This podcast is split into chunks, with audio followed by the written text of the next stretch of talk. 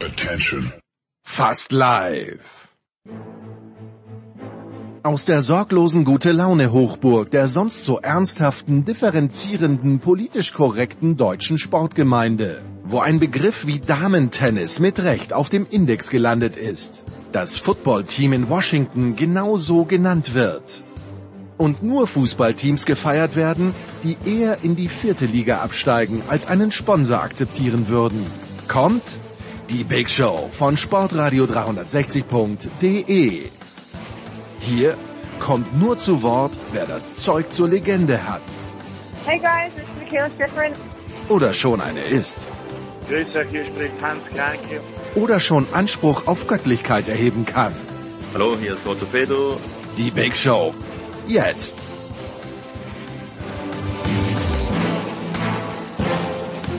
Big Show 521 bei Sportradio 360. Der Producer unterwegs, deshalb übernehmen wieder die Außenstudios. Und äh, die Außenstudios wollen mit einer Tradition nicht brechen, die die besagt, dass wir hier in der Big Show mit Fußball anfangen. Äh, Olympia ist vorbei, deshalb wieder Fußball am Anfang der Big Show. Wir haben zwei Experten in den Leitungen. Zum einen Andreas, einer von der Sohn. Hallo Andreas. Hallo. Und auch von der Sohn Michael Born. Hallo Michael. Guten Morgen, hallo. Gut, dann ähm, fangen wir mit Michael an. Ähm, es äh, gab ja eine gewisse Saga jetzt übers Wochenende. Äh, an dieser Stelle übrigens, wir wissen nicht, wie es dem Producer geht. Wir wissen ja, der Producer hat ein gewisses äh, ein gewisses Herz, das dem FC Barcelona hinterherhängt, also hängt vielen Teams nach, aber auch den FC Barcelona. Wir wissen also nicht, wie er auf die Messi-News reagiert hat, aber Michael, also mich, ähm, Lionel Messi ähm, verlängert seinen Vertrag mit Barcelona nicht, weil das irgendwie mit den Liga-Statuten nicht klappt, gibt eine tränenreiche Pre Pressekonferenz, wechselt jetzt nach Berlin, äh, nach nicht nach Berlin, nach Paris, wo die absolut, der absolute Wahnsinn ausgebrochen ist. Menschen stehen tagelang am Flughafen. Es gibt äh, riesige Schlangen, um sich das Messi-Jersey mit der Nummer 30 zu besorgen. Ähm, jetzt aus der norddeutschen Distanz, Michael, wie hast du das Ganze wahrgenommen? Aus der norddeutschen Distanz, ja Gott. Also ich weiß nicht so wahnsinnig aufgeregt wie der ein oder andere vielleicht und mich hat es jetzt auch nicht sonderlich gewundert, dass es äh, am Ende PSG geworden ist. Ähm, ich glaube mit City, das hat auch Gründe, warum das dann am Ende nicht geklappt hat. Ähm, ja, also äh, es passt ja wie die Faust aufs Auge, dass es dann halt ein Club wird, wie eben Paris, die sich da was zusammenzimmern. Das habe ich gerade irgendwo gelesen, dass sie nächstes Jahr auch noch Ronaldo dazu holen wollen, wenn dann vielleicht Mbappé geht. Ähm, ich bin da mal sehr gespannt, wie das dann auch sportlich alles funktioniert. Also Football Manager äh, leicht gemacht, so würde man sein Team ja ungefähr zusammenbauen. Ob das dann auch wirklich funktioniert und alles weniger als der Gewinn der Champions League wäre ja schon ein Desaster. Das möchte ich dann erstmal abwarten. Ja, weil Paris, Champions League ist ja, Andreas, eine, eine gewisse, es gibt ja eine gewisse Geschichte des äh, dass man sich sehr viel vorgenommen hat und äh, daran konsequent gescheitert ist. Ähm, ja, äh, passt denn das überhaupt Messi bei PSG, also sportlich gesehen? Ja, sportlich gesehen ist äh, halt der, das äh, große Problem bei der Geschichte. Ähm, lass, lass uns mal anders anfangen. So wie die finanziellen Gegebenheiten sind, war es ja tatsächlich so, dass es nur zwei bis drei Clubs auf dieser Welt äh, gibt, die in der Lage sind, Messi das zu bezahlen, was er angeblich noch wert ist, wobei ich glaube, dass das, was, äh, was ihm bezahlt wird, eher ähm, das Geld ist, was er in der Vergangenheit wert war. Man muss sehen, wie viel Messi in seinem Alter davon noch abrufen kann, weil das war ja in Barcelona in den letzten Jahren auch nicht mehr so wie früher, was natürlich ist, ja, also das, äh, der normale Alterungsprozess und äh, Messi war nicht mehr so dominant und nicht mehr so konstant gut, wie man das von ihm gewohnt war. Jetzt kommt er also in ein Team aus lauter Superstars, auch das hat ja in der äh, Geschichte des Fußballs äh, schon öfter stattgefunden. Man, also es war, glaube ich, in den, in den 50er Jahren äh, gab es ein Team in Kolumbien, die Millonarios, die äh, alle berühmten Fußballer der Welt zusammengekauft haben. Da war dann zum Beispiel Alfredo Di Stefano mit dabei und durch die Geschichte des Fußballs zieht sich immer wieder weiter und wir haben das äh, zuletzt bei Real Madrid mit den Galacticos gesehen. Jetzt ist halt PSG die Mannschaft, die einen Haufen Superstars kauft, um äh, die alle in einen Topf zu werfen. Die Frage, wie es funktioniert, ist die große Frage, weil wie viele absolute Superstars kann ein Team verkraften, gerade wenn es darum geht zu verteidigen? Wie viele absolute Superstars, die ähm, die glauben sie wären eigentlich von Defensivarbeit ausgenommen, genau. weil sie offensiv so viel bringen, äh, kann eine Mannschaft verkraften und das war ja in der Vergangenheit schon immer das Problem von PSG, ähm, dass sie äh, super Leute in der vordersten Front haben, die dann aber eben der Meinung waren, wenn der Gegner den Ball hat, müssen wir nicht viel machen und dann gibt's halt noch mal zwei unterschiedliche Level, nämlich was passiert in der Liga. Und in der Liga kann man das möglicherweise, wenn es gegen Nord geht, trotzdem noch gewinnen aber auf Champions League Level wird es dann halt schwierig, wenn man richtig gute, eingespielte Mannschaften mit einem funktionierenden Defensivkonzept gegen sich hat. Das wird abzuwarten bleiben. Also für mich ist jetzt PSG eine Mannschaft, die zum Favoritenkreis in der Champions League gehört. Und das waren sie schon, bevor sie Messi geholt haben. Ich glaube, meine Einschätzung äh, ändert sich nicht. Also, dass die jetzt äh, automatisch sich den Titel ähm, äh, sichern, das sehe ich nicht. Ja, stimmt. Der darf ja noch schön in die französische Provinz nach Angers, Clermont, Lorient und so weiter. Ja, das wird schön. Ähm, aber wenigstens bekommen dann auch die, diese Zuschauer dann äh, Messi zu sehen. Ist ja auch mal was, was anderes. Äh, Michael, jetzt haben wir, wir wussten schon, dass Mbappé von PSG weg will. Jetzt hat er anscheinend geäußert, dass er mit Messi nicht zusammen spielen will. Das heißt, äh, wenn es geht, wird er diesen Sommer schon weg. Da, da, da bahnt sich schon das erste Drama an. Ja, und das wird sicherlich noch schön aufgebauscht werden in den nächsten Wochen. Also äh, das alles, was Andreas gesagt hat, kann man nur unterstreichen. Also ich habe Messi in der Champions League auch ein paar Mal gemacht. Ich weiß jetzt nicht mehr wann zum letzten Mal, aber du kannst ihn dann ja wirklich äh, nahezu minutenlang an der Mittellinie äh, spazieren gehen sehen, wenn die anderen den Ball haben. Äh, ich glaube, Neymar hat jetzt auch nicht so schrecklich viel Bock nach hinten zu machen. Äh, das ist für mich wirklich auch mit die spannendste Frage und wie gut er dann wirklich noch ist äh, und wie viel Lust er dann auch gegen die gerade eben genannten Mannschaften hat, äh, in der Liga zu spielen und ob er dann da überhaupt immer spielt. Das warten wir mal alles ab und dann haben sie dann auch noch drei, vier andere Leute mit dazu geholt, die vom Namen her auf Anhieb gleich äh, mal spielen wollen was weiß ich, Hakimi äh, ist natürlich jetzt vom Namen her, von der Sache her ein Supermann, äh, aber die müssen sich ja auch alle erstmal einfinden und Weinaldum und Ramos und Donnarumma hinten drin und um dann die Kurve wieder zu kriegen zu äh, Mbappé, was da jetzt genau mit ihm ist und ob er jetzt weg will, das kann ich von hier aus aus meiner kleinen Butz in Hamburg nicht wirklich beurteilen, aber dass da natürlich auch viele Eitelkeiten mit im Spiel sein werden und äh, dass Messi ja auch in Barcelona äh, im Grunde alles bestimmt hat. Wie, wie, wie macht der das jetzt in Paris? Also wie, wie gibt er sich da? Was hat er schon für, für Extras sich einbauen lassen? Äh, also auf jeden Fall wird es nicht langweilig werden. Ich glaube, das steht auf jeden Fall schon mal fest. Ich, was, was ich dann noch ergänzen will, wenn das jetzt tatsächlich zum Beispiel eine Folge wäre, du holst Messi und verlierst Mbappé. Ja? Du tauschst also einen 34-Jährigen gegen einen Anfang 20 und du könntest jetzt schon darüber diskutieren, ob Mbappé an einem guten Tag nicht auf dem gleichen Level ist wie Messi an einem guten Tag. Ergibt das Absolut. Sinn? Nein, das Für mich nicht. Sinn. Also Messi Wo, wobei Mbappé schon vorher gesagt hat, dass er weg will. Ne? Das hat er schon irgendwie äh, vor der, vor der EM geäußert. Dass sein Vertrag nicht verlängern wird bei PSG. Ja, da wird ihm irgendeiner irgendwas erzählt haben darüber, wie viel äh, Geld er bekommen kann. Und letzten Endes sind wir doch jetzt äh, an einem Punkt, wo wir äh, gerade in der Corona-Zeit, ich habe es ja vorhin schon mal angedeutet, wir reden davon, dass die Leute auf dem absoluten Top-Niveau, wer kann sich die noch leisten? Früher hätten wir gesagt, naja, äh, zu dem zu der ähm, äh, Riege gehören, die sich die vielleicht nicht leisten können, aber leisten wollen. Ähm, Man City, PSG und dann waren da noch Juventus, Barca und Real. Und Juventus, Barca und Real kannst du in der derzeitigen Situation aus der Gleichung rausnehmen. Wer bleibt dann noch? Die ja. beiden genannten. Ja. So, sonst ja. kann es gerade keiner. Ja. Wie, wie groß sind denn, Andreas, die Sorgen, die man sich um Barcelona machen muss, angesichts dessen, dass sie ja anscheinend nicht mal ihre Neuzugänge im Augenblick unter dieses La Liga interne Salary Cap oder wie man auch immer das nennen will, drunter bekommen. Also dazu noch die, die Schulden, das, das klingt jetzt irgendwie so nach Recipe for Disaster für, für die nächsten vier, fünf Jahre. So klingt es absolut. Wie groß sind die Sorgen, die man sich machen muss?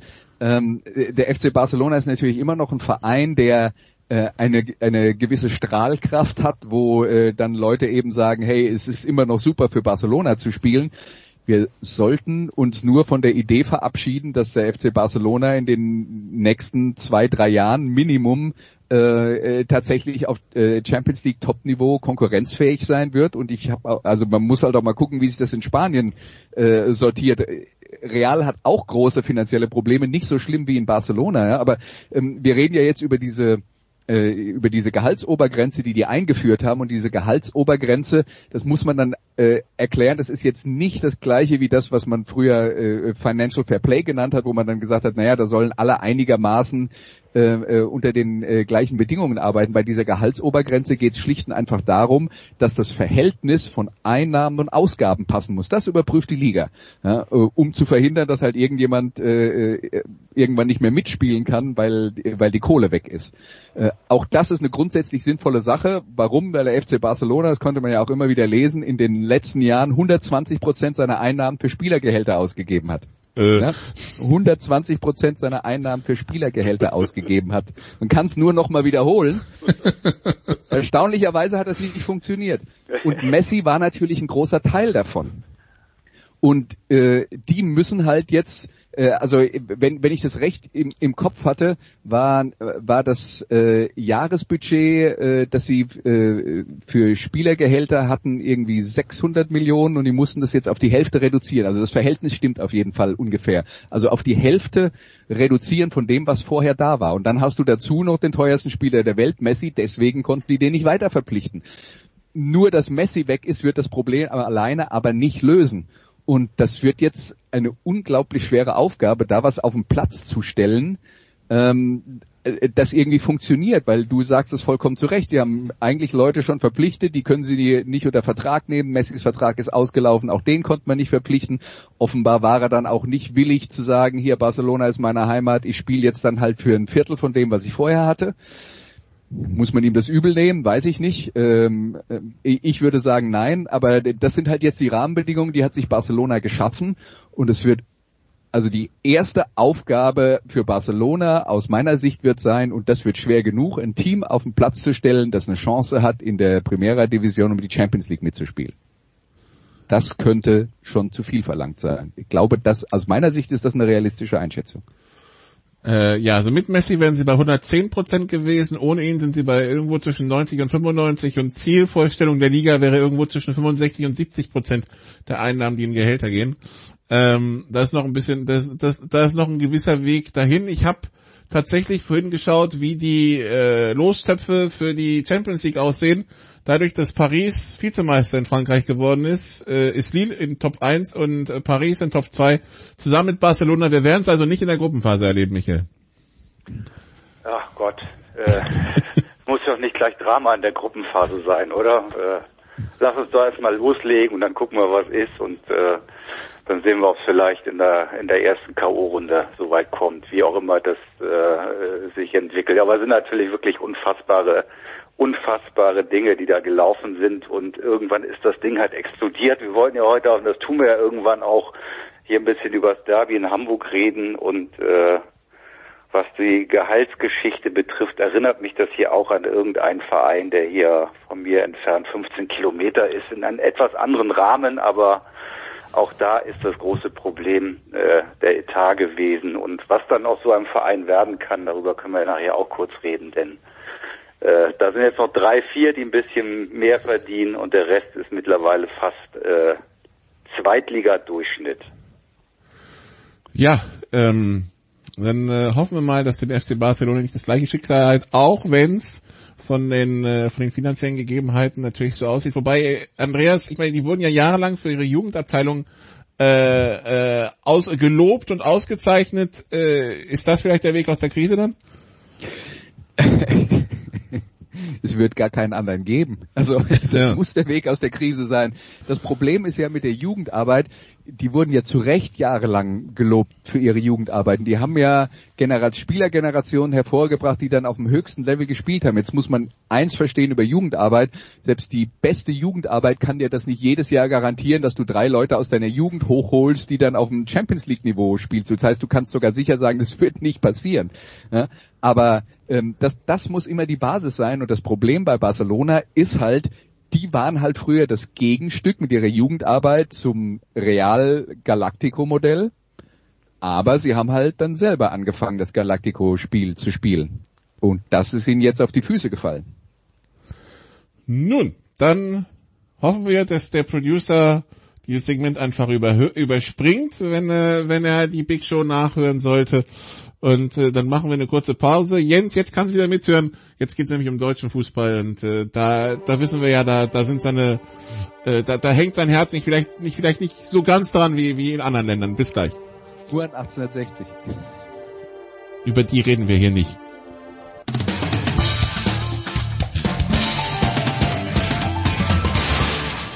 Hallo Freund von Sportradio 360. Hier ist Roberto Servus.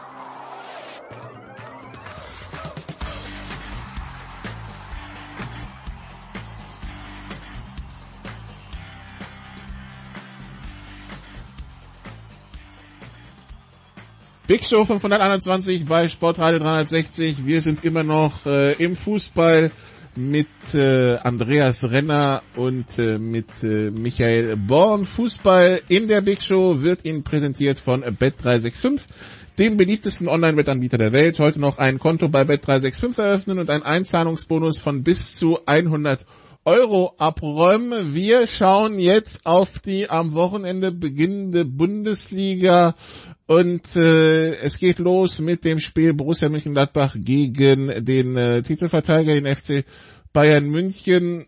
Michael, was äh, muss passieren, damit wir Ende Mai nicht vom zehnten Titel in Folge vom FC Bayern München sprechen? Also A, siehst du irgendwen, der ihn das streitig macht und wenn ja, wen? Ach Gott, das die Diskussion führen wir jedes Jahr. Äh, ich weiß, dass würde ich sagen, die, gefühlt würde ich sagen, dieses Jahr gibt es eine Chance, dass es wirklich mal jemand anders wird. Ähm, allein äh, lass uns erstmal anfangen. So, also es gibt ja einige, die jetzt schon sagen, ja, das ist, es gibt sehr gute Chancen, beispielsweise für Leipzig. Jetzt werden die ganzen Kader gegeneinander aufgerechnet und es wird gesagt, dass dass die Bayern irgendwie im Vergleich zu drei, vier Mannschaften, fünf Mannschaften, hat glaube ich sogar Matthäus gesagt, den, den schlechteren Kader haben. Auch da würde ich sagen, lass uns erstmal abwarten. Ähm, Leipzig auch mit neuem Trainer, auch da würde ich sagen, erstmal abwarten. Aber wenn man sich jetzt, und ich bleibe bei Leipzig, Dortmund, bin ich nicht ganz so sicher, ob das, ob das äh, auf Augenhöhe passieren könnte. Bei Leipzig würde ich denken, äh, da könnte eine Chance sein, dass sie, dass sie mit Bayern bis vielleicht bis zum Schluss mithalten können.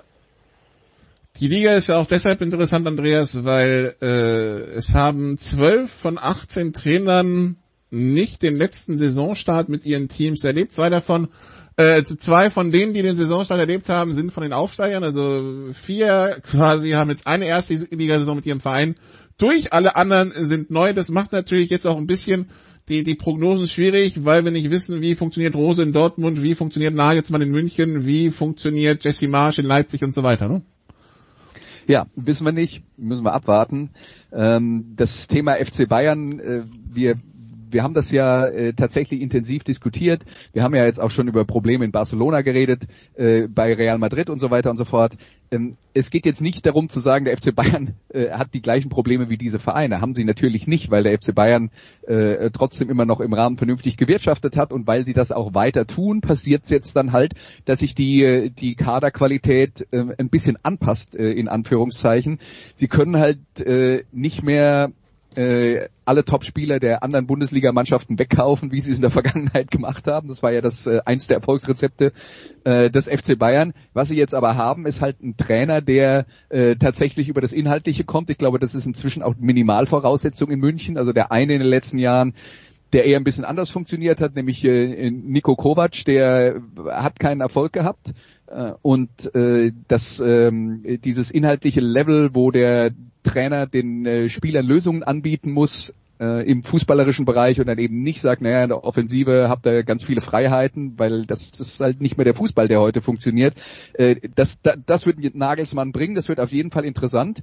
Äh, aber er hat natürlich jetzt bei seinem großen Traum FC Bayern die Herausforderung, dass die Bayern-Mannschaft, äh, das haben wir jetzt dann schon gesagt, auf dem Papier nicht so viel besser ist äh, als der Rest der Liga, wie das in den vergangenen Jahren halt selbstverständlich war.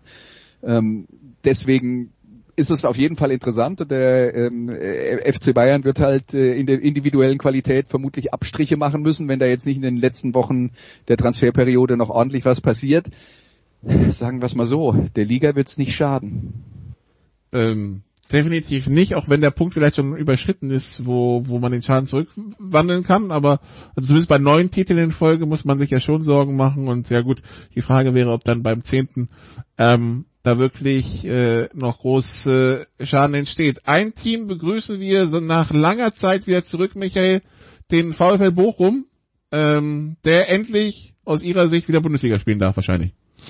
Finde ich gut, auch wenn ich da äh, äh, nicht nur wegen Corona schon länger nicht war, aber ich habe da sofort irgendwie ein positives Gefühl äh, an das Stadion, an die Atmosphäre, auch wenn es äh, ja, wie soll man sagen, man, es ist irgendwie so eine kleine Zeitreise dahin, aber ähm, ich finde, durch die letzte Saison haben sie es absolut verdient und ähm, äh, gibt mir jetzt persönlich äh, auch mehr als äh, bei allem Respekt als der als der Aufstieg von Fürth. Das sind aber wahrscheinlich, Andreas, dann die Teams, die sich am ehesten nach unten orientieren müssen, zusammen mit den Teams, die unten letztes Jahr drin standen, also sprich Köln, Bielefeld, Hertha war ja lange da unten noch drin, jetzt wo die Krisenkinder aus Schalke und, und, also, und Bremen weg sind. Ja, natürlich sind das die äh, Vereine, die erstmal äh, nach unten schauen, aber da, äh, also ich würde es halt nicht auf den Kreis äh, beschränken, weil wir haben immer noch so äh, Mannschaften wie äh, Augsburg oder Freiburg zum Beispiel, Mainz, die auch in den letzten Jahren Schwierigkeiten äh, hatten, immer mal wieder.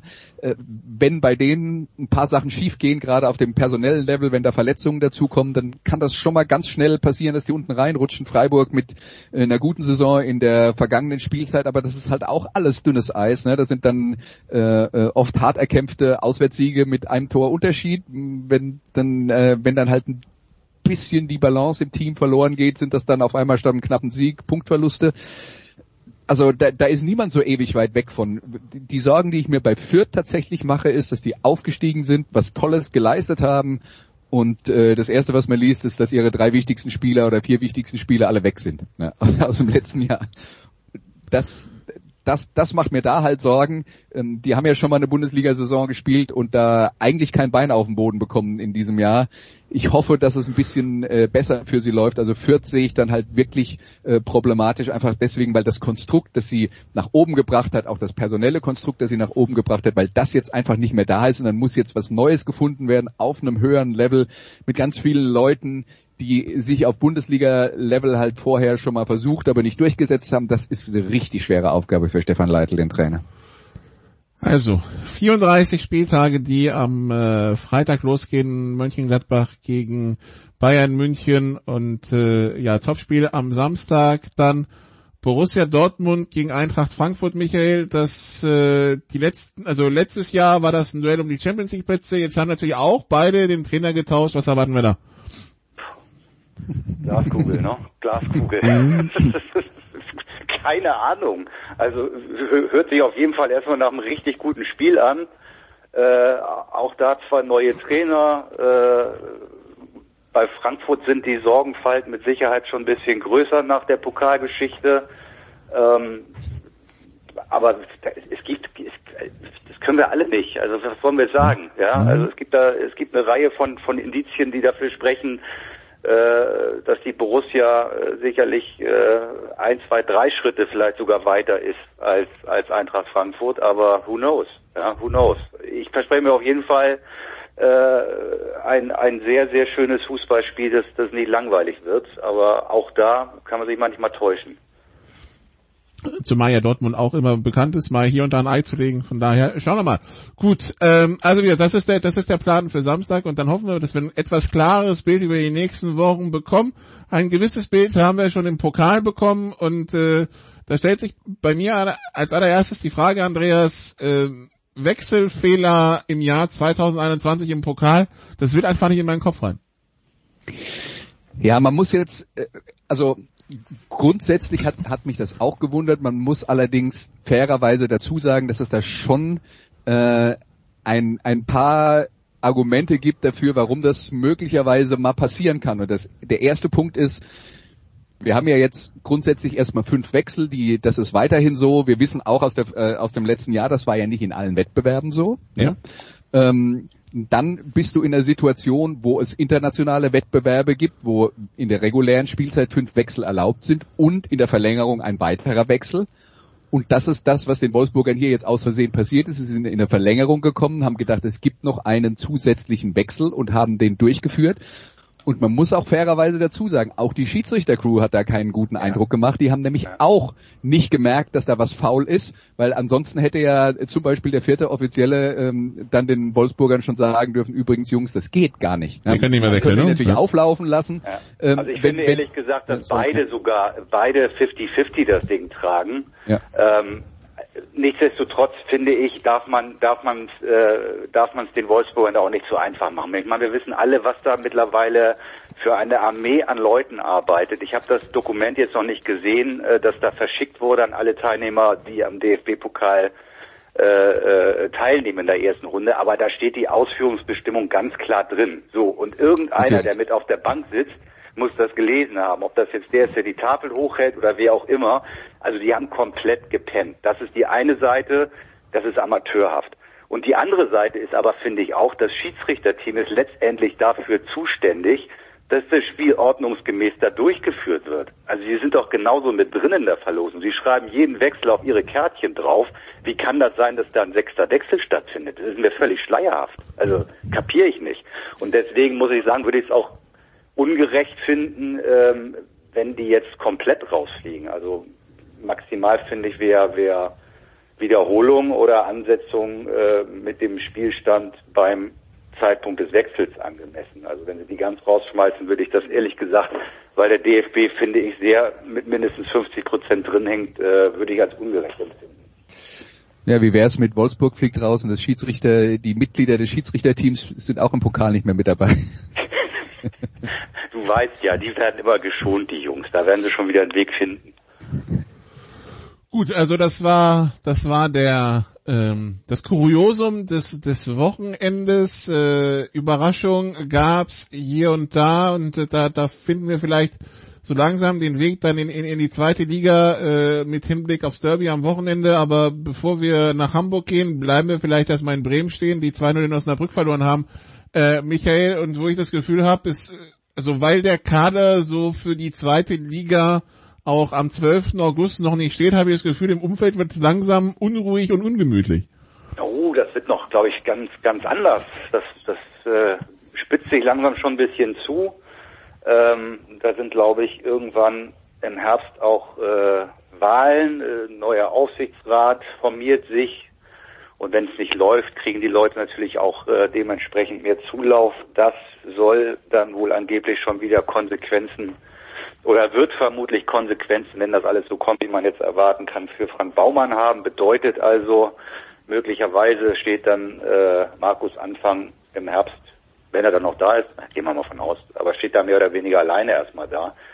Ähm, hochbrisante Lage, möchte ich mal sagen. Ähm, ob sie Jetzt ganz unten reinrutschen ist vielleicht äh, eine etwas kühne These, aber äh, ich glaube, mit oben wird wird schwierig für Werder werden. Ähm, da gibt es so viele Baustellen, wie, wie du sagst, die jetzt auch noch äh, aktuell laufen und ähm, also um das äh, abzuschließen, wenn ich jetzt nur so eine Personalie wie Toprak denke, den sie zum Kapitän machen, der aber immer noch auch mehr oder weniger offen äh, darüber spricht, dass es durchaus möglich ist, dass er auch noch geht. Ähm, also keine Ahnung, das, das sieht, sieht alles nicht so sonderlich gut aus und man, man kann Anfang eigentlich wirklich darum beneiden, äh, welchen Job er da übernommen hat. Aber ist es dann die Organisation, Andreas, oder wie, also, ähm, es, es wirkt ja so, als wäre, also es wirkt ja schon zum Ende der letzten Saison ein bisschen komisch, äh, aber jetzt zum Anfang der nächsten auch nicht zwingend besser. Ja, also ich finde, man muss, man muss da schon ein bisschen äh, fair sein gegenüber äh, Werder Bremen und den Problemen, die die hatten. Also zum einen ist ganz klar, äh, und das, da muss man jetzt so ein bisschen längerfristig schauen. Ja? Die haben äh, irgendwann mal, also sich regelmäßig, nicht mehr regelmäßig für die Champions League äh, qualifiziert haben, das Problem gehabt, dass alle Vereine haben, die, äh, äh, die mit sowas zu kämpfen haben, nämlich dass man versucht hat, in der Bundesliga noch ein, äh, ähm, ein, äh, einen Kader auf die Beine zu stellen, der möglicherweise Europapokal spielen kann, aber trotzdem halt äh, das Gehalt einzusparen. Dadurch sind sie in der Tabelle Schritt für Schritt immer weiter runtergerutscht. Die waren darauf angewiesen, ihre Top-Leute zu verkaufen. Und da sind halt so ein paar Sachen passiert, ja, wie äh, ein äh, Milot Rashica, den sie verkaufen wollten, der sich dann erstens verletzt hat, dann kam Corona, dann war äh, er nicht mehr so in Form, die anderen Vereine hatten nicht mehr so viel Geld, das heißt die geplanten Einnahmen für den, ähm, die eine Zeit lang quasi sicheres Geld äh, in der Bank waren oder so gewirkt haben, die waren dann auf einmal nicht mehr da. Das ist das eine Problem. Das andere Problem ist, wenn wir dann über die Schulden reden, die sich da angehäuft haben in den Corona-Jahren, haben halt alle Bundesliga-Vereine richtig fett Minus gemacht, ja. Und wenn du dann vorher, sagen wir mal, am Anschlag warst, dann sind halt die 30 oder 40 Millionen, die du eingeplant hattest, die ja dann fehlen, brechen dir halt das Genick. Also das ist, man muss da fairerweise sagen, das gilt auch für viele andere Vereine. Die Voraussetzungen waren richtig schwer und die Bremer waren in einer Situation, wo sie das besonders hart getroffen hat. Und jetzt sind sie immer noch in der Situation, dass sie Leute verkaufen müssen, dass sie ihr äh, Budget auf die Reihe äh, bringen müssen, aber die anderen wissen, dass Bremen verkaufen muss, die genau. anderen wollen natürlich dann pokern bis zum letzten Moment und, das ist der andere Teil der Wahrheit, die anderen haben auch gar nicht so viel Geld. Selbst wenn die jetzt bereit wären, richtig viel äh, Geld zu investieren, die Einnahmen sind halt an allen Fronten geringer geworden. Deswegen tun mir die Bremer tatsächlich in dem Zusammenhang auch ein bisschen leid, weil weil es die halt jetzt in der Kombination aus ein paar Dingen halt besonders hart getroffen hat. Ähm, und ich weiß nicht, äh, man kann dann immer in, in, so einer Krisensituation über Krisenmanagement reden und ob sie das so gut hinbekommen haben, wie es möglich gewesen wäre. Aber das war, das aus der Distanz kann man sicher sagen, es war eine verdammt schwere Aufgabe. Und ist es auch noch. Und äh, wird es dann wahrscheinlich auch die nächsten Monate und wahrscheinlich Jahre auch bleiben, weil das heißt, alles, was du vielleicht investieren wolltest, in was weiß ich, äh, selbst in sowas wie, Nach wie Nachwuchszentren oder sonst was, kannst du jetzt alles hinten abstellen und äh, quasi in die Ablage verschieben. Ne? Ja, Überlebenskampf ist das im Moment. Ne? Das, äh, ja, also deshalb, also die Transferperiode läuft ja noch äh, fast drei Wochen. Schauen wir mal, was da passieren wird. Bremen am Wochenende, am Sonntag gegen Paderborn. Aber der ganz große Fokus im Hamburger Raum, Michael, wird sich am Freitag natürlich äh, aufs, aufs Millantor richten. Das Derby steht an. Der FC St. Pauli also gegen den Hamburger SV. Beide mit äh, ja einem überzeugenden ersten Spieltag. Dann haben beide am zweiten Spieltag Bekanntschaft mit dem Unentschieden gemacht. Beide haben die erste Pokalrunde überstanden. Das ist ja auch kein Given in Hamburg, Michael. Ne? Jetzt also früh in der Saison das Derby. Ja, komisch. Also so früh war es glaube ich noch nie. Äh, in der Saison, auch zu, zu raren Bundesliga-Zeiten, wo man aufeinander getroffen ist, nicht, macht wie bei unseren anderen äh, versuchten Prognosen die Sache auch nicht einfacher. Ähm, und auch da äh, ist es ein bisschen, wie wir gerade über Bremen gesprochen haben, über die Probleme und wie der Kader mittlerweile aussieht. Also man verdrängt ja auch viele Dinge und gerade eben habe ich dann in Vorbereitung auf unser Gespräch nochmal geguckt und ja, äh, drei Jahre zweite Liga, da, da, da ist man halt mittlerweile, wenn man sich jetzt den Kader beim HSV anguckt, äh, ja, das ist halt mehr oder minder ein guter Zweitligakader, der sicherlich nicht dazu führt, dass man sagt, also dieser Kader muss auf jeden Fall aufsteigen. Und wenn man sich St. Pauli anguckt, die haben es richtig gut gemacht jetzt. Äh, Gerade mit dem letzten Transfer, finde ich, haben sie nochmal einen Volltreffer gelandet. Also den Hartl hätte ich auch beim HSV ganz gern gesehen, aber der spielt für St. Pauli. Vielleicht sogar morgen schon mal ein bisschen. Ähm, würde mal sagen, das Ding ist äh, absolut auf Augenhöhe sportlich, wenn man sich beide Startaufstellungen, wie es vermutlich aussehen wird, anguckt und dann, dann, dann geht es um die Tagesform morgen. Und von der großen äh, Euphorie, in der dann immer in Pressekonferenzen gesprochen wird, die schon in der Stadt herrscht und alle Fieber den Derby entgegen, äh, kann ich jetzt in dieser Woche ehrlich gesagt noch nicht bestätigen. Hier ist alles relativ ruhig. Äh, und dann gucken wir mal, wie es morgen ist. Ob es dann ein bisschen heißer wird am Morgen Nachmittag oder so. Und sonst gehen wir halt alle auf den Dom, weil der ist ja jetzt auch wieder direkt daneben, ne? Und dann, äh, ja. Äh, ja, wenn wir einen Test gemacht haben, aber nur, ne? Oder geimpft sind. Sonst gehen wir nicht auf den Dom. Sonst gehen wir nicht auf den Dom. Äh, Andreas, äh, ja, also der, der HSV jetzt äh, äh, ja mit Tim Walter als Trainer am Start, der, also so habe ich zumindest aus der aus der Analyse vom vom ersten Spiel gegen Schalke mitgenommen, ja ein gewissen ein gewisses eigenes Fußballkonzept hat, was er spielen lässt. Ja? Du, da sage ich dir jetzt mal ganz ehrlich, ich bin beim HSV nicht so richtig im Thema drin. Und, okay, äh, hätte sein können, dass der Herr Walter dir das also die, über Konzepte, die die Trainer haben, da musst du gar nicht Tim fragen. Walter kennst du doch sehr gut. Da kannst du schon mal ein, zwei Sätze zu sagen. Ich höre mir das gerne an und schreibe mit. Mal gucken, was du dazu sagst. So Tim Walter, wie du den siehst.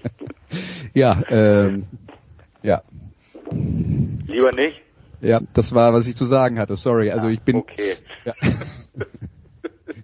Das hier eine Jahr in Kiel und die sechs Monate in Stuttgart haben nicht gereicht, dass ich Andreas eine Meinung zu machen konnte. Ja, komm, ich, ich, ich, ich spring ein. Also ja. ich finde es auf jeden Fall mal äh, vorsichtig formuliert einen spannenden Ansatz, den der HSV jetzt mal wieder gewählt hat. Wieder alles anders machen als in der letzten Saison. Jetzt nimmt man halt jemanden, der ein, ähm, sagen wir mal, sehr forschen Auftritt hat, einen sehr von sich überzeugenden Auftritt hat. Ähm, das funktioniert im Erfolgsfalle, glaube ich, alles sehr gut. Da gab es auch schon ein paar schöne Dinge zu sehen, aber es gab auch schon ein paar Situationen zu überstehen mit viel Glück, ähm, die auch in die Hose gehen hätten können, ähm, weil er halt wirklich äh, sehr riskant das Ganze angeht. Aber warum nicht? Und auch da müssen wir ein bisschen, bisschen abwarten. Also das kann man jetzt alles noch nicht hundertprozentig einschätzen, wie sich die, wie sich die Sache logischerweise entwickeln wird.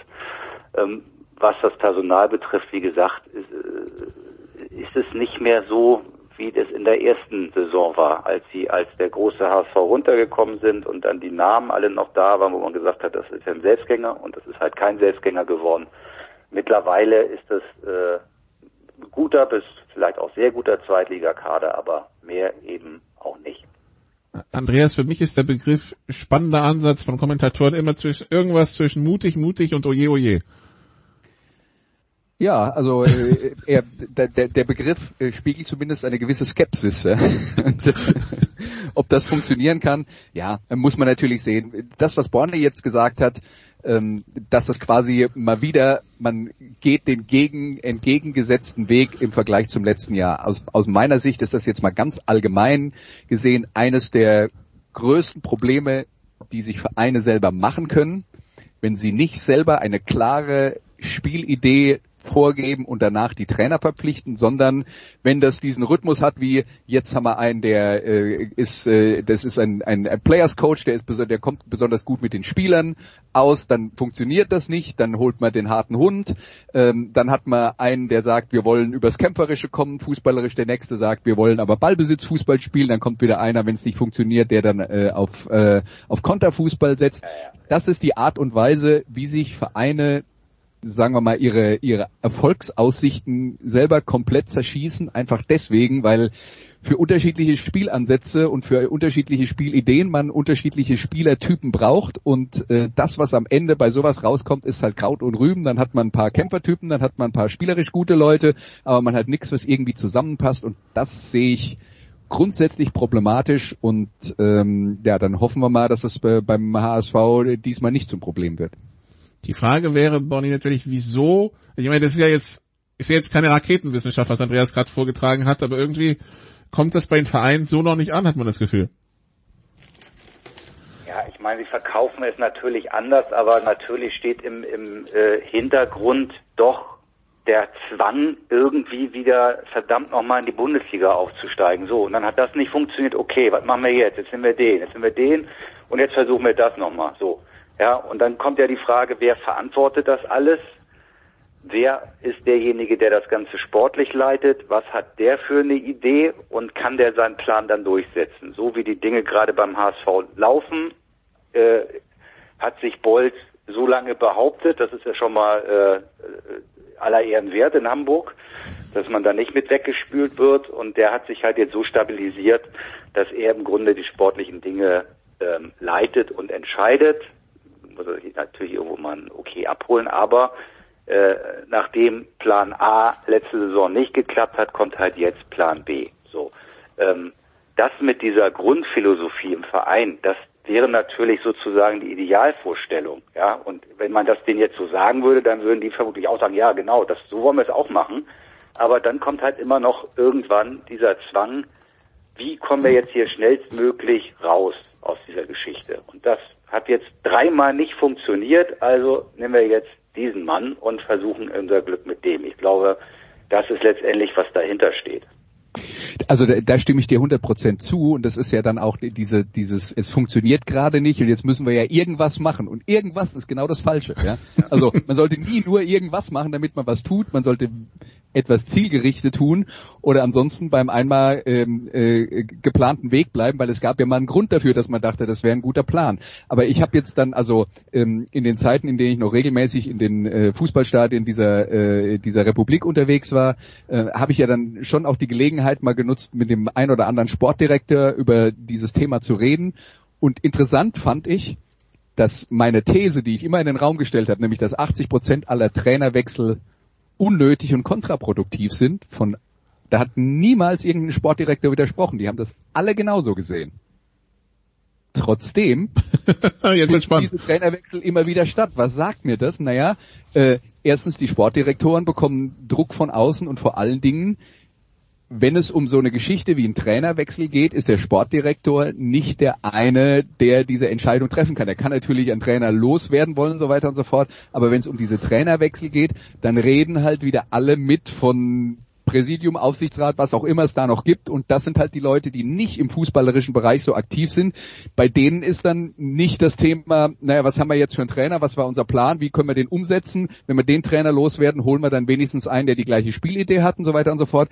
Die, das ist nicht das Thema bei denen. Das Thema bei denen ist, die gehen morgens zum Bäcker und dann heißt was läuft denn bei euch schon wieder für einen Scheiß. Und die Ehefrau hört, keine Ahnung, im Yogakurs und äh, dass sich die, die, die Bekannten beschweren, dass im Verein irgendwas nicht läuft und äh, keine Ahnung, der Aufsichtsratsvorsitzende ähm, äh, kriegt es dann eben mit, wenn er äh, abends in der Freizeit beim, was weiß ich, Bowling ist oder so, um jetzt mal hier in den Geschlechterklischees zu bleiben. Ja, aber das ist die Sorte von Druck, die dann am Ende dazu führt, dass Trainerentlassungen durchgeführt werden, die inhaltlich keinen Sinn ergeben. Ja, und äh, wahrscheinlich nicht nur im äh, nicht nur im Fußball, sondern in sämtlichen anderen Sportarten auch. Ja, schauen wir mal, ob sich das die nächsten Jahre dann irgendwie besser, als wenn äh, vielleicht auch der letzte zur Erkenntnis gekommen ist, dass, äh, dass das ja irgendwie auf langfristig, auf langfristig nicht funktioniert. Gut, dann, Andreas bleibt noch für Football. Michael, was ist dein Highlight am Wochenende? Tja, äh, überraschenderweise Fußball. Äh, hey. Ich, ich, ich, darf ja jetzt äh, im selben Laden arbeiten wie Andreas Renner. Das haben wir schon ein paar Mal gemacht in diesem Leben. Jetzt sind wir bei der Sohn vereint, wieder vereint und äh, ich bin in Köln am Sonntag und darf sogar ins Stadion. Das ist also schon ein Highlight gegen Hertha. Und da ist dann wieder die Glaskugel bis dahin mein Begleiter. Wie kann was werden? Warum? Und dann kommt es wieder ganz anders. Dann sind wir mal gespannt und wünschen viel Spaß in Köln. Kurze Pause hier bei der Big Show 521. Dann geht's weiter mit Football. Bis gleich.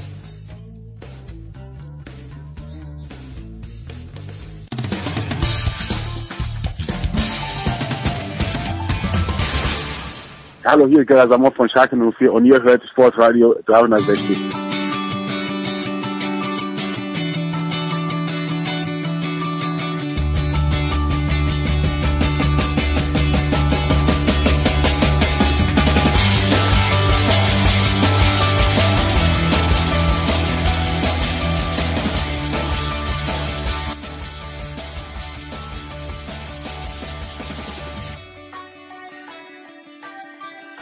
Show 521 bei Sportradio 360. Wir sind immer noch im Bereich des Rasensports, wechseln von Fußball auf Football. Andreas Renner ist dabei geblieben.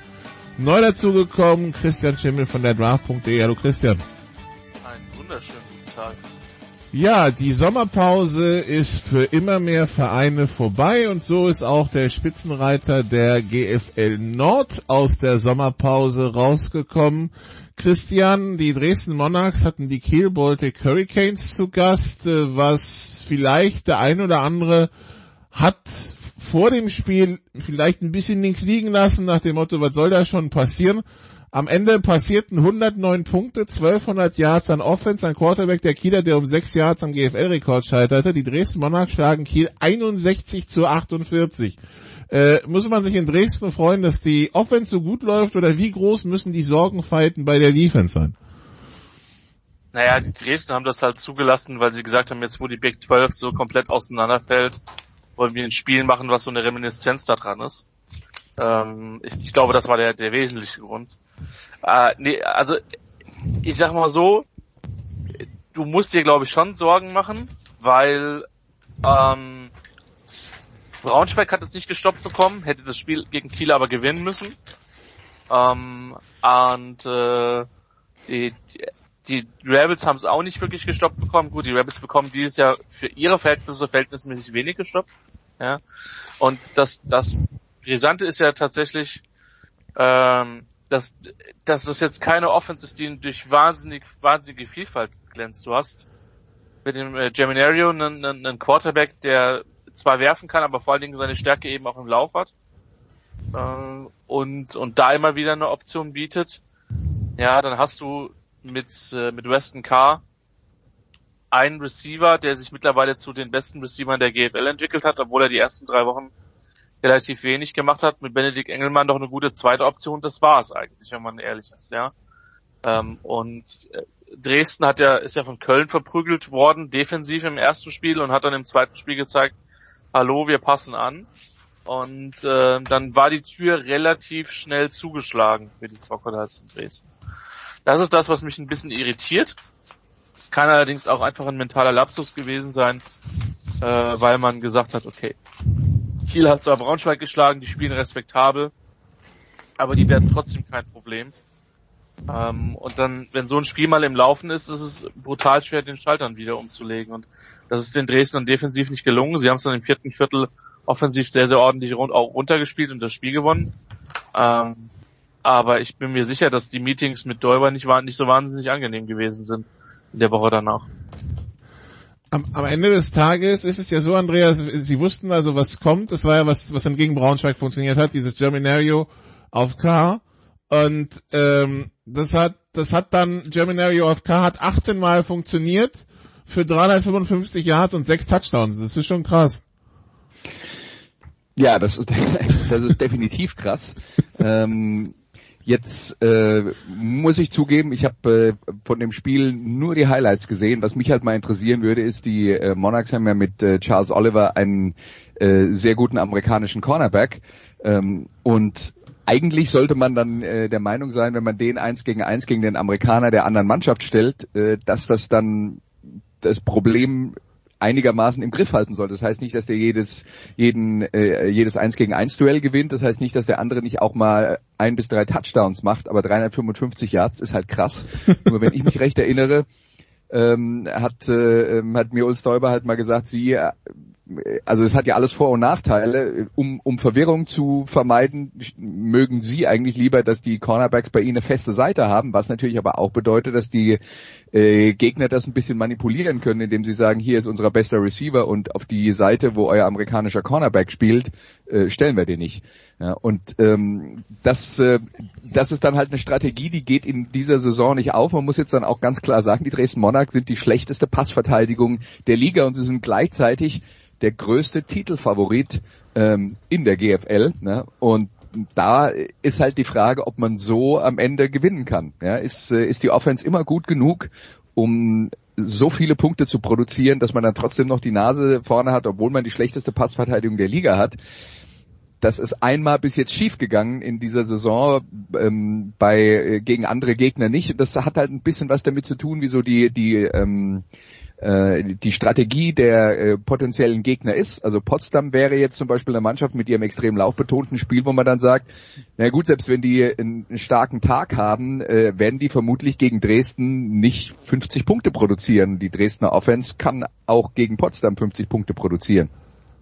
Und da muss man dann halt schauen, wie es am äh, Ende ausgeht, aber das ist auf jeden Fall eine Achillesferse, die möglicherweise jemand ausnutzen kann bis jetzt, ähm, bis jetzt ist es halt äh, sehr selten passiert und die Dresdner sind immer noch souverän auf Kurs äh, Nordmeisterschaft. Ähm, aber ja, äh, wir haben ja in der in der Vergangenheit äh, auch gelernt, die New Yorker Lions, die 2019 ähm, quasi nur mit sehr laufbetontem Spiel äh, den German Bowl gewonnen haben. Wir haben ja äh, gelernt, mit in der GFL kann man trotz einer deutlich erkennbaren Achillesferse trotzdem Meister werden, wo ich dann sage, in der NFL wäre das nicht möglich.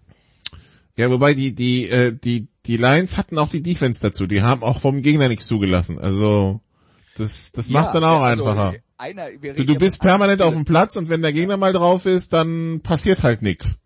Ja. Während bei Dresden, ja, ich war selber schockiert, äh, Christian, als ich gesehen habe, dass Dresden pro Spiel in der Defense auch nur zwölf Yards weniger abgibt als Frankfurt, ne?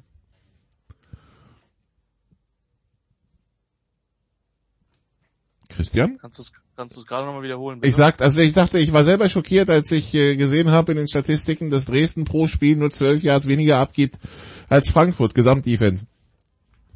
Ja, das ist in, der Tat äh, bedenkenswert. Jetzt könnte man allerdings sagen, dass die beiden Offenses, wie Andreas richtig ausgeführt hat, minimal auseinander liegen äh, in, in Qualität und Quantität. Mhm.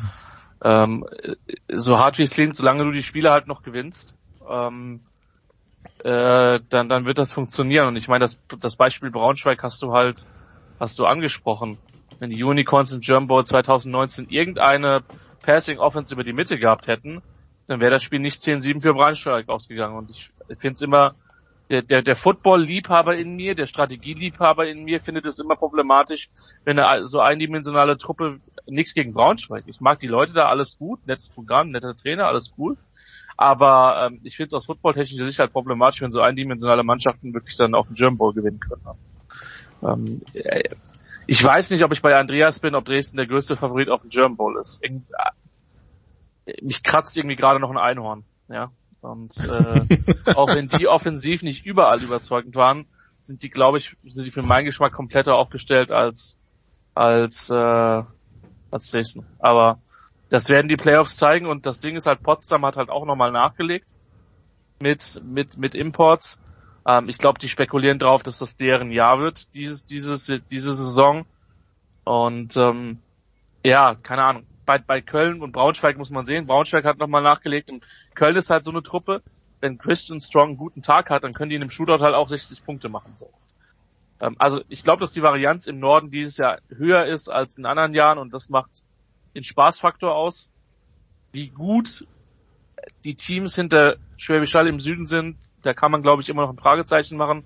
Saarland wird, glaube ich, nirgendwo untergehen, wo sie in Playoffs spielen, aber ja, es, äh, in der Hinsicht bringt diese ein, gewisse Eindimensionalität auch eine gewisse Spannung. Insofern sollten wir uns vielleicht darüber freuen. Wir, wir freuen uns immer. Jetzt also der nächste Gegner der, der Dresdner, die Braunschweiger.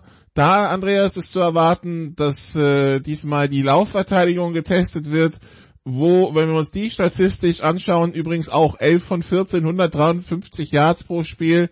Äh, jetzt haben die Braunschweiger zwei amerikanische Runningbacks, die im Wechsel da durchtanken können. Klingt für Dresden jetzt auch erstmal nicht so nach dem Matchup, das wirklich für sie gebaut ist. Ja, ähm, äh, ich meine, wenn du äh, die Defensivprobleme hast, die die Monarchs haben, äh, ist halt die Frage, was du dir vom Gegner überhaupt wünschst. Äh? Aber ähm, lass mich mal so sagen, die größte Schwäche ist ja äh, die, die Passverteidigung von den Dresden Monarchs. Äh, da sind die Lions ja tatsächlich in dieser Saison nicht so gut aufgestellt. Also äh, das wäre aus Dresdner Sicht halt extrem bedenklich, wenn äh, wenn Braunschweig äh, gegen sie halt dann äh, wirklich auch 400 oder mehr Passyards produzieren würde. Die, die New Yorker Lions haben ja jetzt mit ihren Neuverpflichtungen äh, also den Fokus, äh, glaube ich, ganz klar auf zwei Bereiche gelegt. Nämlich das eine ist die Defense zu verstärken, wo sie ja zu Saisonbeginn eigentlich nur einen Import haben, der inzwischen dann auch weggeschickt wurde, weil es da auf der persönlichen Ebene eher nicht geklappt hat. Äh, und jetzt haben sie haben sie ähm, sich in dem Bereich verbessert und haben für die Offense jetzt zwei amerikanische Running Backs, die äh, zusammen mit dem amerikanischen Quarterback gar nicht gleichzeitig auf dem Feld spielen äh, stehen dürfen. Aber da ist ganz klar der Fokus darauf, immer einen frischen zu haben, der dann kommen kann. Und äh, das wird das Spiel der New Yorker Lions sein. Also das ist so der Schritt zurück zum Jahr 2019, wo sie die Gegner totgelaufen haben. Das will äh, Troy Tomlin offenbar in dieser Saison jetzt dann auch noch umsetzen. Und das bedeutet dann halt, die, die Strategie in dem Spiel wird halt ein bisschen anders sein, weil Braunschweig wird versuchen, den Ball in den eigenen Reihen zu halten und wird versuchen, die Dresdner, den, der Dresdner Offense nicht so viele Chancen zu geben und sie dann halt äh, wenn es um die Passattacke geht, ein bisschen zu besser verteidigen zu können als in der Vergangenheit. Ähm, das Hinspiel in Braunschweig hat ja Dresden relativ klar äh, äh, gewonnen oder äh, sagen wir mal lange kontrolliert, bevor die Braunschweiger am Ende mit einem Comeback noch einigermaßen rangekommen sind. Aber äh, ich denke, das ist halt jetzt äh, so eine so eine Partie, wo wir dann auch wirklich komplett unterschiedliche offensive Ansätze gegeneinander sehen und da wird sich zeigen, äh, gelingt es dem Braunschweiger den Score äh, gering zu halten, weil sie den Ball kontrollieren, ähm, oder schaffen es die Dresdner bei jedem Drive äh, einen Touchdown zu produzieren mit ihrer Passoffense und dann wird das, was Braunschweig offensiv mit dem Laufspiel produziert, wahrscheinlich nicht reichen. Aber was schon mal klar ist, Christian, ist, also es, es ist schwierig, Vergleiche mit dem Hinspiel anzustellen, weil halt bei den Braunschweigern so personell durchgeschaffelt wurde, unter anderem weil jetzt zum Beispiel zwei Adibis auf dem Feld stehen, ne? Ja, zwei Adibis auf dem Feld, du hast den äh, italienischen Receiver, ähm, bei dem ich ehrlich gesagt gar nicht weiß, wie fit, wie fit er ist, weil er in, Köln äh, ein, zweimal runter musste. Ähm, aber es ist eine, es ist eine andere Ausgangslage. Und äh, es ist, glaube ich, schon für Dresden auch ein Statement-Game, weil es ist immer noch Braunschweig, es ist immer noch das, das Imperium. Ja. Und äh, es wird eine hoch, hochgradig spannende Partie werden und Braunschweig kann sich halt echt noch ein bisschen in der Tabelle hochspielen, je nachdem, was die Potsdamer halt machen, die halt auch gegen gegen den Rebels lange gebraucht haben, um den Sack zuzumachen. Also da, da, da ist schon durchaus noch einige Spannung drin. Und äh, so, so doof wie es klingt, ich glaube, ich will, es will auch im Süden keiner gegen Braunschweig spielen. Und äh, weil dann eben schon noch diese mentale Komponente dazu kommt, die haben halt in den letzten Jahren fast alles gewonnen. Ja, das, also, okay, sie 17, 18 nicht, aber tatsächlich sonst ähm, ging's äh, vor allen Dingen nach Braunschweig die ganzen Titel und äh, Pokale. Äh, Christian, wir verabschieden die Marburg Mercenaries aus dem Playoff-Rennen nach dem 0 zu 27 in München, oder? Ja. Ja, aber nicht nur, nicht nur wegen der, der, der Win-Loss-Bilanz, sondern auch wegen dem Auftreten. Ähm, muss man an der Stelle einfach auch so hart, glaube ich, ein Stück weit sagen. Die waren chancenlos, ja, ähm, fast so chancenlos wie im Saarland, die Woche da drauf, äh, zuvor, Entschuldigung. Ähm, wobei Saarland, glaube ich, einfach nochmal ein bisschen besser ist als das, was die, was die, was die Cowboys ähm, im Moment auf den Platz bringen, auch wenn die, die Entwicklung in München, glaube ich, insgesamt in eine richtige Richtung geht. Und ähm, ich weiß jetzt nicht, wie weit man von Ravensburg weg ist. Ich meine, das Hinspiel haben wir ja in Marburg kommentiert. Das war eine super enge, enge Sache äh, mit dem Clock-Management des alten Andy Reid, ja, auf Marburger Seite. Aber die sind, glaube ich, doch weiter von den Playoffs weg, als man das vor der Saison ähm, befürchtet hat. Klar, sie waren jetzt ohne Marvin Hart, sie haben ohne Marcus Cox gespielt, äh, der ADB, der A Running Back. Ähm, aber man, man merkt, dass da halt auch die Tiefe nicht, nicht so wahnsinnig gegeben ist bei den Mercenaries. Äh, Andreas, du hast es gesehen, dein Eindruck von die von von Marburg? Naja, mein Eindruck äh, von, von Marburg hat sich nicht verändert durch dieses, äh, durch dieses Spiel. Also mir war mir klar, dass äh, München Favorit ist. Dann haben die Marburger noch das Problem gehabt, dass von ihren äh, drei potenziellen Amerika äh, von ihren vier potenziellen amerikanischen äh, Verstärkungen halt äh, die zwei wichtigsten eigentlich gefehlt haben, nämlich der Running Back und der Defensive Back. Und dann sind die in der GFL nicht konkurrenzfähig auf einem äh, Level, wenn es um, um die Playoffs geht. Und selbst mit ihnen wird's schwer. Und äh, wenn ich mir jetzt die GFL Süd anschaue, dann müssen wir Frankfurt rausnehmen aufgrund der äh, derzeitigen Situation, äh, Stuttgart aufgrund der derzeitigen Situation, wo halt große Teile des Rosters äh, inzwischen bei der Konkurrenzliga spielen. Die Marburger haben Glück, dass es die zwei Mannschaften gibt, weil ansonsten wäre das, also von dem Niveau, dass sie so spielen im Moment in dieser Saison, sind sie eine Mannschaft, die üblicherweise in der GFL gegen den Abstieg spielt. Und äh, am 5.9. gibt es zum Beispiel für die Marburg Mercenaries ein Heimspiel gegen Frankfurt Universe. Frankfurt hat noch kein Spiel gewonnen, aber wenn Marburg so weitermacht, wird das eine enge Kiste. Also das, äh, das ist tatsächlich dann eins, äh, wo, wo ich mir nicht hundertprozentig sicher bin, dass Marburg das gewinnt. Das Hinspiel, Christian, war ja schon quasi, wir stellen irgendwie unsere besten Athleten auf den Platz, sprich die Amis alle in die Offense so quasi und das wird schon reichen, so gefühlt. Ja, aber ganz ehrlich, es war nicht der dümmste Zug. Nee. Aber wenn, wenn dann die Amis verletzt sind, dann wird's halt dann, oder Ja. aus irgendeinem Grund ausfallen sollten, wird's halt schnell dünn, ja. Und Das ist Aber das wenn, Problem. Wenn, wenn dann halt der Gegner noch so nett ist und zweimal zu Marvin Hart puntet, wo du dir denkst, warum? Ja, ähm, Marvin Hart vermutlich der beste Punch-Returner, der, der Punt-and-Kick-Returner dieses Jahr in der GFL. Der Kiel hat auch zu Charles Oliver gekickt. Das war der dritte Kick-Off-Return-Touchdown dieses Jahr. Ja. Also das eine ist ja die Ausführung, aber wenn du geplant sowas halt machst, dann sind wir halt wieder bei Einsteins Definition von Wahnsinn, ne? Wieder wiederhole das, äh, äh, also immer das dasselbe wiederholen und andere Ergebnisse erwarten. Ja? Ähm, und keine Ahnung, also das Ding ist halt, ich glaube schon, dass es enger wird, wie Andreas sagt, allerdings nur dann, wenn die Frankfurter irgendwie in ein dreiwöchiges Training Camp gehen und da nur Tackling Dummies zerstören, weil das ist irgendwie das Problem. Ja, und dann, Ich möchte, ja, ich möchte nur darauf hinweisen, ich habe gesagt, da bin ich mir nicht hundertprozentig sicher, dass Marburg das gewinnt. Ja. 100 Prozent. Das wäre eine absolute Sicherheit, Ja. die würde ich nicht sehen. Kommt natürlich auf die Verletzungssituation auf beiden Seiten an und äh, ja, das Frankfurt muss bis dahin noch ein bisschen besser werden, aber das ist also Marburg ist für mich aus Frankfurter Sicht die eine Mannschaft, wo die sie noch vor der Brust haben, wo sie sagen, da haben wir zumindest äh, eine kleine Chance, äh, was zu holen in dem Spiel. Unzweifelhaft richtig, ja. Genau, also volles Wochenende, jetzt am äh, folgenden Wochenende sechs GFL-Spiele für die, die interessiert sind. Dresden gegen Braunschweig, Samstag 15 Uhr im Main-Steuer-Stadion. Kiel-Köln am Samstag um 15 Uhr auf der Moorteichwiese. Schwäbisch Hall, Kempten in Schwäbisch Hall im Optimal Sportpark Samstag 17 Uhr, ebenso wie Stuttgart-Saarland im Gazi-Stadion. Und Potsdam gegen Berlin im Karl-Liebknecht-Stadion Samstag um 18 Uhr. Und das TV-Spiel der Woche, Andreas, ist äh, Samstag um 16.45 Uhr Frankfurt gegen Ravensburg. Ähm, ja, klingt ähm, interessant. Ja, große Herausforderung natürlich für Frankfurt Universe gegen den starken Aufsteiger aus Ravensburg. Die jetzt allerdings, also das ist dann halt auch der Punkt, die stehen jetzt bei drei Siegen und vier Niederlagen, sind damit äh, hinter die Munich Cowboys in der Tabelle gerutscht, weil die nämlich äh, ein Spiel weniger bestritten haben, aber auch eine Niederlage weniger haben.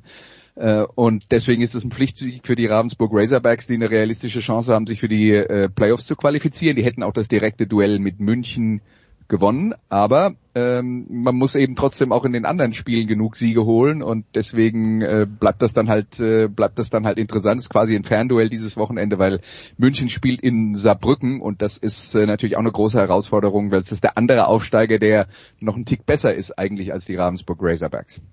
Eben und äh, Frank und äh, Ravensburg hat jetzt Frankfurt und Stuttgart auf dem Plan.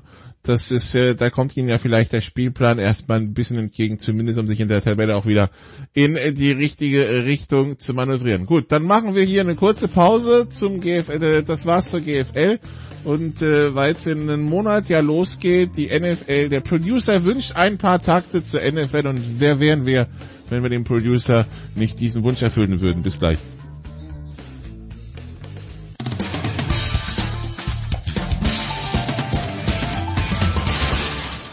Hi, hier ist Markus Kuhn von den New York Giants und ihr hört Sportradio 360.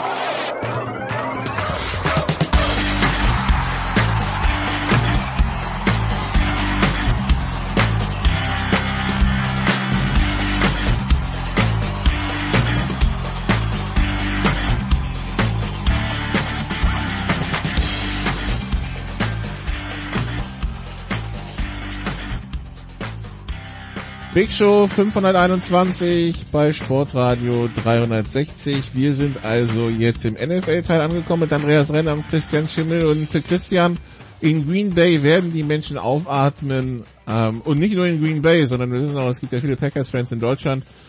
Äh, Aaron Rodgers äh, spielt doch dieses Jahr in Green Bay, ist im Trainingscamp. Man hat ihm Wünsche erfüllt. Man hat Randall Cobb für ihn wieder zurückgeholt. Also äh, ich glaube, wenn Aaron Rodgers wollte, dass äh, Brian Gütekunst, der, der, der GM, da in der Halbzeit im Tütü auf der Mittellinie tanzt, dann wird auch das noch geschehen, aber es scheint alles wieder in Ordnung zu sein in Green Bay, ja?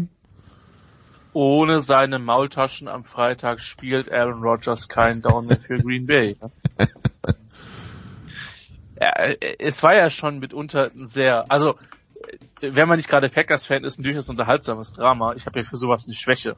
Ja, das ist purer Katastrophentourismus gewesen. Genau. Nikola, und ich weiß, dass da, dass du ja auch als, als Mensch, der gerne Autounfälle beobachtet und dann auf Twitter nicht lakonisch, nicht zynisch, gar nicht sarkastisch kommentiert, ähm, ja, es, es, es war eine bizarre Situation. Im Moment spricht viel dafür, dass Rogers dieses Jahr ein Jahr eben noch in Green Bay spielt und dass man danach aus dem Vertrag rauskommt, beziehungsweise dass er danach auch rauskommt, dass das halt die Spannung, die liegt, was bis zum gewissen Grad auch logisch wäre, weil man hat mit Jordan Love einen First Rounder gedraftet und den draftest du halt eigentlich nicht, dass der permanent auf der Bank sitzt. Und äh, wir werden jetzt, was ich gelesen, gelesen habe, in der Preseason eine, eine heftige Dosis von, von, von Love bekommen. Dodgers wird nicht besonders viel spielen, was nachvollziehbar ist, obwohl wir nur noch bei drei Preseason-Spielen sind, außer die Steelers und die Cowboys, die ja das Hall of Fame Game schon hatten.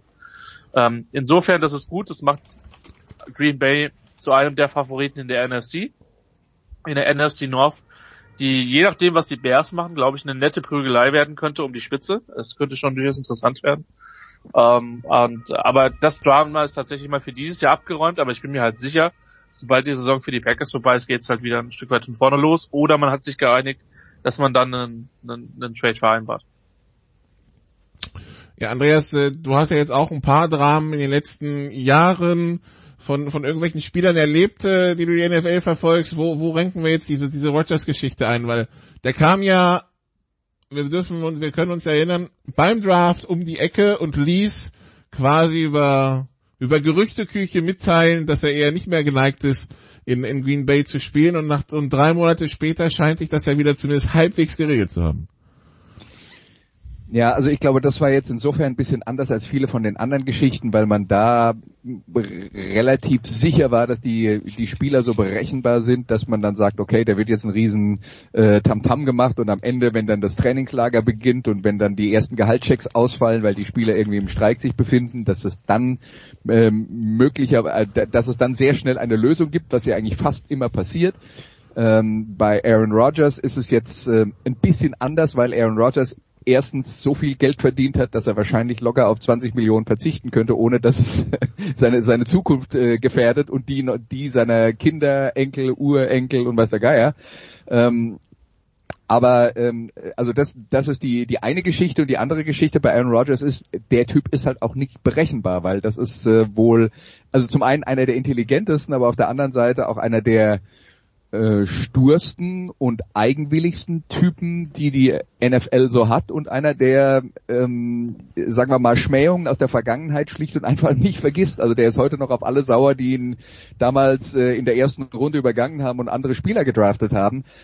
Und deswegen ist halt die Aaron Rodgers Situation ein bisschen äh, unberechenbarer gewesen. Insgesamt merken wir halt, da ist ja nicht nur Aaron Rodgers ein Thema gewesen, sondern auch Russell Wilson, dass Spieler, Starspieler in der äh, NFL, Quarterbacks, mehr Mitspracherecht wollen bei dem, wie ihr Team die Zukunft plant.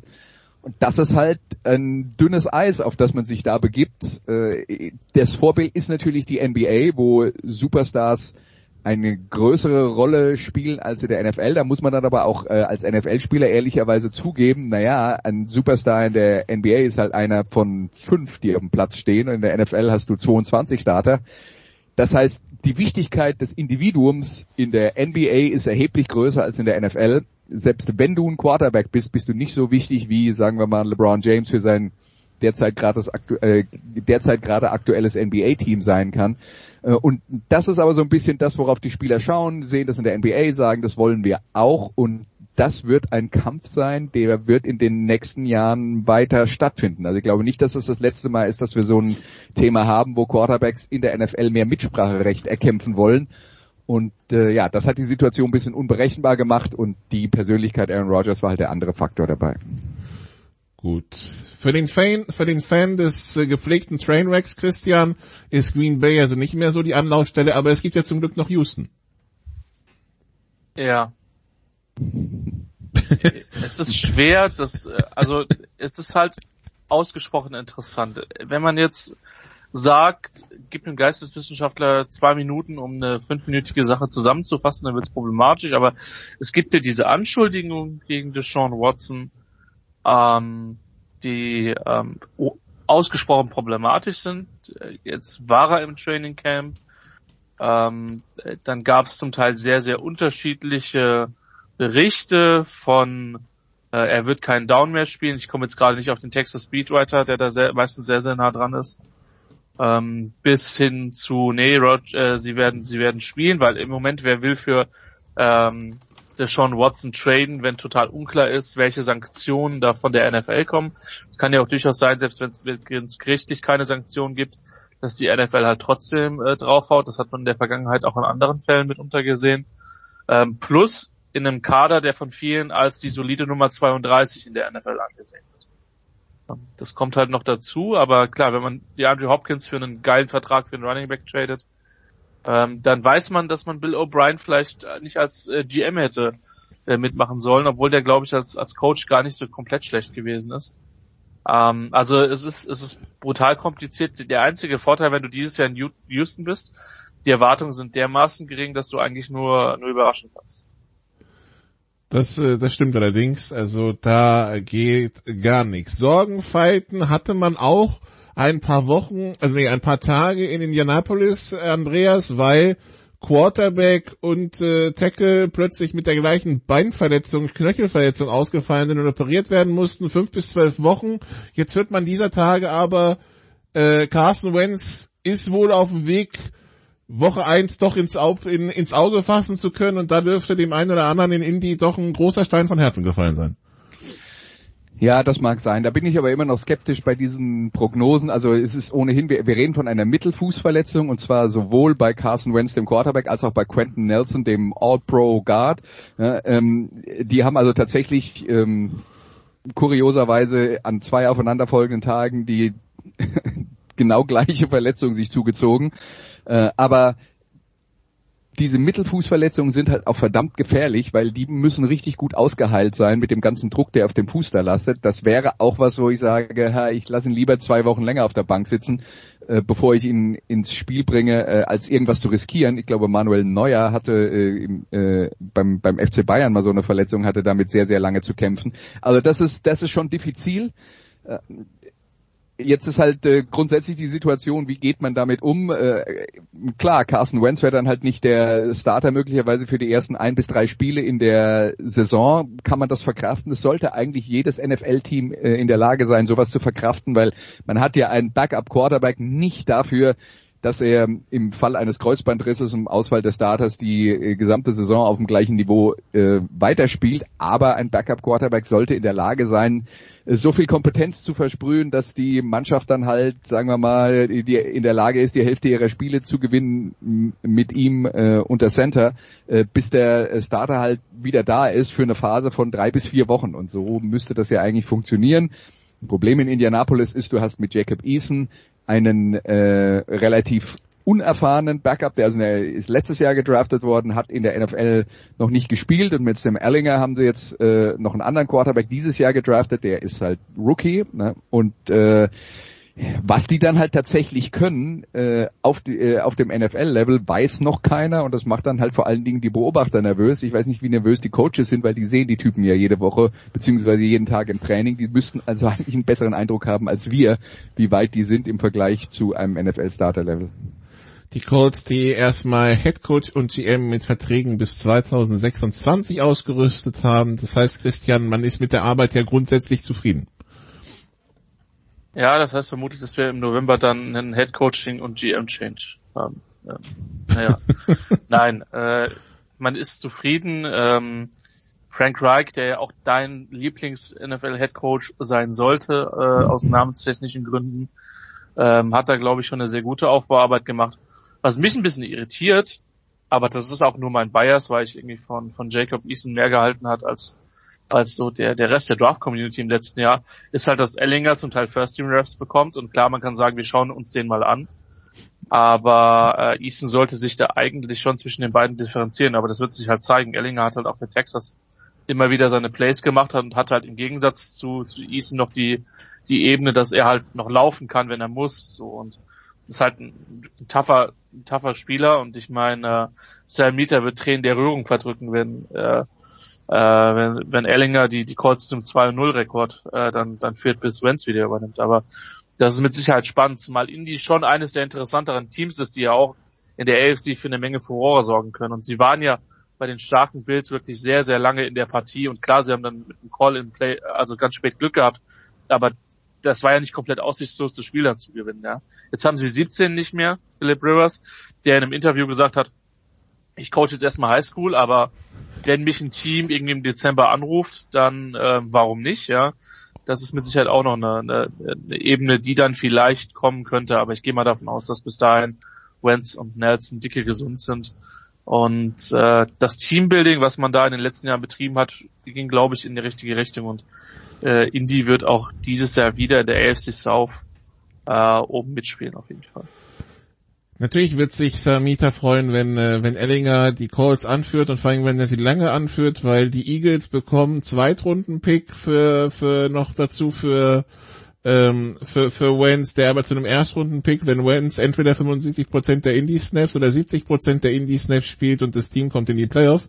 Das heißt, äh, ein Cellmeter wird sich freuen, wenn, äh, wenn Ellinger fünf Spiele macht, weil dann wird es schwierig, das zu erreichen und dann haben die Eagles nicht den Draft-Pick. Aber ja, ähm, solche Spielchen gibt's ja auch. Apropos Spielchen, wir haben jetzt ein Memo bekommen, beziehungsweise gelesen, Andreas, zu zu Regeländerungen in der NFL 2021 und man hat sich jetzt anscheinend vorgenommen, A, die Hits mit dem, mit dem Helm nochmal in Fokus zu nehmen und B, alles was Taunting ist, wird rigoros bestraft. Das wird die ersten zwei, drei Wochen wahrscheinlich nochmal lustig und dann haben sich alle wieder lieb, oder?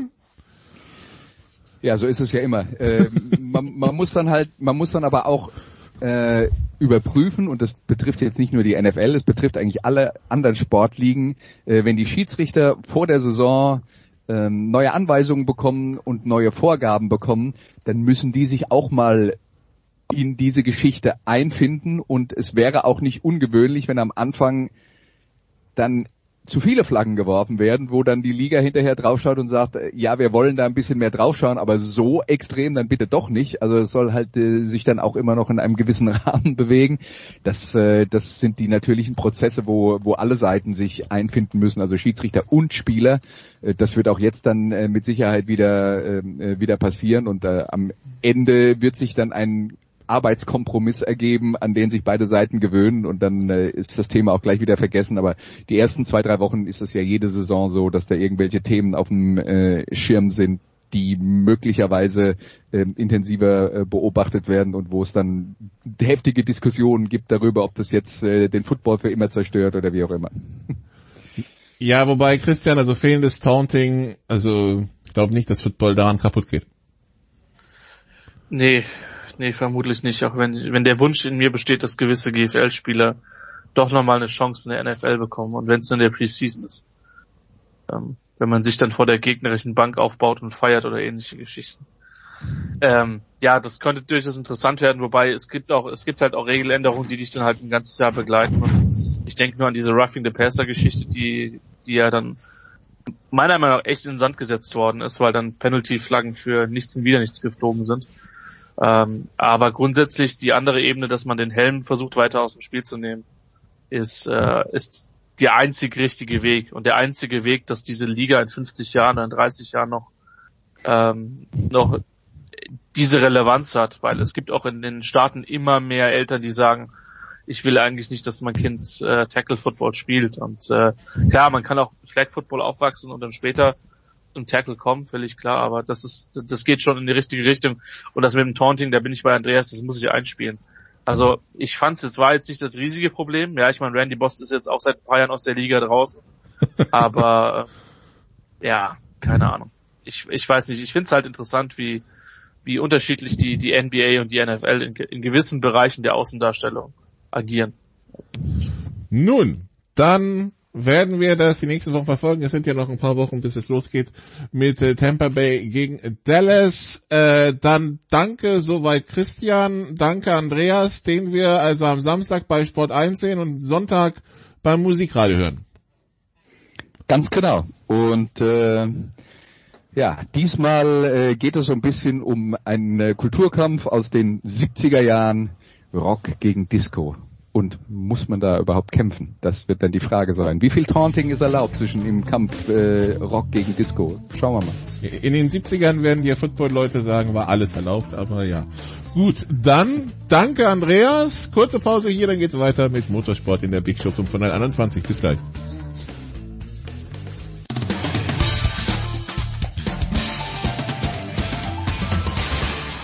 Hallo, hier ist Ralf Schumacher und ihr hört Sportradio 360.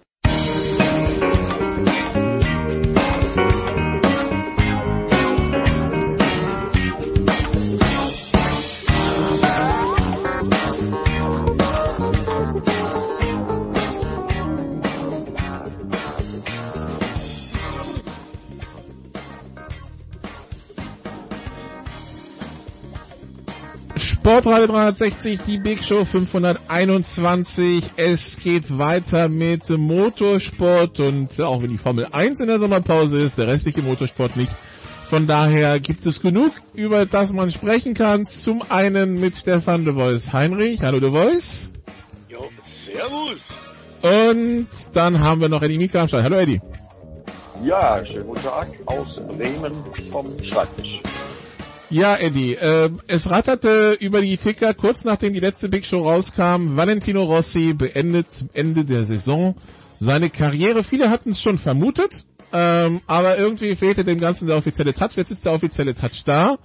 Jetzt wissen wir es also. Das heißt, wir können schon mal zurückblicken und zusammenfassen, wenn also ich muss sagen, als jemand, der jetzt unter 40 ist, der Name Valentino Rossi, wenn ich an Motorradsport denke, begleitet er mich eigentlich schon die ganze Zeit, wo ich bewusst irgendwie an, Motor, an Motorradsport denken kann. Der Motorsportjournalist Eddie Mielke, wenn er, wenn man ihn zu Valentino Rossi fragt, was wird er jetzt sagen? Ja, dass das Ganze 26 Jahre gedauert hat. 424 Rennen stand jetzt, 115 Siege, äh, 235 Podeste, 9 WM-Titel. Ähm, und dass ich ihn das allererste Mal gesehen habe, 1996 hat er ja seinen ersten Sieg auf einer 125er in Brünn in Tschechien gefeiert.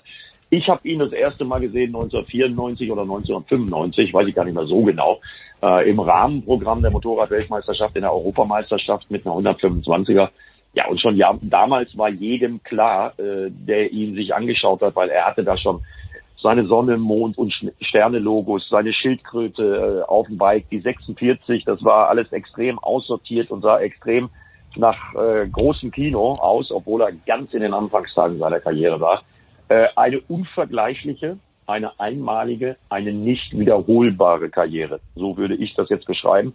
Und ich bin ganz ehrlich gesagt einer derjenigen, der froh ist, dass er diese Entscheidung getroffen hat, weil mit 42 gegen die unfassbar durchtrainierten Youngster, die da mittlerweile den Ton angeben, anzutreten, das wäre vermessen. Äh, das macht auch keinen Sinn mehr. Er muss niemand was beweisen. Geld braucht er, glaube ich, auch nicht mehr. Äh, seine Freundin Francesca Sofia Novello äh, hätte auch gerne irgendwann mal nochmal ein Kind in relaxter Atmosphäre ohne den Wettkampfstress. Also alles gut. Ähm, Valentino hat das gut begründet, hat sich gut verkauft und hat aus meiner Sicht äh, genau die richtige Entscheidung getroffen, die mich im Übrigen nicht überrascht. Äh, The Voice, einer, der noch gefahren ist, als das Ganze nicht MotoGP hieß, sondern noch in, in, in äh, 250er und 500er Klassen gefahren wurde. Ähm, die amerikanischen Kollegen wären wahrscheinlich sofort am Start mit einer Ordnung, Einordnung zum Thema Good, Greatest of All Time. Mhm. Wie, wie sieht's da auf der deutschen Seite aus? Also Valentino Rossi ähm, in, in der Motorrad, in der Liste der großen Motorradrennfahrer, wo steht er da? Wirklich an der Eins oder wo? Ja, ja, ganz klar an der Eins. Wobei wir natürlich, das ist ja die, die ewige Diskussion auch in der Formel 1, wer war oder wer ist der beste Formel 1-Fahrer aller Zeiten. Du darfst natürlich die unterschiedlichen äh, Jahrzehnte und die unterschiedlichen Wettbewerbsbedingungen auch nicht verkennen, aber Giacomo Agostini mit 122 Siegen ist zwar numerisch noch vorne vor Rossi mit seinen 115 Grand Prix-Siegen, aber den, den Weg der Motorrad-Weltmeisterschaft so sehr über, über fast ja zweieinhalb Jahrzehnte begleitet und die Motorrad-Weltmeisterschaft tatsächlich zu so einem großen Show-Business mitgemacht und zwar nachhaltig mitgemacht, ist eindeutig Valentino Rossi. Der hat sehr viel mehr erreicht als nur den Sport und die sportlichen Erfolge, sondern er ist tatsächlich der absolute Botschafter für Motorradrennen.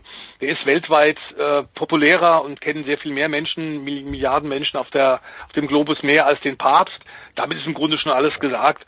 Und er hat das ja mit seiner relativ bodenständigen Art und seiner seiner ähm, verschmitzten ähm, Art auch immer immer hervorragend umzusetzen gewusst. Ich werde das nie vergessen und habe in der Tat, das sehe ich so wie Eddie, das Glück gehabt, ihn im Grunde seine ganze Karriere auch journalistisch äh, begleiten und verfolgen zu dürfen. Also wenn wir dran denken, wie er seine ersten 500er Siege, was er da auch für seine Siegerehrung hat immer einfallen lassen, mit Sexpuppe hinten in der Ehrenrunde auf dem Motorrad, ähm, mit äh, Gefängnis, das er da simulierte mit seinen Kumpels Ucho und Co. Dixie, Dix, Dixie Klo, ganz wichtig. Dixie Klo, es war sensationell. Du hast davor gehockt und hast Tränen gelacht. Und ich weiß, es geht allen, allen eigentlich so. Ähm, mein alter Ego, der mich damals zum Motorsport gebracht hat, der Manfred Janke, der äh, über 20 Jahre lang Porsche-Rennleiter war und, und PR-Direktor, der hat genau wie ich davor gehockt und hat es nicht gefasst und hat gesagt, dass, der, dieser Typ, der ist sowas von Gold wert. Äh, und nur wegen dem haben Millionen Menschen weltweit tatsächlich die Motorrad-Weltmeisterschaft verfolgt, nur wegen Rossi. Ja, wie, also das ist jetzt die Perspektive aus Rossis Sicht, äh, jetzt äh, dem der Motorradsport, wenn der Name Rossi nach 25 Jahren vielleicht mal ein bisschen in Hintertreffen gerät, wobei er hat ja seinen Rennstall. Äh, ja, was ändert das für die für die MotoGP, Eddie? Also ja, also du hast es, du hast es ja gerade gesagt, das wird nicht viel für die MotoGP ändern, weil jetzt in den letzten zwei Jahren, das können wir äh, durchaus so mhm. festhalten, äh, hat er vorne an der Spitze äh, keine keine Rolle mehr gespielt. Ähm, das ist dann halt der Lauf der Dinge. Ähm, aber das ist letztendlich auch nicht so schlimm und äh, auch wenn sein letzter Sieg aus 2017 in Assen ja einige Zeit zurückliegt, ähm, er ist halt ein unglaublicher Charakter und er hat die Szene geprägt äh, mit seinen Aktionen, mit seinen Interviews, mit seinen Sprüchen. Und da bleibt der Szene ja enthalten, äh, er, erhalten. Also äh, er hat ja neben seinem Moto2-Team, was er die ganze Zeit schon hat, ähm, ein äh, Riesenkuh gelandet mit saudi-arabischem Geld und fährt mit zwei Ducatis im nächsten Jahr mit zwei Werks-Ducatis wohlgemerkt, äh, mit zwei Fahrern in der MotoGP mit. Das heißt, er wird als Teamchef äh, natürlich erhalten bleiben. Er wird sicherlich ein begehrter Gesprächspartner für die Journalistenkollegen sein, egal ob Print oder TV oder Radiobereich. Ähm, also er wird da sein und er wird ja auch irgendwie in irgendeiner Serie äh, weiter Rennen fahren. Er hat es nämlich klar und deutlich gesagt. Bei uns äh, live in Sat 1 schon vor zwei Jahren, da hat er uns das Versprechen gegeben, er wird ein DTM-Rennen fahren. Äh, das kann man auf der RAN.de Homepage sich auch anschauen, dieses Interview mit der Kollegin Andrea Kaiser. Das war ziemlich deutlich, was er da gesagt hat. Und äh, er hat selber äh, jetzt im Zuge seines Rücktritts auch gesagt, er wird sich im GT3-Sport äh, wiederfinden, was er ja ohnehin schon in Abu Dhabi und Dubai bei einigen Gelegenheiten gemacht hat. Er ist die Rallye Monsters schon gefahren. Also er wird weiter Rennsport betreiben, zwar im Autobereich, aber dadurch, dass er ein Teamchef nun ist, dadurch, dass er ein Teambesitzer ist von einem MotoGP und einem Moto2-Team, äh, wird Valentino Rossi natürlich weiterhin eine Präsenz im Fahrerlager haben. Also da muss keiner Angst haben, äh, dass die MotoGP aufhört, äh, nur weil Valentino Rossi seinen Rücktritt erklärt hat. Gut, äh, The Voice, diese Geschichte, dass er da, also dass er da die TM fahren will. Äh, ich habe jetzt irgendwie heute gelesen, ähm, er hätte irgendwie gesagt, also wenn er darum, wenn er da fahren will, dann nicht nur aus Jux und Tollerei, sondern als äh, ja als als ernsthafte Geschichte. Äh, was muss man davon halten? Ich meine, wie sehr, wie, wie sehr muss man sich überhaupt den Umstieg von Motorrad auf Vierrad vorstellen? Weil irgendwie ist dann doch wahrscheinlich ein ganz anderes Gefühl. Ja, aber ähm, gibt eine Menge, Menge äh, Motorradfahrer, die sehr talentiert dann auch im Auto gewesen sind, egal ob auf der Rundstrecke oder im Rallye-Bereich. Das ist so ein bisschen das Popometer und das Gefühl für Geschwindigkeit. Die hängen ja auch sehr miteinander zusammen, so ein bisschen ja wie auch die, die Abfahrer im Skisport und die Motorsportler.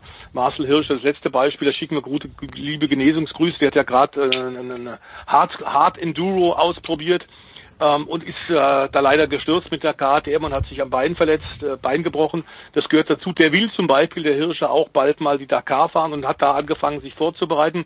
Kleine Rückschläge wirst du haben, aber Valentino Rossi ist schon relativ viel gefahren. Eddie hat es ja gerade angekündigt. Und er war mit dem WRC-Auto genauso schnell, wie er eigentlich auch vor paar Jahren ja, ich glaube, fünf oder sechs Mal sogar für Ferrari Formel 1 getestet hat.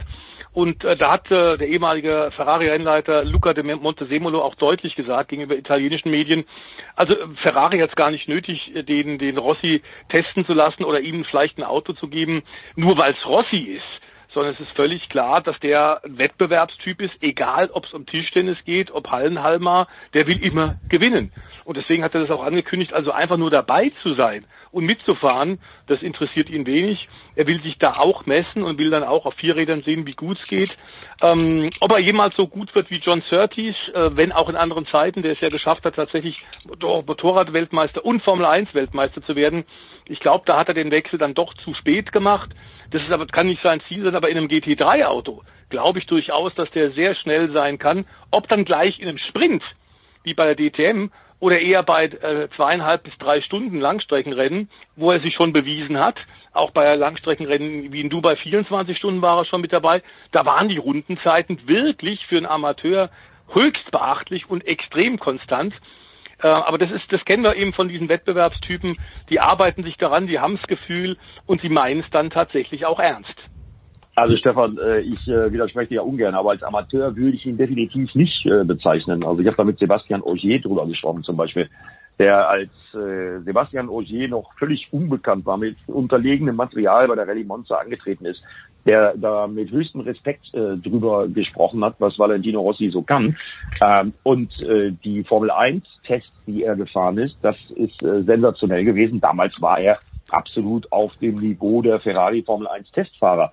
Und im Übrigen, das haben viele nicht mehr so richtig auf dem Radar, aber ich weiß es noch, äh, Valentino Rossi äh, ist schon mal ein damaliges DTM-Auto gefahren, nämlich äh, für Mercedes äh, in Hoffenheim. Und auch da habe ich damals gehört, also der kann das. Äh, den könnten wir uns ohne Probleme sofort im Renneinsatz vorstellen. Und äh, eins ist mal klar. Einer wie Valentino Rossi, der 26 Jahre äh, Motorrad-Weltmeisterschaft äh, überstanden hat, äh, wenn der dann irgendwie, egal wo, ob in Le Mans, ob beim 24-Stunden-Rennen in der Eifel, ob beim DTM-Rennen oder bei irgendeiner anderen Serie, ist ja völlig egal, wenn der da in so ein Auto steigt, dann ist A, das Material tipptopp, das wird Top-Material sein und B wird er auch mega äh, vorbereitet sein. Also halbe Sachen gibt es bei einem wie Valentino Rossi nicht. Und dann ist wahrscheinlich auch der Zirkus in der Stadt, oder? Das ohnehin. Definitiv. Ich meine, stellt euch das mal vor, ihr seid ja auch beide äh, Racing-Fans und Petrolheads. Stellt euch jetzt einfach mal vor, äh, Saisonauftakt DTM 2022, nehmen wir einfach mal an, ist natürlich noch eine wagemutige Spekulation, aber wenn das in äh, Monza stattfindet und dann fährt Valentino Rossi in Monza ein DTM-Rennen, ja, dann kriege ich jetzt schon Gänsehaut, äh, wenn ich drüber nachdenke, dass ich das dann hoffentlich kommentieren darf. Aber äh, ich glaube, das wird schon ein paar Leute mobilisieren. Gut, dann so viel zu Valentino Rossi. Dann äh, reden wir mal über die Rennen, das Rennen, das äh, jetzt ähm, am Wochenende stattgefunden hat in der MotoGP. Ähm, The Voice wir hatten wieder eine rote Flagge, wir hatten wieder einen Zwischenfall der Kategorie Freakshow wahrscheinlich. Ähm, plötzlich brannte es auf der Strecke, weil einer ist gestürzt, der nächste ist rübergefahren und äh, zum Glück ist niemandem was Schlimmeres passiert. Ne? Ja, wir haben wieder Glück gehabt, überhaupt gar keine Frage, wobei jetzt die aktuell äh, hochbrannende Diskussion und eine Sicherheitsdebatte rund um den Kurs von Spielberg finde ich tatsächlich ein bisschen äh, hochgejazzt gerade. Man kann über jede Rennstrecke diskutieren. Es gibt natürlich auf jeder Automobilrennstrecke Punkte, die nicht ganz ideal für die Motorradrennfahrer sind. Und umgekehrt, es ist überhaupt gar keine Frage, aber dieser Unfall, der da gerade ähm, von dir beschrieben, äh, Dani Pedrosa, ähm, den, den Wildcard-Starter mit der KTM passiert ist und der unglückselige Lorenzo Salvadori auf der Aprilia, der keine Chance hatte auszuweichen und dann bei dem vergleichsweise glimpflichen Ausgang, nämlich nur rechten Knöchel gebrochen, ähm, dann tatsächlich für spektakuläre Fernsehbilder gesorgt hat, nämlich äh, Maschinen in Flammen, äh, hat mit dem Spielberg und seinem Layout eigentlich an sich nichts zu tun. Das ist eine Kombination von, von oder der, der Verkettung von Umständen, ähm, die Eddie und ich schon hundertmal gesehen haben, die können auf jeder Rennstrecke passieren. Dass einer beim Rausbeschleunigen Highsider hat, ähm, und die äh, gerade in einer Anfangsphase der Pulp, der dahinter ist, dass der eine nicht mehr ausweichen kann, das kann überall passieren. Wir können sicherlich, ähm, man kann sicherlich darüber diskutieren, dass es jetzt dreimal in Folge war. Bei drei Motorrad Grand Prix hatten wir drei rote Flaggen im letzten Jahr und in diesem Jahr auf dem Red Bull Ring. aber dieser, diesen Unfall daher herauszunehmen, hat, glaube ich, tatsächlich mit, mit der Strecke in Spielberg nichts zu tun, oder Eddie? Ja, absolut, gebe ich dir völlig recht. Das sind halt diese blöden Unfälle im Pulp, insbesondere in der Anfangsphase, äh, wenn dann einer nicht ausweichen kann und drüber fährt. Die können überall passieren. Das hat mit dem Red Bull Ring überhaupt nichts, also wirklich rein gar nichts zu tun. Ähm, aber äh, Fakt ist trotzdem, wir haben wieder mal richtig Schwein gehabt. Das hätte auch übel ins Auge gehen können. Okay, das heißt, also, weil die Fahrer, weil, was ich gelesen habe, beschweren sich die Fahrer, dass die Kurve halt, du kommst mit 300 hochgeschossen und müssen mit 55 rum. Ähm, dass die kritisch wäre, aber ich meine, es ist ja, ja, es ist ja Aussagen der Kurve passiert, nicht bei mir, nicht beim Anbremsen, von daher ja, irgendwie schwierig, ne? Also du bremst dreimal natürlich schon auf sehr hoher Geschwindigkeit zusammen, aber bitte sehr, wir wollen ja auch keinen Mickey Mouse Kurs haben. Es soll ja auch für die weltbesten Motorradrennfahrer anspruchsvoll sein. Das ist die Rennstrecke. Ähm, und ich finde auch, dass sie im letzten Jahr wahnsinnig schnell reagiert haben, indem sie tatsächlich nach dem fliegenden Motorrad von, von Vinales ähm, und der Kollision von, von Johann Sarko und Franco Morbidelli, tatsächlich haben sie da ja wahnsinnig schnell reagiert. Ich kenne kaum eine Rennstrecke, auf der die Streckenbetreiber sich so sehr bemühen, A, den, nach einem Unfall die Strecke wieder sauber zu kriegen. Das war absolut vorbildlich, was sie da am vergangenen Sonntag auf dem Red Bull Ring wieder gemacht haben. Plus, sich immer mit allen Beteiligten zusammenzusetzen und unter anderem auch auf die Fahrer zu hören, um Vorschläge zu erarbeiten, Vorschläge zu machen, was man noch tun kann. Die Schikane, da wird gerade drüber diskutiert. Äh, ob das am Ende nächstes Jahr so sein wird, weiß ich nicht, aber der Spielberg an sich hat eine sehr, sehr eigene Charakteristik, hat Karma, es ist eine wunderbare Mischung zwischen moderner Rennstrecke mit weiten Auslaufzonen und einer Oldschool-Piste. Ähm, natürlich ist es, ist es schwierig, dort zu fahren. Natürlich kann da was passieren. Aber dieser Balanceakt gehört natürlich ein bisschen zur Show dazu. Per se ist das kein, keine Rennstrecke, die schwere Unfälle äh, tatsächlich provoziert. Sehe ich überhaupt nicht so. Ähm, und ich glaube tatsächlich, dass die, dass die Macher das äh, sehr gut hinkriegen werden. Was interessant ist, tatsächlich, dass äh, am Ende ein, ein Youngster gewonnen hat und ich glaube, den Speed, Eddie hatte ja ähm, Jorge Martin schon gezeigt, ist es tatsächlich wieder so ein junges Stehaufmännchen, Anfang der Saison ja auch gleich ordentlich verletzt. Ähm, was er kann, hat er in der Moto 3 unter anderem ja schon bewiesen. Aber dass er jetzt als erster Fahrer im Satelliten-Ducati-Team so einen souveränen Sieg rausgefahren hat, ich habe gedacht, Respekt. Also der Typ. Und das sind diese jungen Gnadenlosen, von denen Eddie vorhin auch gesprochen hat. Willst du tatsächlich als Valentino Rossi dich mit solchen Leuten noch anlegen, die kein Risiko kennen, die sagen, ich will meine Karriere hier fortsetzen, ich will erfolgreich sein, egal was passiert die kannst du eigentlich nicht biegen. Und der zweite Mann, der mir wirklich aufgefallen ist, muss man sagen, Juan Mir auf der Suzuki. Nun passt die Rennstrecke des Red Bull Rings offenbar der Suzuki gut, aber der ist ein sehr reifes Rennen wieder mal gefahren und hat mit dem Rennen eigentlich mir auch gezeigt, das war kein Zufall, dass er Weltmeister geworden ist im letzten Jahr. Da hast du völlig recht, Stefan. Juan Mir ist äh, da natürlich bemerkenswert, aber an allererster Stelle müssen wir Jorge Martin erwähnen. Also der ist 23, der wird im April, Ende, äh, nee, Ende Januar äh, wird er 24. Das war äh, sein sechstes MotoGP-Rennen. Du hast die Verletzungen angesprochen. Mhm. Ähm, der war davor schon auf dem Podium, aber der hat eben halt auch äh, schwerste Operationen äh, gehabt nach seiner äh, Verletzung, die er schon erlitten hat. Aber dass der Typ einer ist, der sich gar nichts scheißt, äh, das ist allen klar. Und da kann man mal sehen, die Nachwuchsarbeit, äh, die zahlt sich da aus und äh, deswegen von KTM, mehr, oder? Ja, von KTM, äh, da kommen wir gleich drauf. Ähm, Jorge Martin äh, gehört äh, da natürlich auch zu, der war bei Aki Ayo im Team.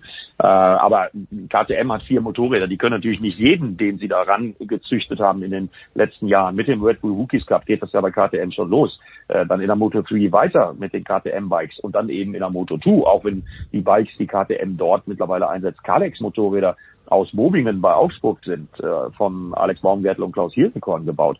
Ähm, geht nächstes Jahr weiter bei KTM, denn bevor jemand anders kommt, äh, die beiden Burschen kämpfen gerade um die Weltmeisterschaft, äh, Gartner und Fernandes nämlich. Ja, die werden nächstes Jahr bei RW von Charal im Tech 3 Team äh, die beiden Satelliten KTMs fahren, die aber identisch sind mit den Werksmotorrädern von Miguel Oliveira und Brad Binder. Und da haben wir die nächsten beiden Raketen dann, weil ich bin mir sicher, dass beide auch extrem gut äh, für sprich ihr Fahrstil in der MotoGP klarkommen werden. Aber die Reife, die Jorge Martin da gezeigt hat, wie er das gemacht hat mit 23, äh, sensationell, äh, überragend. Und man hat ja auch die Emotionen gesehen, die sich mhm. äh, bei Fonzi Nieto und bei seinem Team, Fonzi Nieto, ehemaliger 250er-Fahrer, Riding Coach im äh, Pramac Ducati-Team, äh, was da frei geworden ist äh, nach so einer schweren Zeit äh, im Krankenhaus. Und dann kommt er an den Spielberg und gewinnt das Rennen. Wobei man auch sagen muss, dass äh, ja, der Red Bull Ring natürlich der Power der Ducatis entgegenkommt. Aber egal, das muss man erstmal machen. Der hat sein erstes Rennen gewonnen. Ja, und das bedeutet im Endeffekt, es bleibt mega unterhaltsam, was da in der MotoGP alles abgeht. Und einen möchte ich persönlich auch noch erwähnen, denn mit der leistungstechnisch unterlegenen Yamaha am Red Bull Ring Dritter zu werden, das ist sowas ähnliches wie ein Sieg für Fabio Quattararo, der auch nicht umsonst der Führende in der Weltmeisterschaft ist. Der seine Punkte sammelt und sammelt und sammelt, ne? So, äh, also. Genau. So wie Weltmeister es machen müssen und wie Juan Mir es letztes Jahr gemacht hat. Gut, äh, The Voice, was sagen wir über die Starttechnik von Marc Marquez? Weil der hat ja anscheinend einen recht eigenen Stil, die erste Kurve zu fahren, die er jetzt zweimal demonstriert hat. Äh, Bump and Run quasi, ne? Ja, ähm, Alex als Esparago wird das nicht alles so ganz so äh, toll finden, das ist klar, aber ähm, beim zweiten Mal muss man sagen, ist auch äh, äh, ganz klar Marc Marquez noch innen ähm, geschnitten worden und er musste da ein bisschen ausweichen. Aber äh, das ist die kompromisslose Art. Das ist Marc Marquez. Wobei wir sagen müssen, was wir schon erwähnt haben, trotz seines äh, eindrucksvollen Triumphs auf dem Sachsenring, die Rennstrecke in Deutschland liegt ihm halt wie keine andere. Das wird nicht immer so weitergehen und dass die Honda nach wie vor eine ziemliche Zicke ist äh, diese MotoGP-Maschine sehen wir ja auch an den anderen Honda-Fahrern. Also ähm, in diesem Fall sogar äh, dramatisch äh, der zweite Werksfahrer äh, Paul Esparago äh, keine Punkte geholt, 16. geworden. Und wenn du da halt am Start tatsächlich eine Chance hast, wie Dani Pedrosa nach vorne sich zu tanken, so ist der eben auch sehr in Weltmeister geworden. Kompromisslos reinhalten. Ähm, es ist diesmal gut gegangen, es war heftig, deswegen hinterher auch die Gäste, äh, die, die nicht netten Gesten bei der Slow Down Lab und ähm, der Ärger von Alex, was ich verstehen kann. Aber klar ist, ähm, das, das ist dann, das ist eben einfach Marc Marquez. Und wir haben gesehen, das war das, glaube ich, Maximum, was da tatsächlich dieser achte Platz möglich war in Spielberg. Diese äh, Strecke äh, kommt der Honda nicht so entgegen wie der Sachsenring. Und wir haben ja, äh, Eddie und ich beide schon gesagt hier auf Sportradio, ähm, dass es in diesem Jahr natürlich auch noch ein, ein Prozess äh, werden wird, denn nach wie vor ist Marc natürlich nicht im Vollbesitz seiner Kräfte. Nach wie vor ist er in Reha und ähm, also ein Otto-Normalverbraucher würde, glaube ich, nicht MotoGP-Rennen fahren, um äh, Reha zu machen, aber bei ihm ist es eh anders. Ähm, er versucht das Maximum rauszuholen und im Grunde ist das jetzt schon ein bisschen, glaube ich, Vorbereitung auf das nächste Jahr. Ein Otto-Normalverbraucher würde auch gar kein MotoGP-Rennen fahren, The Voice.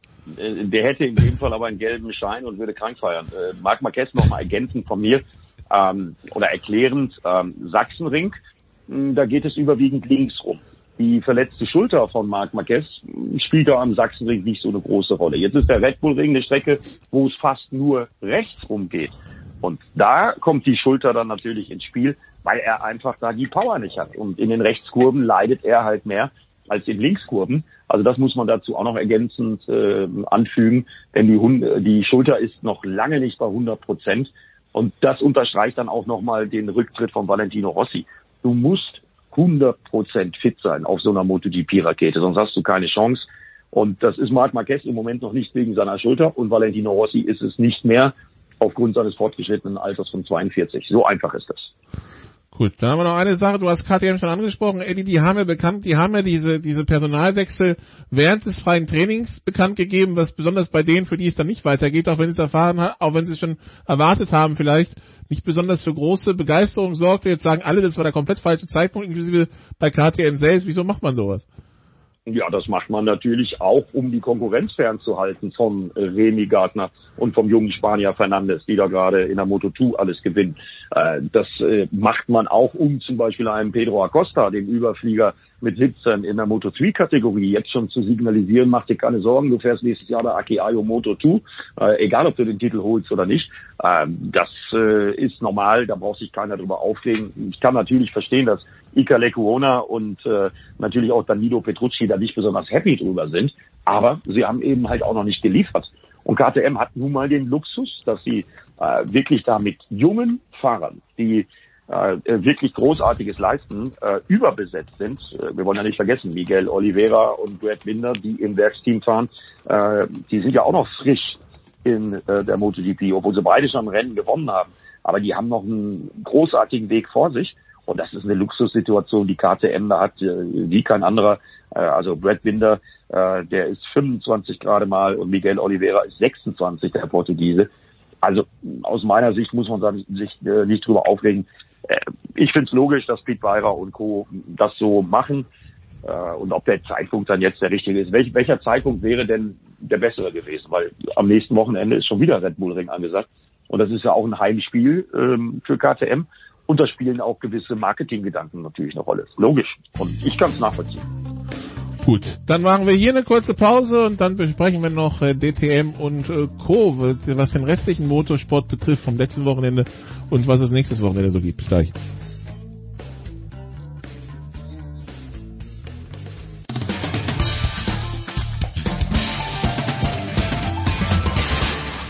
Hallo, hier ist Nick Heidfeld und ich höre Sportradio 360.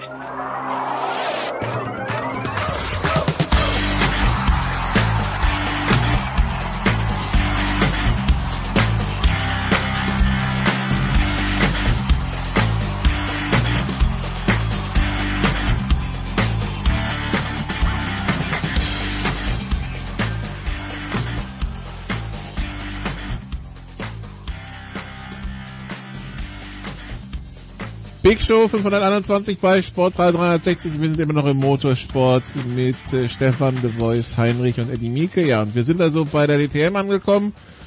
Äh, die hat Eddie letztes Wochenende Station gemacht in Solder in Belgien. Ähm, ja, äh, Kevin van der Linde hat das eine Rennen gewonnen und beim anderen Rennen sehen wir, und das wird den einen oder anderen Fan erfreuen, endlich wieder den Namen Wittmann oben stehen, ne? Ja, endlich äh, ist völlig richtig. Und zwar seit äh, Brands Hatch 2019 mal wieder Marco Wittmann ganz oben auf dem Podest. Das hat viele gefreut. Mich auch, muss ich sagen, weil Marco Wittmann ist zweifacher DTM-Champion und äh, das tut so einer Serie immer gut, wenn einer, der schon den Titel geholt hat, und zwar zweimal ähm, in, in dem Vorgängerserienmodell, wenn der sich dann jetzt auch da etabliert hat und äh, gegen die jungen Wilden durchgesetzt hat, obwohl Marco Wittmann ja auch immer noch ein junger Mann ist, äh, das ist super, war sein 16. Karrieresieg. Und vor allen Dingen hat es mich gefreut, ähm, Timo Scheider, mein geschätzter Experte und Kollege in Sachen DTM, hat ja den M6 neulich mal in unserem Podcast als Badewanne bezeichnet. Ja, also dafür, dass das eine alte Badewanne ist, hat er aber nicht schlecht performt, der BMW. Also, Sieg von, äh, von Wittmann, ähm, es äh, gab dann am Sonntag viele Diskussionen anscheinend The Voice um äh, ja so, so, ein bisschen Blockierverhalten von äh, von von Alice. Da hat sich dann ähm, ähm, Van der Linde beschwert. Äh, wie viel ist Racing? Wie viel ist äh, Wohnwagen auf der Landstraße erlaubt quasi auf der Rennstrecke? Äh, das gehört zum taktischen äh, Portfolio von jedem Top-Team ähm, und gerade die Abtruppe ähm, sollten wir vielleicht auch das nicht überbewerten, dass ein äh, Renner der Biermeier natürlich sich da äh, echauffiert und ärgert, verstehe ich, aber klar ist das die Abt-Audi in der alten DTM das natürlich auch sehr, sehr oft schon praktiziert haben, genauso. Ich muss auch sagen, der Ellis ist nicht so dramatisch viel langsamer gefahren, wenn wir uns die Rundenzeiten zum ähm, gerade äh, dem Zeitpunkt im Rennen am Sonntag angeguckt haben. Natürlich hat er das getan, was man tut. Das ist überhaupt gar keine Frage. Der hat in diesem Jahr auch eben schon gewonnen.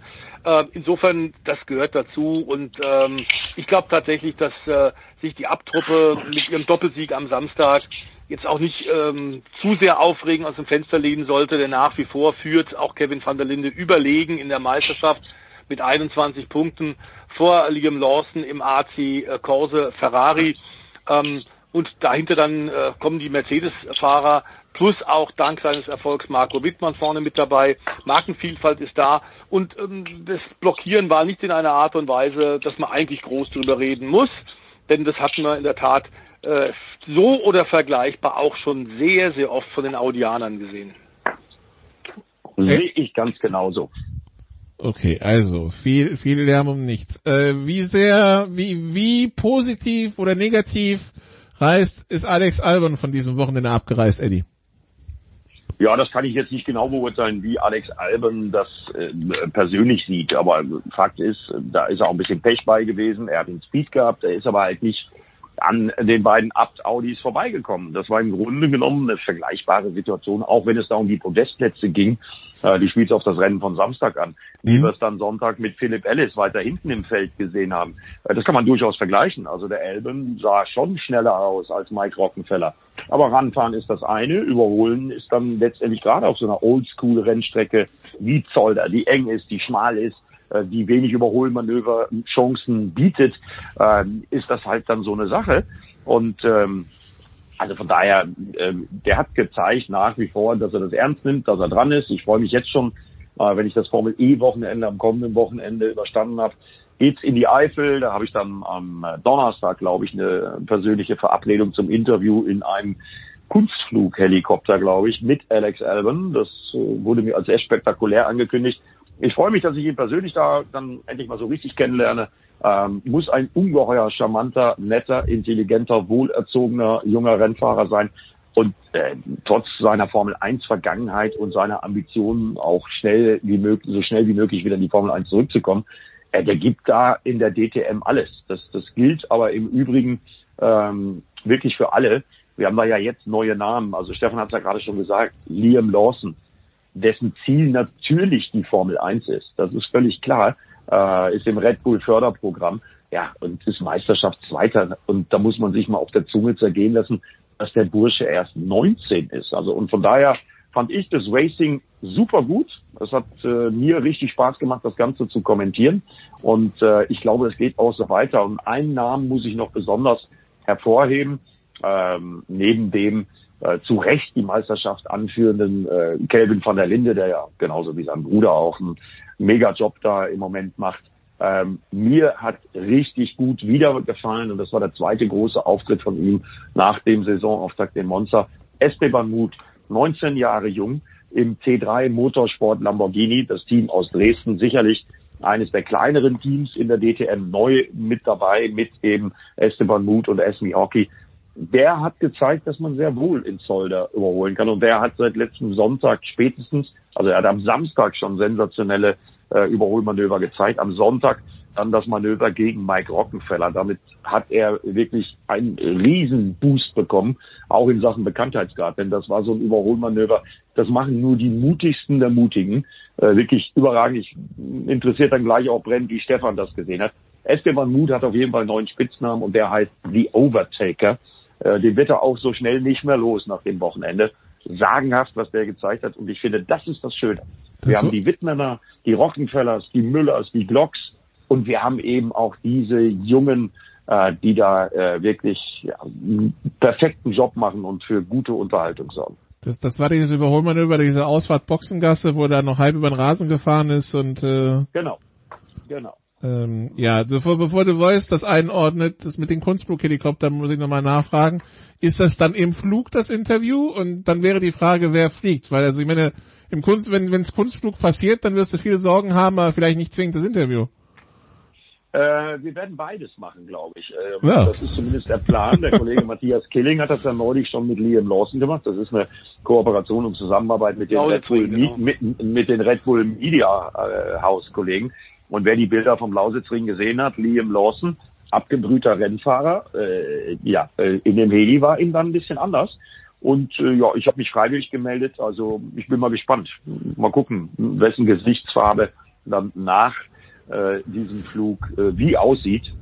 Schauen wir mal. Müssen wir mal gucken. Ich, ich wünsche schon mal viel Spaß. Leute, weiß jetzt der Herr Mut.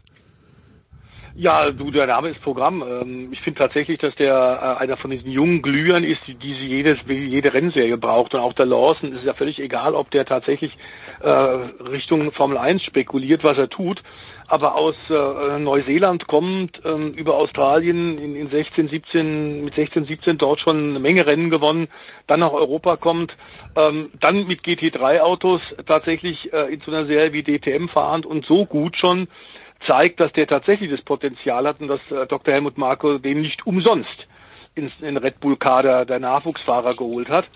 Ähm, ich glaube auch, dass tatsächlich Esteban Muth ähm, jetzt auf der Liste von einigen Leuten noch steht. Wenn er das ein bisschen konstanter noch hinkriegt, sollte nicht vergessen, es ist ja wirklich, äh, Eddie hat es gerade gesagt, T3 Motorsport auf diesem Niveau einer DTM, einer GT3 DTM, sind die vorher noch nicht gefahren. ähm, und äh, die schrauben sich offenbar die Seele aus dem Leib ähm, und machen das ganz offensichtlich aber richtig gut. Es ist völlig egal, wie die BOP ist, die Balance of Performance für den Lamborghini. Ähm, aber so zu fahren auf so einer schwierigen Rennstrecke musst du tatsächlich erstmal gegen erfahrene Hasen, die dir natürlich nichts schenken. Ähm, ich glaube tatsächlich, das ist eine der Entdeckungen des Jahres. Überhaupt keine Frage in der DTM. Und die Mischung macht's. So war es schon immer, auch mit den Class One Autos und so ist in der GT3 auch. Vergleichbar müssen wir allerdings sagen, ist es natürlich auch im ADAC GT Masters jung gegen alt. Das ist natürlich was wahnsinnig viele Fans äh, elektrisiert. Aber was ich äh, klasse finde, Stefan, an der Geschichte von Esteban Mut, der hat es ja nicht so einfach gehabt. Der hat ganz schöne Schwierigkeiten gehabt, überhaupt ein Ride, also ein Auto und Vertrag zu finden für dieses Jahr. Und äh, ja, also der hat jetzt mehrfach schon gezeigt und äh, nochmal meine Frage an dich.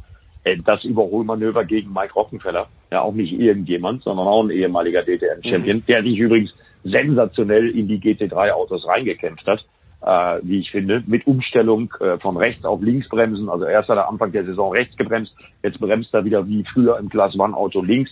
Also der hat da schon etliches probiert und ist absolut bei der Spitze mit dabei. Aber dieses Überholmanöver von Esteban Muth, äh, das war doch eine Motorsport-Symphonie, oder will ich mir das sagen?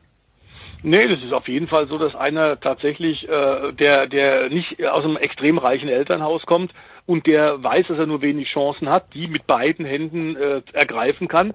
Offenbar ein sehr, sehr großes Talent, denn das ging ja auch gut. Wir haben da schon viele, viele andere Szenen gesehen, in anderen Rennserien, wo auch junge Leute wussten, wir haben ein, zwei Jahre und wenn wir dann nicht irgendwo in einem Förderprogramm sind oder große Sponsoren finden oder einen Werksvertrag bekommen, ist es vorbei, die dann dabei großen Unfug machen und den Bogen überspannen. Das hat er genau nicht gemacht.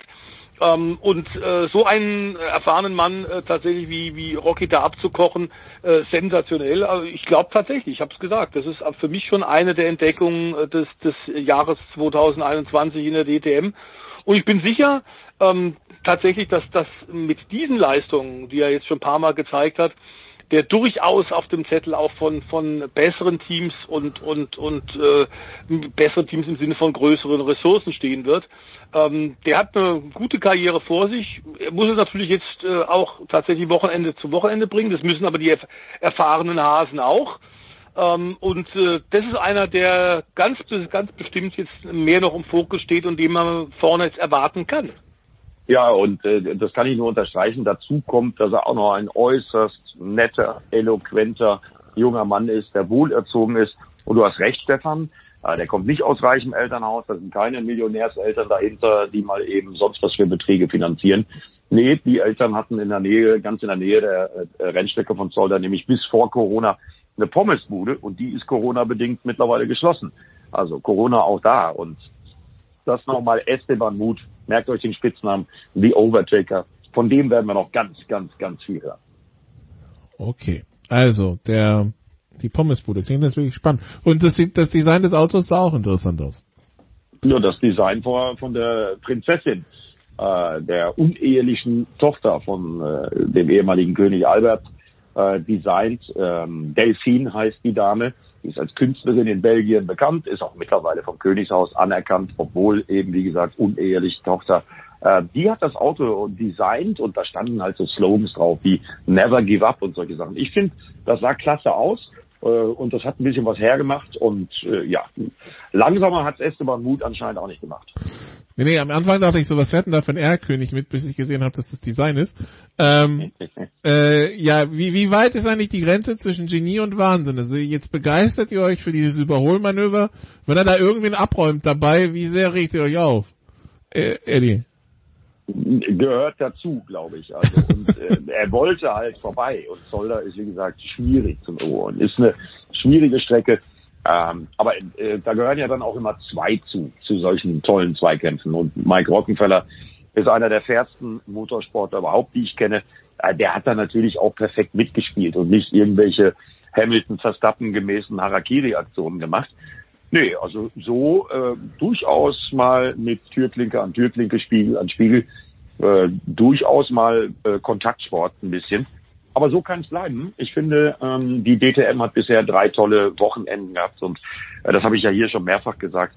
Da hätte ich im November noch nicht mal im Traum dran gedacht. Dass äh, jetzt Christian Kleen, wollen wir ja nicht vergessen, noch eine Marke, sechs Marken letztes Wochenende am Start mit dem McLaren von Christian Kleen. Okay, der noch aufholen muss, aber das ist von JP Motorsport ein Testballon fürs nächste Jahr. Ich weiß auch jetzt schon, dass wir am Nürburgring noch mehr Autos haben werden. Äh, da fährt nämlich Hubert Haupt, der Teamchef selber, mit Mercedes mit.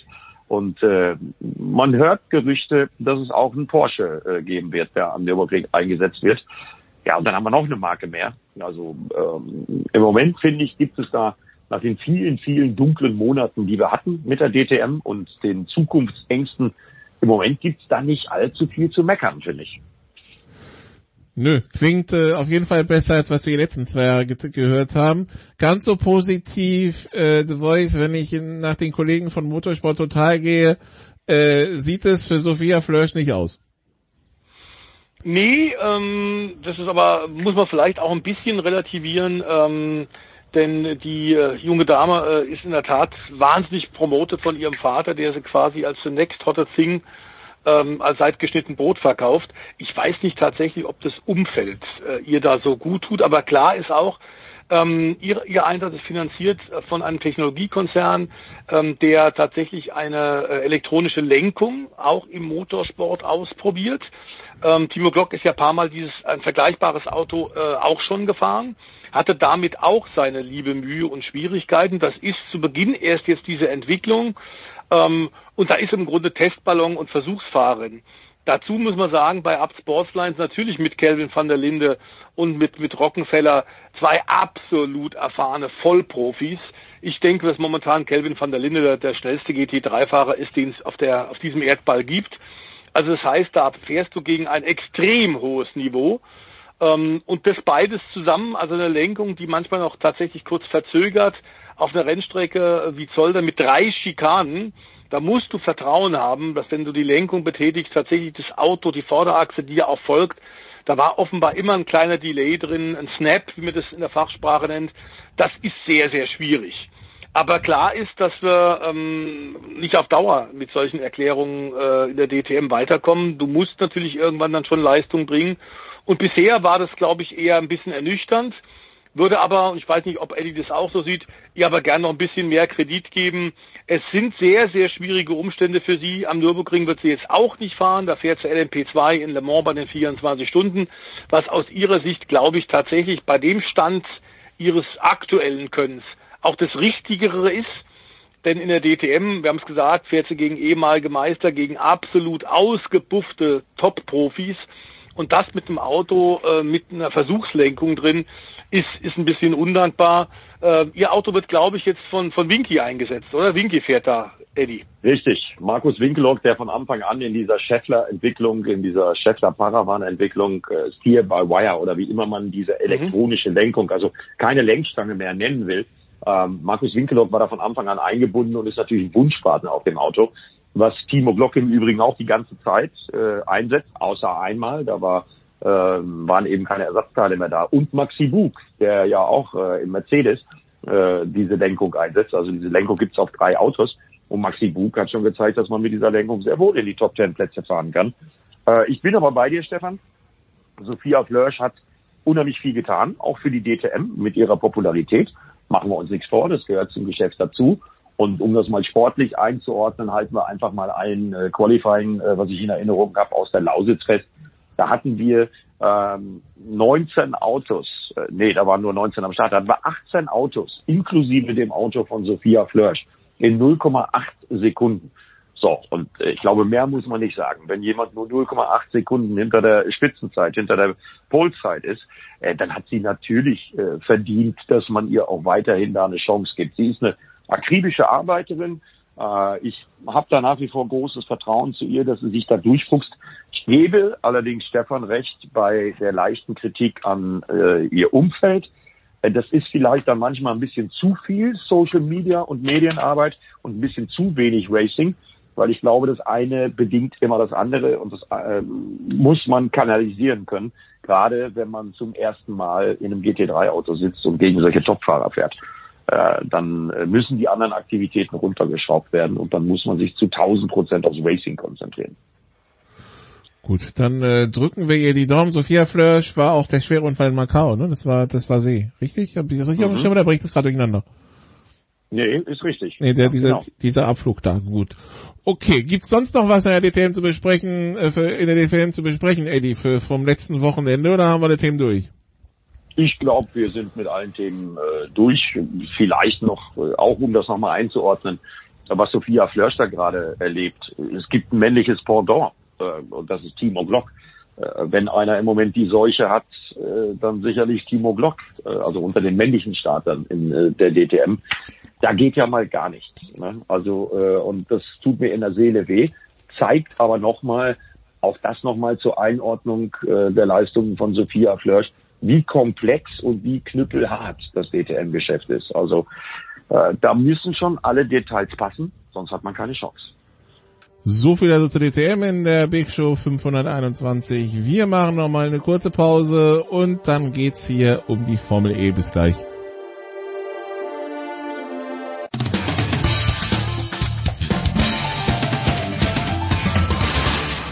Hallo, ich bin Matthias Ekström, hier ist Sportradio 360. Viel Spaß dabei.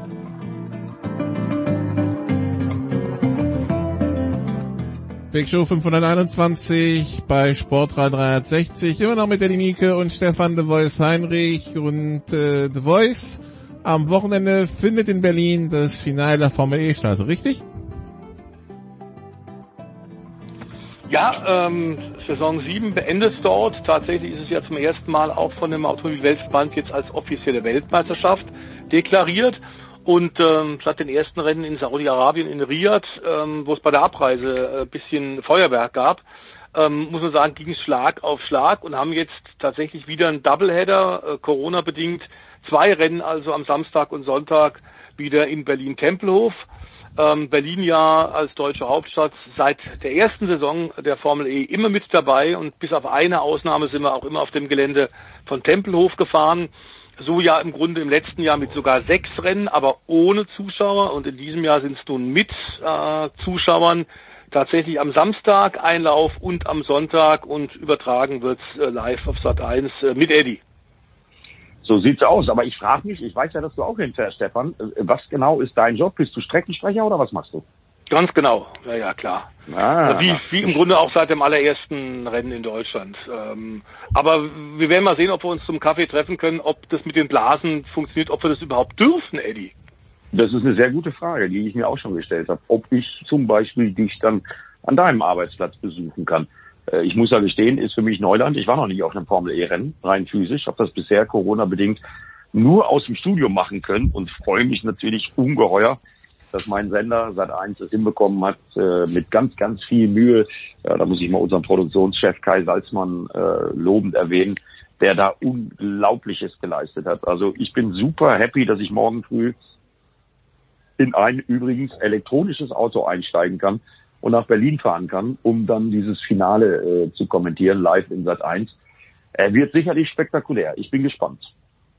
In der Hoffnung, dann ein bisschen näher dran zu sein, dir nicht zu denken, ja, es ist ja wie im Studio hier, ne? Also. Ja, also es ist natürlich schon mal was anderes, wenn man, äh, je nachdem, wo man sitzt, kann ich noch nicht beurteilen, werde ich dann sehen.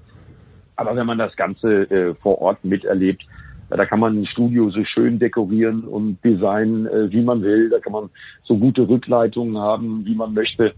Äh, vor Ort ist nicht zu schlagen. Und das gilt auch für die Formel E, nach dem, was mir die Kollegen, die vor Ort sein durften, äh, bei den letzten Rennen so erzählt haben. Und äh, ja, äh, für Spannung ist ohnehin äh, gesorgt. Wir haben rechnerisch noch 18 von 24 Fahrern, die Weltmeister werden können. Und da wird ja auch viel drüber diskutiert, ob das gut oder schlecht ist. Also im Sinne des Zuschauers sage ich, ich finde, das ist der Knüller. Ich finde, das ist der Hammer. Das ist super. Weil jede Position zählt und dann wahrscheinlich bis zum, bis zum Ende dann auch wirklich an, auf Angriff gefahren wird, ne? Ja, hoffe ich doch. Stefan, ich weiß nicht, was du meinst, aber ich glaube, das könnte ein denkwürdiges Finale werden. Das wird sicherlich ein denkwürdiges Finale. Ist natürlich vom Modus her, dass die Führenden in der Meisterschaft immer in einer der eher schlechteren Startergruppen sind. Äh, ist auch bisschen so systembedingt äh, geplant und gewollt. So war es in den letzten Jahren ja auch. Und ich bin ziemlich sicher, bei der von Eddie gerade skizzierten Ausgangslage werden wir tatsächlich erst am Sonntag den, den äh, Formel E Weltmeister 2021 küren können. Ähm, ich gehe davon aus tatsächlich, dass wir auch eine Menge Rempeleien sehen werden, denn ähm, geht um alles oder nichts in zwei Rennen, einmal mit dem Uhrzeigersinn und einmal gegen den Uhrzeigersinn, was dann besonders perfide ist, weil die Fahrer sich innerhalb kürzester Zeit wieder umstellen müssen. Ähm, aber das wird ein Spektakel der Superlative, da bin ich sicher. Ja, haben wir ja schon in London gesehen, das, was du gesagt hast mit Rempeleien. Also da hat sich ja Daniel Ab, wie ich finde, zu Recht in Sat 1 äh, äh, richtig drüber aufgeregt, über äh, den Auftritt des einen oder anderen. Da fällt mir dann insbesondere, und das finde ich dann erstaunlich, dass ihm das mit seiner Erfahrung passiert, immer wieder Sebastian Buemi ein, der äh, zum zweiten Mal schon in dieser Saison René Rast in aussichtsreicher Position abgeschossen hat. Ähm, also da liegt auch, glaube ich, das ein oder andere Nervenkostüm ein bisschen blank. Aber freuen wir uns drauf. Ähm, ich glaube, dass René Rast und Pascal Wehrlein jetzt aus deutscher Sicht tatsächlich ja durchaus noch Chancen haben, sich den Titel zu holen. Äh, also das kann passieren. Wir haben ja häufig schon in dieser Saison gesehen, äh, dass ein so ein Wochenende je nach Performance dann alles auf den Kopf gestellt hat. Also da geht noch was. Und äh, ja, ich weiß natürlich am allerbesten, äh, nach seinen drei DTM-Titeln, dass René Rast ein großartiger Racer ist. Und der hat ja letztes Jahr in Berlin auch schon fahren können. Äh, der wird einen Plan haben, da bin ich sicher. Hab, braucht aber auch wahrscheinlich trotzdem ein bisschen Glück, weil also, ich meine, es sind noch neun vor ihm, ne? Also, ähm. also er hat, er hat 24 Punkte Rückstand bei 60 noch zu vergebenden. Natürlich gehört da auch ein bisschen Glück zu, aber beide, Pascal Wehrlein und auch René Rast, äh, haben den Vorteil, dass sie nicht in Qualifying äh, Gruppe 1 ran müssen. Und das ist insbesondere am ersten Tag ein Riesenvorteil. Äh, ich glaube nicht, dass das am zweiten Tag noch so ein großer Nachteil ist, wenn man da in die Qualifying Gruppe 1 muss. Aber ähm, weil die Gridverhältnisse sich natürlich bessern. Aber Fakt ist, im ersten Qualifying für das erste Rennen am Samstag, da ist es definitiv klasse, wenn man nicht in Qualifying Gruppe 1 ist. Und von daher könnte sich das schon am Samstag wieder alles durcheinander mischen. Das kann definitiv wieder passieren. Aber du hast recht, Glück gehört natürlich auch dazu. Samstag 14 Uhr, Sonntag 15 Uhr 30. Und dann noch äh, The Voice. Der Protest von Aston Martin wurde abgeschmettert bezüglich Vettels Disqualifikation in Budapest. Ist die Sache damit durch oder gibt's noch eine extra Runde? Man kann theoretisch tatsächlich noch vor das äh, oberste Sportgericht, Berufungsgericht der FIA ziehen. Das ist möglich und äh, Aston Martin hat zumindest gestern verkündet, nach dem für sie schlechten und für Sebastian Vettel schlechten Urteil, dass sie das noch in Erwägung ziehen. Ich glaube aber, äh, wie wir es schon letzte Woche äh, im Sporttalk bei Sportradio gesagt haben, das macht nicht viel Sinn. Ähm, in der Tat gab es wohl tatsächlich diesmal ein paar neue Fakten, die Aston Martin noch mit in die ähm, Verhandlungen hat reinbringen können, aber Fakt ist, das Reglement sagt ganz klar, das Team ist verantwortlich, dass nach dem Rennen noch mindestens ein Liter Sprit im Tank zu sein hat. Und warum da kein Liter drin ist oder man den Tank, diesen Liter nicht rauskriegt aus dem Tank, weil eine Pumpe kaputt ist, spielt überhaupt keine Rolle. Was bei der Entscheidung auch keine Rolle spielt, ist, ob es ein Vorteil für Sebastian Vettel und Aston Martin gewesen ist oder nicht. Es gibt wenig Passagen im Formel 1, im technischen Formel 1 Reglement, das so eindeutig und klar ist, wie was äh, den, den Rest, den Restliter im Tank, der notwendig ist. Da gibt es keinen Spielraum, keine Grauzone. Und insofern würde ich das Geld eher sparen. Ähm, es gibt tatsächlich, dieses heißt in der Fachsprache Right of Review, also einen weiteren Antrag zur Überprüfung nochmal dieser jetzt gestern vorgenommenen Entscheidung. Ich glaube aber, das ist sinnfrei. Fakt ist, Vettel hat dadurch natürlich überhaupt keinen Vorteil gehabt. Fakt ist, also Aston Martin, das Team ist äh, dafür verantwortlich und es ist bitter, dass Sebastian diesen hervorragenden zweiten Platz jetzt nicht behalten kann. Ich denke, das gehört zum Lernprozess eines Teams, das ja gerade stark am Wachsen ist und das äh, so einen drei bis fünf Jahres Plan hat, um dann tatsächlich ähm, auch äh, ernsthaft um den WM-Titel kämpfen zu wollen. Das sind solche kleinen Handlingsfehler, ähm, die nicht passieren sollten, jetzt aber passiert sind. Ähm, und äh, da hilft es jetzt nicht, wenn man eine endlose Prozesslawine macht. Das macht den Fehler äh, nicht, nicht besser oder vertuscht den nicht. Es ist einfach so, die haben einen Fehler gemacht. Es ist sau blöd gelaufen in Budapest. Und äh, Leidtragender ist, ist Sebastian Vettel, dessen tolle Fahrt damit nicht mit WM-Punkten belohnt wird. Ähm, jetzt heißt es im Grunde abhaken, nach vorne gucken und äh, diesen Fehler eben nicht nochmal machen. Okay, und Eddie, ich habe jetzt gelesen, DRS soll nächstes Jahr bleiben. Du wissen, du bist äh, langjähriger Motorsportfan. Bist du pro DRS oder anti DRS? Ja, ich bin da immer so ein bisschen gespalten, muss ich ganz ehrlich sagen. Also mir ist Motorsport am liebsten, der ohne jegliche Hilfsmittel auskommt. Aber das ist, glaube ich, eine Traumvorstellung. Also auch ohne Pushbutton, äh, ja? Ja, ja, Pushbutton gefällt mir auch nicht unbedingt. Also braucht eigentlich auch kein Mensch. Äh, aber gut, es ist wie es ist, da kommen wir nicht drum rum. Wenn das Ergebnis dabei ist, dass mehr überholt wird, dann bitteschön, dann behalten wir es bei. Aber äh, so richtig auf den Punkt komme ich dabei nicht. Ähm, wie gesagt, ich finde äh, die neue DTM ohne DRS, ohne äh, Push-to-Pass, äh, finde ich eigentlich ganz gut. Ja, wenn wir sehen, wie sich das dann macht, äh, dann äh, man hält man behält anscheinend beide Voice, habe ich gesehen, und man noch nicht weiß, ob das mit dem äh, die Autos äh, eignen sich besser zu überholen, tatsächlich auf der auf der Rennstrecke so stattfindet und dann bewertet man es 2022 neu, soweit ich es verstanden habe. Ja? Ja, so ist es auch. Ähm, ich glaube in der Tat, äh, dass einer der wichtigsten Punkte im, im äh, Aufgabenbuch der, der FIA-Techniker war bei der Konstruktion ähm, des 2020, 22er Autos, dass man tatsächlich darauf achtet, dass nun endlich das Überholen etwas leichter werden soll. Gehen wir davon aus, die ganzen Formel 1 Teams haben eine Menge, Menge Brilliant Brains, die haben eine Menge, Menge äh, clevere Ingenieure und auch Aerodynamiker, die natürlich ähm, versuchen werden, wieder mit äh, kleinen Tricks mehr ähm, Dirty Air hinter den, den vorausfahrenden Autos zu erzeugen. Deswegen ist es, glaube ich, gut, dass man sich eine Übergangsfrist lässt, um tatsächlich zu sehen, wie ist es dann in der Praxis. Ähm, gehen wir davon aus, dass die 2022 Autos insgesamt ein bisschen langsamer sein werden. Ähm, aber Close Racing, wir haben es ja gesagt, was DTM angeht, auch was Formel E angeht, Close Racing ist das Entscheidende, eng beieinander plus Möglichkeiten zu überholen. Ähm, und äh, tatsächlich glaube ich, dass das ein, ein, richtiger Weg ist, jetzt zu sagen, wir müssen erst mal gucken, was das ist neue Auto, das theoretisch tatsächlich äh, in den Simulationen sagt, es soll überholen, tatsächlich verbessern, erleichtern. Ähm, auf der anderen Seite, Gerd Berger sagt nicht umsonst, ähm, du musst, was der Fan sehen will, sind nicht leichte Überholmanöver, quasi geschenkte, sondern du musst tatsächlich auf der letzten Rille bremsen, das Auto muss sich bewegen und wenn der Fan das sieht, dann weiß er, es sind wirklich Kämpfe und das ist Arbeit auch für den Fahrer. Wenn die auf, wie auf Schienen rumfahren, ist das ziemlich blöd. Und ich glaube, aktuell, was wir in der Formel 1 haben, ist das manchmal ein bisschen zu einfach, das zu überholen. Ähm, deswegen glaube ich, mit dem Neubeginn, ähm, dem neuen Zeitalter in der Formel 1, glaube ich, ist es so eine Übergangszeit von zwölf Monaten sinnvoll. Ja, ich sage ja nochmal das Beispiel Esteban Mut, ne? also The Overtaker. Mit seinem ganzen Mut hat er das hingekriegt. Geht also auch ohne. Gut, dann würde ich mal sagen, haben wir eine wirklich komplette Motorsportrunde jetzt gehabt mit allen möglichen Themen.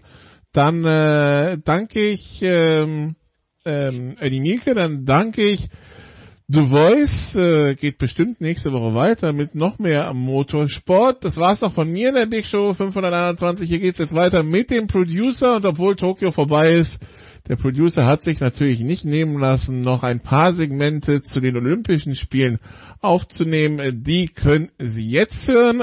Danke, liebe Experten. Danke, liebe Zuhörer. Bis hierhin. Kurze Pause, dann geht's weiter mit der Big Show 521 von Sportradio 360.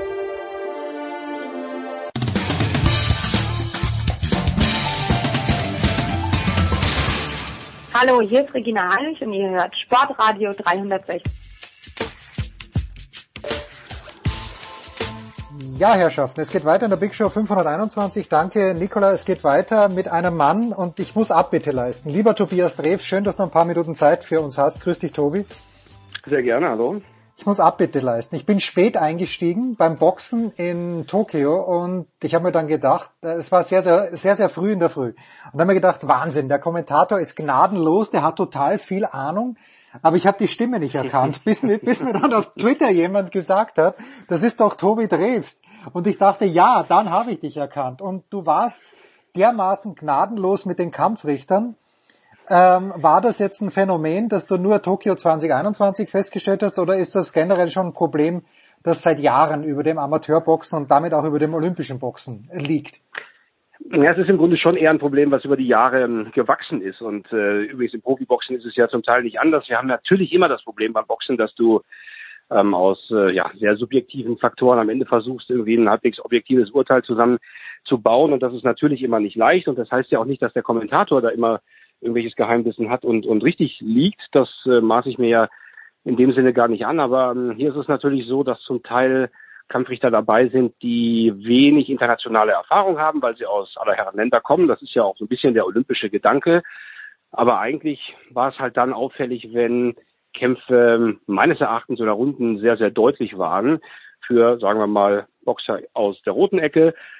Und es wurde dann einfach, äh, ja, Boxer Blau liegt dann bei dem Kampfrichter aus Tadschikistan und es gab noch einen aus Argentinien und es gab noch einen aus Australien, wo man sich gefragt hat, äh, Herrschaften, was genau habt ihr da jetzt gerade gesehen? Welchen Kampf habt ihr bewertet? Also klare ähm, Dinge, die, die irgendwie nicht einflossen in die Wertung. Und das ist dann das, was mich, was mich aufregt, gepaart mit dieser Art, die vom Weltverband der AIBA, der ja diesmal auch gar nicht dabei sein durfte, weil man ja verschiedene Dinge getan hat, die äh, das IOC, äh, auch das muss man sich ja auf der Zunge zergehen lassen, dazu gebracht haben zu sagen, ihr seid nicht seriös genug, wir müssen das mit jemandem anderen machen, ähm, nämlich mit einer Boxing Task Force, die das dann organisiert hat.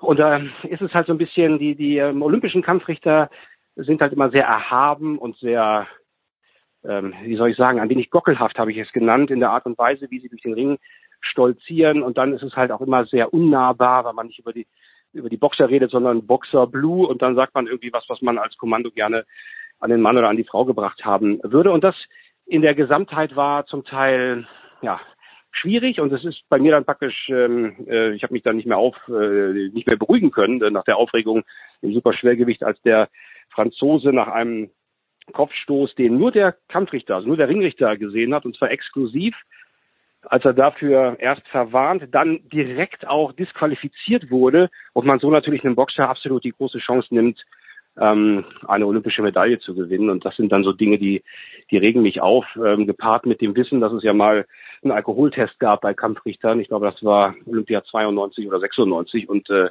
ein relativ hoher Prozentsatz war jenseits der 0,7 Promillmarke.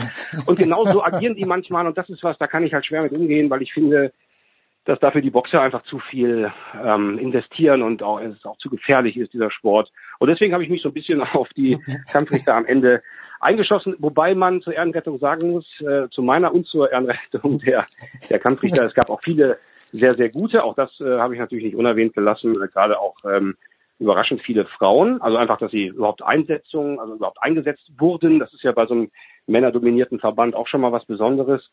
Ähm, und die haben es super gemacht. Also da waren, waren wirklich, äh, die Totalausfälle waren Männer. Und ja, das ist einfach ein bisschen bitter und das ähm, muss man dann, glaube ich, auch adressieren. Wir haben beim Boxen natürlich Skandalurteile gehabt in der Vergangenheit. Äh, Roy Jones kann man ja mal nachgoogeln, was ja, genau da ja. passiert ist und dann weiß man, da haben wir halt immer ein Auge drauf und das muss man dann auch haben. Aber im Grund, Großen und Ganzen waren es halt Kampfrichter, die einzelne Runden sehr, sehr eigenwillig gewertet haben.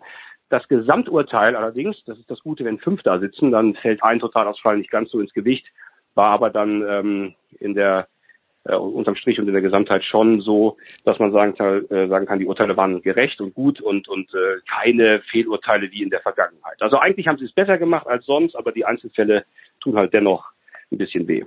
Also äh, Thomas Wagner, unser lieber Freund, hat er damals gesagt, oder jetzt vor kurzem gesagt über diesen Roy Jones Kampf, der einzige Verdienst seines Gegners war, dass er den Kampf überlebt hat und dann wurde er zum Olympiasieger hm, gemacht. Also das, äh, ich weiß nicht, ob man so drastisch ausdrücken kann, aber ich glaube, das trifft es einigermaßen gut. Kann man, ja. Doch, ja. kann man absolut, ja. ja, ja doch. Also ein, ein äh, ich möchte ja niemanden rauspicken. Du hast es natürlich auch immer wieder gesagt während deiner, deines Kommentars, gerade bei kubanischen Kämpfern natürlich Teofilo Stevenson, danach Felix Savon, aber also meine olympische Box, mein Interesse beginnt natürlich 1960 mit, mit Muhammad Ali. Hat es jetzt über die Wettbewerbe in Tokio gesehen? Also ich habe mir zum Beispiel diesen Andy Cruz aus äh, und Julio äh, La Cruz, Kupla Cruz, ich glaube das war The Shadow, korrigier ja. mich bitte. Äh, aber gab es diesen herausragenden Boxer aus deiner Sicht auch jetzt in Tokio, wo man wirklich sagt, okay, als Profi, Theophilus Stevenson ist ja nicht Profi geworden, aber Muhammad Ali, wie wir wissen schon, ähm, gab es diesen herausragenden Profi?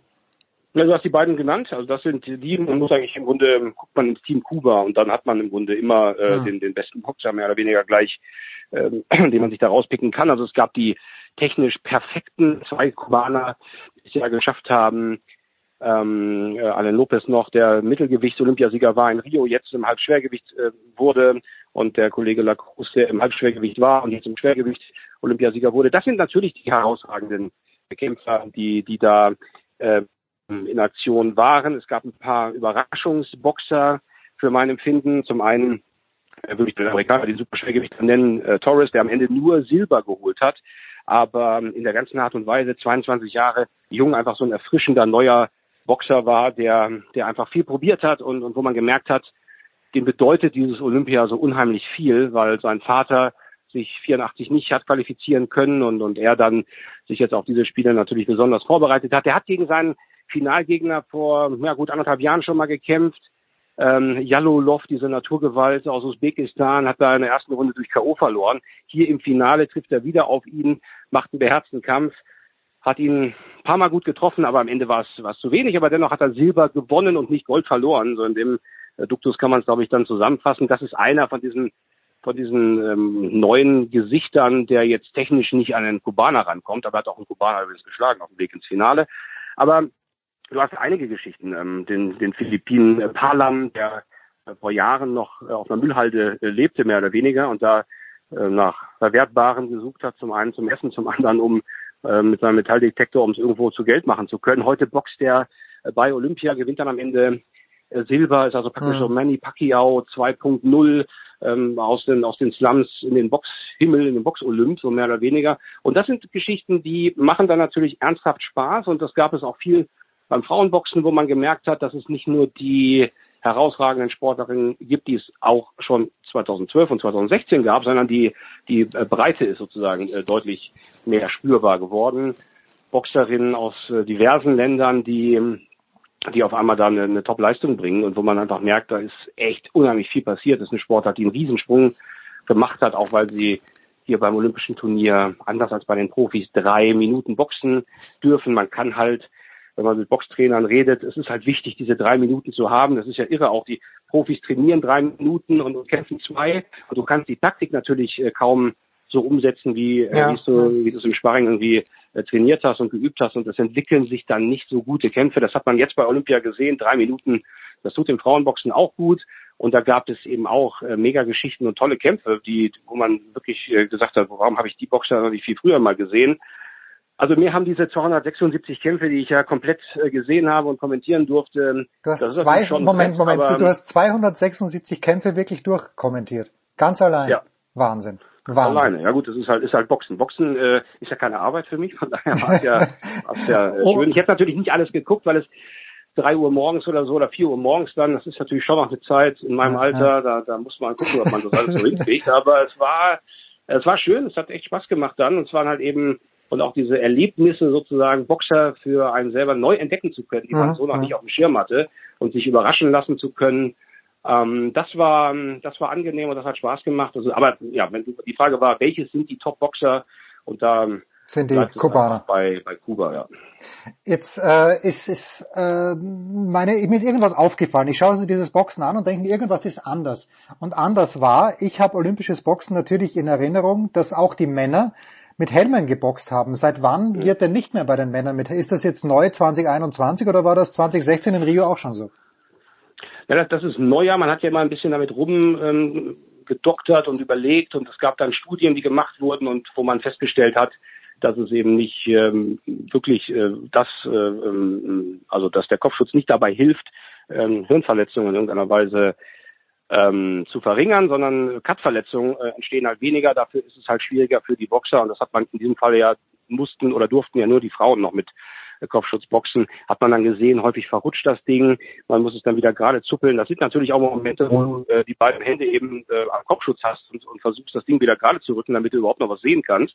Und in dem Moment ist natürlich die Gefahr, dass du dir einen Treffer einfängst, vergleichsweise groß. Also man hat gesehen, Cut-Verletzung, ja, das wird besser. Alles andere, nein, wird nicht besser. Und die Boxer mögen eigentlich diesen Kopfschutz auch nicht wirklich. Und demzufolge war es, war es gut und folgerichtig, dass das dann äh, abgeschafft ähm, wurde. Man hat, wie gesagt, da lange dran rumgedoktert, ob man das jetzt äh, machen soll oder nicht. Und äh, man hat sich am Ende, und ich glaube, das ist richtig, dafür entschieden. Man hat ja immer noch beim Amateurboxen oder olympischen Boxen, wie man es jetzt nennt, die Möglichkeit, im Stehen anzuzählen. Also ich habe den Eindruck als Kampfrichter, Gegner ist angeklingelt, ich muss mal dazwischen gehen, um ihm so ein bisschen Luft zu verschaffen. Das hm. wirkt sich dann nicht direkt beim Profiboxen auf den Zetteln aus, dass es da einen Punktabzug gibt. Ähm, von daher ist das, glaube ich, eine gute, ein guter Mittelweg. Und man muss ein paar neue Wege vielleicht auch finden, um, um den Entwicklungen da Rechnung tragen zu können. Und äh, demzufolge ja, ist das, glaube ich, eine gute, gute Entscheidung gewesen, das so zu, äh, zu machen. Und ich gehe auch davon aus, dass das nicht mehr rückgängig gemacht wird. Ja, eine Sache noch zum olympischen Boxen. Also Harry Garside, den ich im Halbfinale hm. gesehen hm. habe gegen Andy Cruz, ja. dem hätte aber ein Helm gut zu Gesicht gestanden, oder? Weil, oder ein Kopfschutz, weil diese Frisur, Tobi, die hat mich, hat mich irritiert, möchte ich sagen. Ja, ist halt ein besonderer ja. Äh, Boxer, auch einer, der übrigens ja seit mehrere Jahrzehnte gab es keine olympische Medaille für, also im Boxen für Australien. Ähm, demzufolge natürlich auch äh, Wahnsinn, was der, was der geleistet hat. Ähm, der Klischeebrecher, äh, der ja auch mit, mit lackierten Fingernägeln äh, gekämpft hat. Das hat man natürlich erst gesehen, wenn er die Handschuhe auszieht.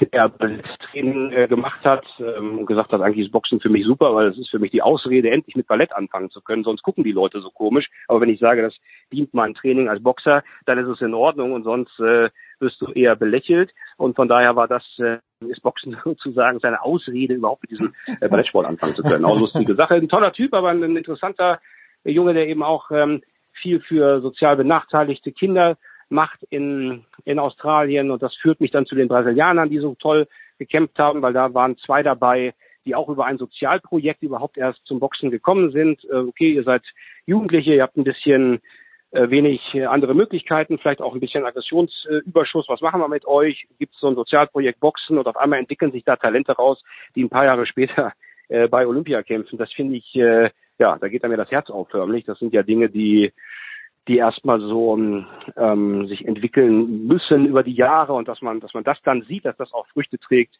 da finde ich, äh, hat man den olympischen Gedanken oder dieses, diesen olympischen Geist äh, deutlich, deutlich gespürt. Jetzt Tobi, ich habe irgendwo gelesen, du bist ja hauptsächlich jetzt auch, äh, bist du, du bist nicht Promotor, sondern du bist, äh, ja, was bist du eigentlich jetzt im wirklichen Leben?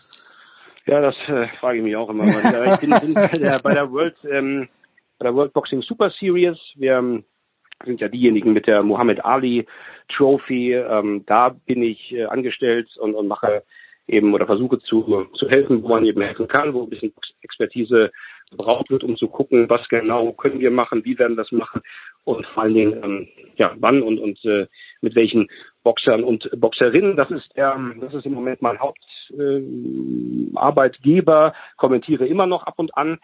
Wie gesagt, Eurosport war jetzt theoretisch auch noch bei Sport 1, wenn ein Boxen stattfände und mhm. ähm, ja, gibt es immer mal wieder äh, Promoter, die anfragen, beziehungsweise auch aus Amerika, die Fight-App. Also man kommentiert jetzt ja heutzutage von zu Hause aus dem Wohnzimmer oder ja, bei mir ja, im Keller dem, im Studio, remote von zu Hause. Ja, das habe ich auch schon gemacht. Schon, äh, Für der Zone äh, Baseball habe ich schon gemacht von zu Hause. Ist bisschen komisch, ehrlicherweise. Ja, ist, äh, ist komisch, ist ein komisches Gefühl. Man hat natürlich kurze Arbeitswege, das ist ganz gut. Ähm, man hat keinen Stau in den Keller runter. Das ist ganz, äh, das ist ganz ordentlich. Aber man muss jetzt erstmal sich wirklich dran gewöhnen. Das ist echt eine andere Art zu arbeiten.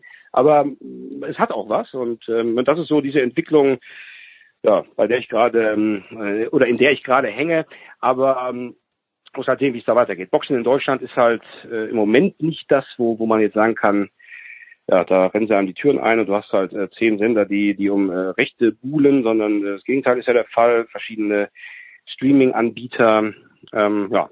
Und da muss man schauen, was, wie es da weitergeht. Ich bin aber guter Dinge, also zumindest fürs Boxen. Bei mir weiß ich noch nicht so ganz genau, aber das Boxen wird wieder äh, die Kurve kriegen und, und dann auch wieder äh, weiter äh, machen können, beziehungsweise da werden neue Talente kommen und dann werden auch wieder Fernsehsender Interesse haben. Ich glaube, dass man das hinkriegen kann. Und ja, das ist die, die wichtige Entwicklung, glaube ich, die da, die da ansteht. I let you go on this one, uh, Tobias. Uh, Im Herbst gibt es irgendeinen Kampf, egal wo er kommt, auf welchem Streaming-Service oder auf welchem TV-Sender, international oder national, steht irgendein Kampf an, wo der Boxfreund als solcher, so wie ich, der, der manchmal zuschaut, irgendein Kampf, auf den man sich jetzt schon freuen sollte. Joshua gegen Usyk ist, glaube ich, das Ding. die beiden Olympiasieger, Profi-Weltmeister, die da aufeinandertreffen. Usyk hat ja auch die Ali Trophy gewonnen. Das ist nicht der Grund, warum ich ihn jetzt erwähne, aber das äh, passt natürlich ganz, ganz gut. Ist ein, ist ein absoluter Topboxer. Joshua, glaube ich, muss man nicht erklären. Die beiden ähm, treffen aufeinander. Das, das äh, Fußballstadion Tottenham ist ja schon ausverkauft. Ich glaube, 100.000 Tickets hat man irgendwie zusammengebastelt. Äh, wie man das mit den Covid-19-Maßnahmen dann zusammenbaut, weiß ich nicht. Aber es wird eine Möglichkeit geben oder man hofft, dass es bis dahin komplett ähm, erledigt ist. Und das ist der Kampf, glaube ich, der, den man dann anschauen muss und der, der dann eben auch äh, ja, weltweit für das Rieseninteresse sorgen sollte. Tja, was soll ich dir sagen? Die Fußball-Europameisterschaft hat ja offenbar auch keine gröbere Nachwirkungen gehabt. Zumindest wird uns das erzählt von wegen Covid und vielleicht passt das dann auch mit Boxen. Tobias Drews, ich danke dir ganz, ganz herzlich für deine Zeit. Wir machen eine kurze Pause in der Big Show 521.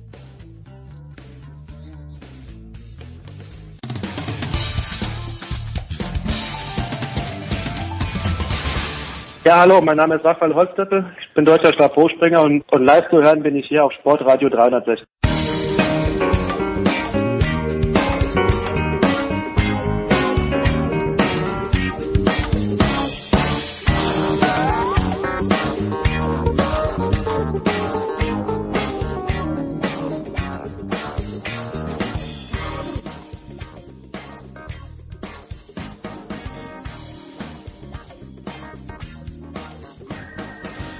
So, Herrschaft, wir machen den Deckel drauf in der Big Show 521 noch nicht ganz, aber mit den Olympischen Spielen. Wir tun das mit dem Hausherren quasi.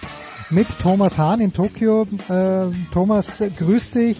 Du hast das ganze, die ganze Geschichte von Beginn an verfolgt und von Beginn an meine ich seit den letzten, ja seit zwei Jahren im Grunde genommen, vielleicht sogar schon länger.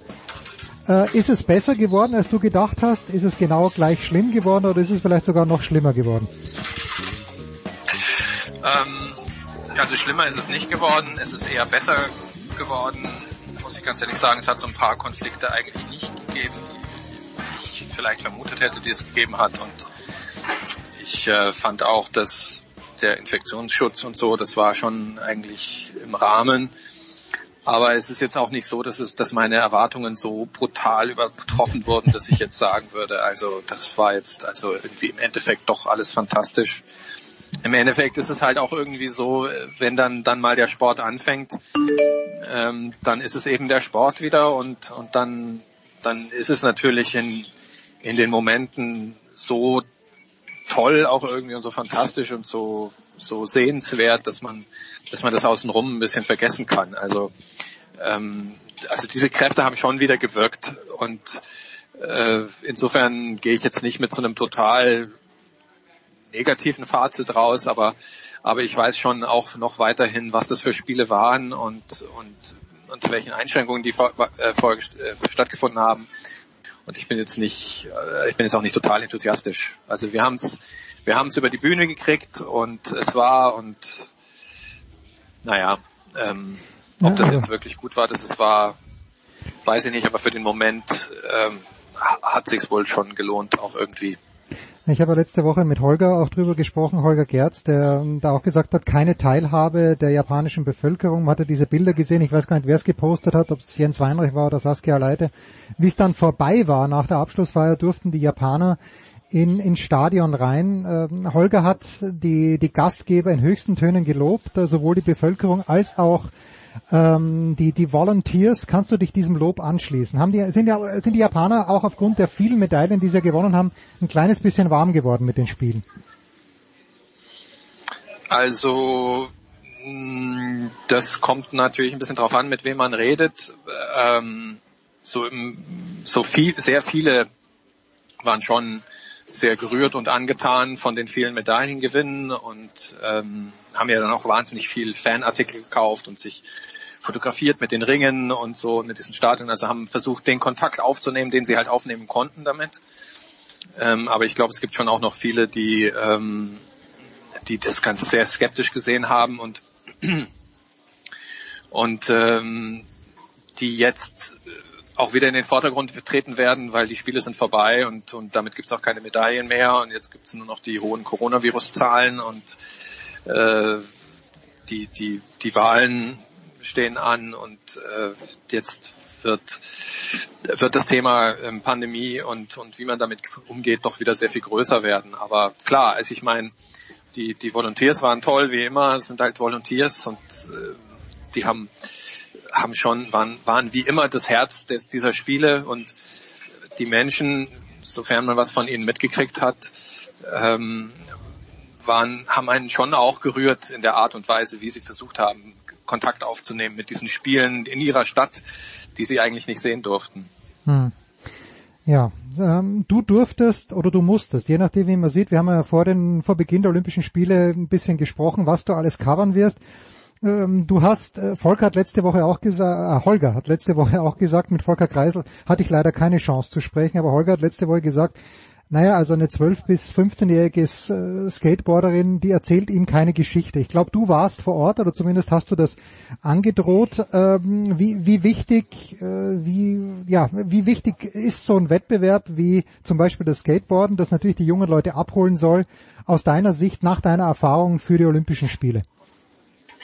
Also ich finde Skateboarden schon wichtig. Ich finde, dass das ähm, eine, eine Kernbewegungsform des, des urbanen Lebens ist. Das ist ein, ein sehr, auch wenn man es nicht glaubt, ein eigentlich schon ziemlich alter Sport, ähm, der ähm, sehr viele Jugendliche und mittlerweile auch älter gewordene Leute anzieht und angezogen hat und der eine eigene Community hat, der eine eigene Mode kreiert hat, der eigene, eigene eigenen Zugang zur Gesellschaft, teilweise sogar ähm, die Architektur ähm, beeinflusst hat. Also ich finde, das ist ein sehr, sehr wichtiger Sport, kulturell sehr, sehr wichtiger Sport. Und ich finde das äh, ziemlich gut, dass das endlich ähm, bei Olympia ist, weil es war überflüssig, gena überfällig, genauso wie, wie das Surfen im Prinzip. Ähm, und die Wettkämpfe waren, waren auch gut. Ich habe sie ja teilweise gesehen. Also es, es, ähm, es waren, waren tolle Leute und, und äh, ähm, tolle Läufe, die die gezeigt haben. Äh, dass bei den Frauen oder beziehungsweise Mädchen äh, wirklich so junge Siegerinnen waren, das ähm, ist natürlich jetzt so ähm, nicht irgendwie und nicht unbedingt Sinn der Sache, wenn man ehrlich ist. Das ist aber halt geschuldet äh, der Tatsache, dass dass Frauen Skateboarden als als Wettkampfsport oder auch insgesamt das sozusagen ähm, Skateboarden sehr lange sehr stark als als Männersport konnotiert war und die Leute einfach ähm, und Frauen einfach zu wenig Zugang hatten dazu. Das ändert sich jetzt durch die Olympischen Spiele oder mit nicht nur durch die Olympischen Spiele, aber auch durch die Olympischen Spiele sehr stark. Und die Folge ist eben, dass, dass die Besten gerade halt sehr, sehr jung sind. Und ähm, das stimmt natürlich, dass, dass eine Zwölfjährige noch keine Geschichte erzählt. Das wird die Geschichte wird sie dann erst erzählen, wenn sie 16 ist oder vielleicht 20 und wieder bei Olympischen Spielen statt, äh, mitmacht. Auf der anderen Seite erstaunt man, also zum Beispiel die Bronzemedaillengewinnerin ähm, von äh, des Parkwettbewerbs. Das ist eine Britin, ähm, Sky Brown, die ist auch 13 erst. Und die hat schon ähm, was erzähl zu erzählen. Das tut sie halt nur bei den Olympischen Spielen nicht, weil sie dazu noch eben zu jung ist, um das richtig äh, einordnen oder richtig in Worte fassen zu können. Aber die hatte schon einen lebensbedrohlichen Unfall beim Skateboarden und musste den überwinden und, und ihren Eltern beibringen, dass sie trotzdem Skateboarden soll. Also es ist, äh, es ist, es sind schon auch Menschen, die einen Hintergrund haben, der ist eben noch nicht so so groß äh, wie wie bei älteren Sportlern oder so, aber das ähm, die werden die werden in acht Jahren immer noch da sein und dann dann wird die spannende Geschichte sein, ähm, wie es weitergegangen ist nach nach ihrem nach ihrem Leben als Kinderstar sozusagen. Wird äh, Skateboard in acht Jahren auch noch olympisch sein? Oder war Skateboard jetzt ein, einer dieser Wettbewerbe, die einmal hier und dann wieder nicht mehr hier? Also das glaube ich beim Skateboarden nicht. Ähm, äh, also es sind ja sieben Jahre im Übrigen. ja, ja, stimmt. Ja, jetzt wo du ja sagst. Klar, also ich habe ich es falsch gesagt. Ähm, aber ist auch egal. Ähm, ähm, ist ja klar, was wir meinen. Nee, also in Paris ist Skateboarden auf jeden Fall wieder dabei, das Surfen auch und in Los Angeles ähm, erst recht. Und ich glaube auch, dass das so schnell nicht mehr verschwinden wird, weil das sich einfach äh, bewährt. Das hat eine Community und das ist zwar äh, steht zwar in dieser in dieser Reihe der vorläufigen Sportarten jede, jede Stadt darf sich ja fünf Sportarten auswählen, die vorläufig ins Programm kommen. Aber ich glaube, Skateboarden hat schon eine gute Chance, dass das bleibt, weil die, die Wettkämpfe waren schon überzeugend, finde ich. Und, ähm, und es war auch also das ist, das sind jetzt keine Wettkampfformate, die man neu erfinden musste oder so wie beim Klettern. Da gab's, Hm, da gab's ja. eine Kontroverse darüber. Aber äh, das, das war eigentlich alles recht gesetzt und, und, und klar. Das Einzige, was wirklich ein bisschen irritierend war, war eben, dass, dass, die, dass die Gewinnerinnen bei den Frauen so extrem jung waren. Aber wie gesagt, das liegt eben, hat auch Mit der, mit der ähm, Genese der Sportart zu tun. ja, richtig. Das liegt auch in der Logik des, des Moments dieser Sportart. Warst du beim Klettern, äh, um die Frage gleich weiterzuleiten? Weil Ja. dort, dort wurden ja, glaube ich, äh, vielleicht kannst du das kurz, äh, kurz erläutern, da wurden ja, glaube ich, drei verschiedene Wettbewerbe zu einem zusammengeschmolzen und irgendwie war niemand so richtig happy damit. Genau, also der- die, die, das IOC wollte Klettern unbedingt haben und es gibt drei Disziplinen im Klettern, also äh, Lead, Speed und Bouldern. Und ähm, Speed ist sozusagen die, äh, ja, für Kletterer, also für zumindest für Felskletterer und äh, die, die unüblichste Sportart, weil es da im Prinzip einfach nur um die Geschwindigkeit geht, möglichst schnell eine Wand draufklettern. Das ist eigentlich nicht das, was, was Kletterer wirklich interessiert. Ähm, und äh, genau diese, diese, diese Disziplin fand das IOC aber das Wichtigste und dann hat man einen Kompromiss geschlossen. Die wollten unbedingt das Speed dabei haben und dann haben sie so einen Dreikampf erfunden, in dem halt Speed die erste Disziplin ist, Bouldern die zweite und und äh, Lead die dritte und ähm, und das hat äh, viele vor die viele Kletterer vor die für das Problem gestellt, dass sie halt eine Disziplin machen mussten, die sie eigentlich noch nie richtig gekonnt haben und, und nie, nie richtig gemacht haben und die sie Hm. noch nie richtig wichtig fanden. Und deswegen war da ein bisschen Unmut da. Und ähm, diese, diese, diese Premiere war definitiv ein Kompromiss, aber das wird in Paris wieder ein bisschen anders sein. Dann bekommt Speed seine eigene Medaille und dann ähm, werden die anderen eher qualitativen äh, Disziplinen zusammengefasst. Ist auch nicht so hundertprozentig ähm, gerecht, aber irgendwann wird es dann vielleicht auch drei Medaillen geben und dann dann, dann passt es wieder. Also insgesamt haben, haben die Olympischen Spiele halt das Problem, dass sie, dass sie halt schon sehr viele Sportarten haben mittlerweile und ein bisschen überladen sind, ein bisschen beliebig und ich glaube, da müssten, müsste die Programmkommission sich mal dran setzen und ähm, wirklich wirklich klarer strukturieren, was jetzt eigentlich wichtig ist und was nicht wichtig ist, weil äh, so wie es jetzt momentan ist, ähm, ist da auch irgendwie zu viel Theater dabei.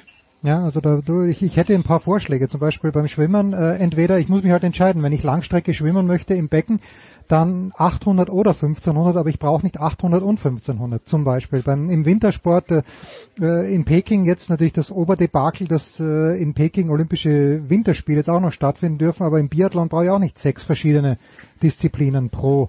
Äh, und, und, und das sind so, das sind so Dinge, die, ja, wo man ein bisschen verschlanken kann aus meiner Sicht und 339 Entscheidungen gab es, glaube ich. Das ist natürlich schon massiv viel für zwei Wochen.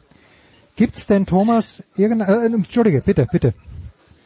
Nein, also ich, ich, ja, ich bin da ein kleines bisschen anderer Meinung. Also beim, beim Verschlanken geht es wirklich darum, dass man ähm, klar, man kann auch an die Disziplinen rangehen, aber das, das, das ist eine, eine traditionelle Aufteilung äh, die, der, der, der Strecken. Das ist ja auch beim, bei der Leichtathletik so, da gibt es auch 800, 1500. Man kann sich theoretisch fragen, muss das unbedingt sein, aber irgendwie sind doch andere Sportarten, ähm, auch wenn es die gleichen sind. Es ist ein bisschen anders als beim Biathlon also 1800, 800 und 1500 sind, sind, sind wirklich, das, das, das ist was anderes, also ob du 800, aber kann man, kann man natürlich diskutieren, was, was ich meine ist eher so, also was für mich auf der Kippe stellen sollte, sind so was wie 3x3 Basketball oder was weiß ich, BMX-Rennen oder so, so Sportarten, die im Endeffekt nur für die Show da sind Hm. und darüber hinaus eigentlich keine Geschichte erzählen. Damit habe ich Schwierigkeiten gehabt bei den Spielen, weil ähm, äh, es ist ähm, es gibt mittlerweile einfach für zu viel Sachen Olympiagold und Olympiamedaillen und das ist ja doch was ein, ein ehrenwerter großer Titel. Ähm, ich finde, den sollte man nicht durch so so Zufallsrennen ähm, und durch so so so so Freizeit so halbe Freizeitdisziplinen äh, verwässern. Also das ist aber eine Meinung, das kann man natürlich auch anders sehen.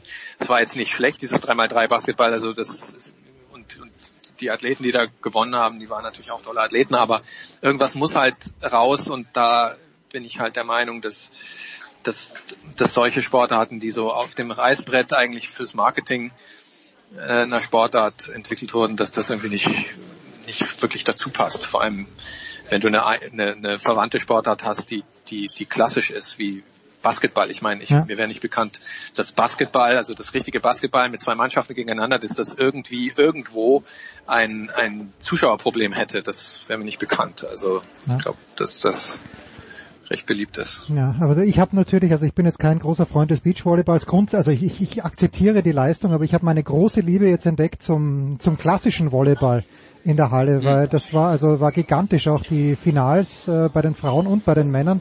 Das war ganz großer Sport. Thomas, du hast ja jahrelang die Leichtathletik begleitet für die Süddeutsche Zeitung. Jetzt haben wir ja gesprochen, Klettern äh, und äh, wie oder gab es ein Event, wo du im Nachhinein sagst, okay, schade, dass ich da nicht dabei war in, in Tokio jetzt, wo du irgendwie dir denkst, das hätte ich mir gerne live zu Gemüte geführt. Ja, ich hätte gern, ich hätte schon gern die Leichtathletik gemacht. Okay, gut. Ja, klar, naja, gut, das, ähm, aber das ging halt nicht und das war auch richtig und die Saskia hat das auch toll gemacht und äh, damit, äh, das äh, völlig klar. Ich habe andere, andere schöne Sachen gesehen und äh, es ist voll in Ordnung, aber, aber klar, das ähm, Leichtathletik, das ist halt Das ist deins. eine, ja, das ist also es ist nicht meins, es war mal meins, aber, also war mal bei der Süddeutschen mein mein Fachgebiet, wenn man das so nennen möchte, aber das ist es jetzt halt nicht mehr und dann kann man es halt kann man halt nicht mehr zurück, das ist ganz normal. Aber das hat man halt im Herzen drin irgendwie, das ist gab schon viele tolle Geschichten auch, die mich interessiert hätten, und die, die ich, denen ich gerne näher gekommen wäre, aber aber dafür war ich bei anderen Sachen und es war auch schön. Und äh, die ab, abschließend noch, es wird ja jetzt viel diskutiert, dass äh, der olympische Sport oder die olympischen Disziplinen mit ganz, ganz viel Steuergeldern finanziert werden und dass die Ausbeute jetzt äh, dann doch nicht so war, wie sie vielleicht hätte sein können. Äh, kannst du damit was anfangen oder ist dieses diese Jagd nach Medaillen äh, schwingt ja doch immer ein kleines bisschen mit. Naja, es gibt vielleicht andere Nationen, die äh, die die Dopingüberwachung nicht ganz so streng nehmen wie Deutschland. Ja, also ob das wirklich so ist, weiß ich nicht. Ich glaube ehrlich gesagt, dass man Leistungssport nicht die ganze Zeit nicht nicht nur äh, also dass man Leistungssport sehr gut ohne Doping betreiben kann und auch sehr erfolgreich sein kann im Leistungssport ohne Doping, dass man aber das dann schon auch als das sehen muss, was es ist, nämlich ein sehr komplexer ähm, von der Wissenschaft zu begleitender Vorgang, in dem man auch nicht alles nur mit Maschinen und, und Technik aus, äh, ähm, ausgleichen kann, wie beim Radsport beispielsweise oder sowas, sondern da geht's um, um, um Psychologie, da geht's um Ernährung, da geht's um, um wirklich ähm, innovative, kreative Trainingswissenschaft, da geht's um die Frage, äh, wie ich den Sport äh, ähm, Menschen nahe bringe, wie ich äh, Sportstätten zur Verfügung stelle, wie ich äh, Vereine unterstütze und so weiter und so fort. Also das ist ein komplexes Gebilde und das ist vor allem eines nicht, es ist kein, kein es, es, es, es, es darf dabei nicht so viel Bürokratie geben, sondern es Hm. muss, es muss Möglichkeitsräume schaffen. Und da muss ich sagen, glaube ich, ist der deutsche Sport zu schlecht ähm, und zu, zu äh, also zu, zu spießig und zu ähm, Traditionell. zu starr, zu ja, also ich, es ist ich, ich also das ist kein Zufall, ähm, dass die Deutschen bei den Olympischen Spielen nicht besonders gut war und wenn die jetzt nicht langsam mal sich orientieren an den an den an den an den Maßstäben, die die andere Nationen trainingswissenschaftlich setzen. Nee, wer, wer dopt, wie dopt, weiß man nicht. Aber man, man kann jetzt nicht einfach so unterstellen, dass, dass Großbritannien und Australien ein schlechtes Anti-Doping-System haben. Also Mhm. das funktioniert eben einfach auf Dauer auch nicht, zu sagen, die anderen dopen und wir dopen nie und deswegen so. Abgesehen davon, dass Deutschland eine Hochdoping-Nation war. Also da, da darf man sich auch nichts vormachen Ja, drüber. ja. Also das funktioniert eben einfach nicht. Also wenn man sich an solchen Nationen wie, wie Großbritannien, auch den USA oder ähm, Holland, die Australien Niederlande. Die Niederlande führe ich an. Die oder die Niederlande, richtig, äh, dann, dann, dann sollte man sich schon auch sehr genau anschauen, was die, was die Trainingswissenschaftler machen, was die trainieren, wie die essen, äh, wie die schlafen, wie die sich, äh, welchen, welchen, welchen Spirit sie in äh, Sport reinbringen. Und möglicherweise könnte man dann da relativ viel davon lernen und da käme, käme dann wahrscheinlich auch drauf raus, die wollen alle Medaillen gewinnen, klar, und Medaillen sind denen total wichtig, aber sie haben eine Einstellung dazu, wie sie das machen wollen. Und bei den Deutschen habe ich manchmal das Gefühl, ähm, man hat da den, diesen, diesen, diesen Zugang zu Sport und äh, zu der Freude, die das Gewinnen wollen, machen kann, nicht ganz so gefunden. Also es ist ein komplexeres Ding und das, der deutsche Sport hat, meine Sachen sind in den letzten Jahren sich viel zu sehr bürokratisiert, ähm, irgendwie den versucht einzuziehen, dass man Maß, Standards setzt und Dinge kontrolliert und so, die man möglicherweise gar nicht kontrollieren muss, die einfach nur Energie verpulvern, statt dass man sich wirklich äh, damit befasst hat, was man beim Sport machen muss, nämlich Sport. Und ähm, ja, also ich bin jetzt leider Japan-Korrespondent, ich kann diese Debatte nicht, nicht begleiten jetzt aber so, aber ich finde sie spannend, ich finde sie wirklich spannend und ähm, ich hoffe, dass, ähm, dass man das richtig versteht. Es geht nicht wirklich um die Zahl von Medaillen, sondern es geht einfach, es geht darum, dass man ähm, sich in die Situation bringt, dass man hinterher nicht die ganze Zeit sagen muss, man hat praktisch, man hat fast fast bei jeder knappen Entscheidung war man irgendwie nicht dabei oder so oder man man man, man verliert äh, irgendwie den Anschluss an an den an den Weltmaßstab. Also äh, wenn wenn die deutschen Hockeymannschaften keine Medaillen gewinnen, dann ist das per se nicht so richtig schlimm. Aber irgendwie hatte man den Eindruck, sie sie sie, sie spielen auch nicht mehr Hockey wie wie die besten Hockey spielen. Mhm, mhm, und das ist, das ist, das ist das Problem. Oder Problem, kein Weltproblem, klar, aber im Rahmen des Sports ist das ein Problem. Und da, ähm, glaube ich, da waren die Deutschen mal innovativer unterwegs in gewissen Sportarten. Das wäre gut, wenn die das mal wieder hinkriegen. Was Thomas Hahn nicht gesehen hat, Tim Walter, der Coach des Hamburger Sportvereins, hat am Sonntag gesagt, er möchte, dass seine Fußballspieler vom HSV äh, so spielen wie damals, als sie noch Kinder waren, einfach Freude am Sport. Vielleicht ist es das, was Thomas meint. Das ist es, ja, genau. Ja. Also es ist es nicht nur, aber das ist es auch. Und ähm, ja, da sind die Deutschen zu zu verkrampft manchmal. Das ist ein, ist ein Mentalitätsding. Also da Und die Österreicher sind zu schlampig. Thomas, was soll ich dir sagen? Die Österreicher sind zu schlampig, vielleicht. Bis auf manche. Man weiß es nicht. Ich danke dir ganz, ganz herzlich. Äh, wir werden natürlich auch weiterhin äh, mit dir gerne und oft sprechen. Thomas Hahn von der Süddeutschen Zeitung, Big Show 521, kurze Pause.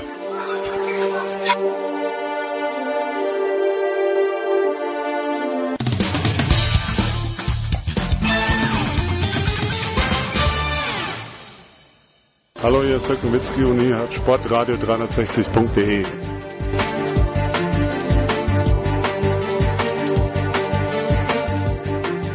Big Show 521, ein Spontansegment, das wir hier, äh, ich kann schon gar nicht mehr reden, ein Spontansegment, das wir hier einführen und fügen mit Heiko Oldorf in Timmendorfer Strand. Das heißt nicht am Timmendorfer Strand, sondern in Timmendorfer Strand. Grüß dich, Heiko.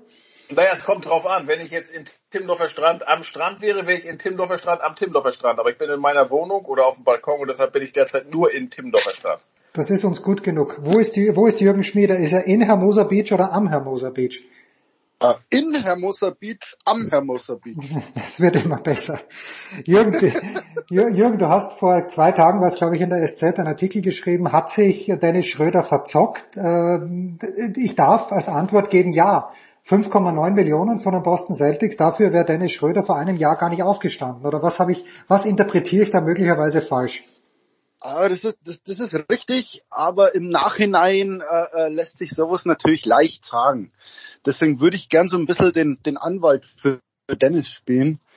Ähm, weil zum, zum Zeitpunkt, als ihm die Lakers dieses Angebot gemacht haben, also gehen, gehen wir ganz kurz zurück, 84 Millionen, vier Jahre, 21 Millionen pro Saison. Ähm, das war während der letzten Saison. Und ich glaube, dass Dennis und sein Management gesagt haben, okay, das hier ist ein Angebot, das uns bleibt. Das hier ist der Floor. Also das wird nicht weggehen.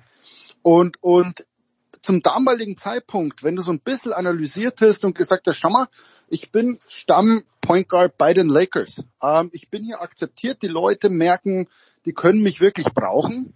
Ähm, wenn James und Davis gesund bleiben, sind wir der Titelkandidat Nummer eins. So, und jetzt, jetzt stell dir vom damaligen Zeitpunkt aus vor, ich werde Meister mit den Lakers. Ich bin der Stamm Point Guard und ich werde zum Free Agent. Ähm, dann sind diese 84 Millionen, so zynisch das klingen mag, tatsächlich der Floor. Also Pelinka hätte vielleicht ein bisschen drauflegen müssen oder er hätte Angebote von anderen Vereinen bekommen können. Ob es wirklich 100 Millionen gewesen wären, hm, weiß man nicht. Ähm, ich glaube, was Dennis und, und sein Management nicht antizipiert haben, ist, dass Pelinka dieses Angebot öffentlich zurückzieht. Und, und wenn man anschaut von diesem Zeitpunkt, als die Lakers sagten, okay, this offer does not stand anymore. Und zwar öffentlich. Und dann plötzlich die Leute gesagt haben, wie kann der nur 84 Millionen ablehnen? Äh, ab dem Zeitpunkt ging's bergab. Und, und jetzt kann man natürlich im Nachhinein sagen, es war töricht, dieses Angebot abzulehnen. Aber wenn man so mal in früher zurückdenkt ähm, und, und eben nicht antizipiert, dass die Lakers dieses Angebot zurückziehen, äh, kann man sagen, okay, es, es war in Ordnung, dieses Angebot erstmal nicht anzunehmen. Also ich äh, spiele ungern den Anwalt von Dennis Schröder, aber ich möchte auch gerne auf einige Zahlen hinweisen. Der hat jetzt zwar natürlich, ähm, sag ich mal, ist heute Morgen aufgewacht mit dem Gewissen, ich habe 78 Millionen Dollar verpokert äh, oder daneben gelegen, gelegen und verloren, aber der hat sich ja nicht für acht Jahre A 5,9 Millionen an die Celtics gebunden, sondern für ein Jahr. Der ist quasi in der Warteschleife ähm, und kann jetzt zeigen, ein Jahr lang, dass er bei einem Team, bei dem er im Gegensatz zu den Lakers zwar keine Meisterchancen hat, aber zumindest äh, garantiert in den Playoffs spielen wird, indem er, äh, indem er mit äh, ja, zwei interessanten Spielern wie Jalen Brown und Jason Tatum zusammenspielt. Tatum hat gleich, hat sich riesig gefreut, als der Deal perfekt war. Da kann er zeigen, dass er 20 plus Wille die Saison wert ist und dann nächstes Jahr im Sommer wieder den Free Agent Markt äh, testen, vielleicht mit der Gewissheit, okay, ähm, vielleicht ein bisschen safer zu spielen dann, aber ähm, also es wäre halt was komplett anderes, wenn er sich jetzt fünf, sechs, sieben Jahre zu diesen Konditionen ja. hätte binden müssen oder hätte hätte gebunden. Aber dieses eine Jahr, ja, und es ist ja letztlich so, es geht ja, ich glaube, hatten wir darüber vergangene Nacht gesprochen, Jürgen, ich habe mit einigen gechattet, ich weiß es nicht mehr, Entschuldigung, aber es geht ja in dieser Liga, in dieser Ego-Welt beim Thema Geld, das hört sich komisch an, aber nicht ums Geld es ist doch egal. Einem Dennis Schröder, der wird doch den Unterschied gar nicht merken, ob er 100 Millionen verdient oder 84 Millionen. Es geht bei diesen Zahlen und bei den dann auch den Reaktionen um Standing. Heißt um Wertschätzung. Wo rangiere ich mit meinem Geld in der Liste? Ne? Und wenn ich halt der Starting Point Guard der LA Lakers bin, aber im, in der, in der äh, halt nur 17 Millionen koste, wenn ich mit denen, wenn ich einem LeBron James auflege, einem Anthony Davis auflege, wenn ich gerade Meister geworden wäre, dann möchte ich bitte auch äh, dementsprechend entlohnt werden. Ne? Dann muss natürlich, was äh, mir auch bislang noch, was wir noch gar nicht erwähnt hatten, Dennis Schröder hat zwei Wochen, bevor er halt diese schlechten Playoffs gespielt hat, hat er Covid gehabt. Es gibt doch ganz andere Beispiele. Es gibt einen Jason Tatum, der nimmt, glaube ich, heute noch diesen Inhaler vor jedem Spiel. Der hat auch äh, mächtig darunter gelitten. Und äh, Dennis Schröder hat halt dann, äh, wie, wie es äh, Magic Johnson sagte, er hätte liefern müssen. Es war die, es war gegen Phoenix in der ersten Runde, es war die Zeit, äh, LeBron war verletzt oder außer Gefecht schon, Anthony Davis auch. Sprich, you, you are our go-to guy. Und dann hast du halt eines, ein Spiel, dieses eine Spiel, Spiel 5 gegen Phoenix, wo du null Punkte hast, wo du eine Körpersprache zeigst, äh, im Live-TV sozusagen, ja, hier bin ich wohl überfordert oder ist mir alles scheißegal das war halt so ein bisschen, ja, äh, da ist das äh, die Nadel dann in die andere Richtung geschwungen und deshalb hat John, äh, hat äh, Magic ja auch nachher gesagt, I don't think he's a Laker, he doesn't have it, he doesn't have the mentality, he doesn't have the attitude, whatever what we need here. Ähm, da ist das dann das, das Pendel halt in die andere Richtung ausgeschlagen. Die Lakers, sage ich mal, sind nicht schlechter geworden. Die haben Russell Westbrook geholt und für die Celtics ist, ein, ist es auch ein absoluter Stil, für einen überdurchschnittlichen Point Guard unterdurchschnittliches Geld zu zu, äh, zu bezahlen, ist ein absoluter Stil.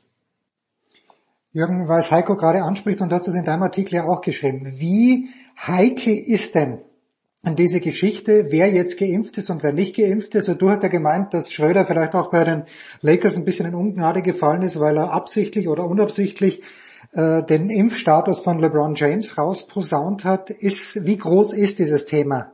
Äh, jetzt vielleicht nicht nur im Basketball. Ich glaube, in der NFL ist ja so, dass äh, dass das richtig Geld kostet, sollte da ein Spiel ausfallen aufgrund von Covid-Phil? Es ist ein Thema. Es ist nach wie vor ein Thema. Kirk Cousins äh, äh, ist einer, auch Lamar Jackson und, und es gibt halt Spieler, die, die so ein bisschen ausweichen und, und so, es ist natürlich auch so als Privatperson, fragst du dich, okay, schau mal, diese Sportler, die ja wirklich die allerbeste medizinische Versorgung äh, auf der ganzen Welt haben. Also mehr, mehr geht's ja nicht. Die, die wollen ja quasi letztlich, die Baltimore Ravens wollen, dass Jackson spielt. Mehr wollen die nicht. Ja? Also die tun alles, um den auf den Platz zu kriegen. Ähm, wenn man dann sagt, okay, wenn so einer sagt, der lässt sich nicht impfen, äh, äh, steckt da jetzt mehr dahinter? Oder, oder sagt er für sich, schau mal, ich habe die beste medizinische Versorgung sowieso, ähm, sollte ich Covid kriegen, ähm, werde ich versorgt äh, von all. Ich werde ein Beatmungsgerät kriegen. Sollte wirklich ganz schlimm werden. Also darin, darin führt ähm, so ein bisschen die Debatte. Ob es Auswirkungen auf den Vertrag hat, glaube ich nicht, weil, weil die Vereine wirklich mittlerweile sehen, okay, entweder sind wir in der Bubble oder es gibt Covid-Protokolle und, und die sagen den Spielern, ähm, solange ihr am Sonntag auflauft oder beim Basketball alle zwei Tage auflauft, ist uns der Rest relativ wurscht. Also ich glaube nicht, dass einer einen Vertrag nicht kriegt, weil er nicht geimpft ist. Das, das glaube ich nicht. Also ich glaube, das hat bei Dennis auch, auch weniger Rolle gespielt. Das waren andere Gründe.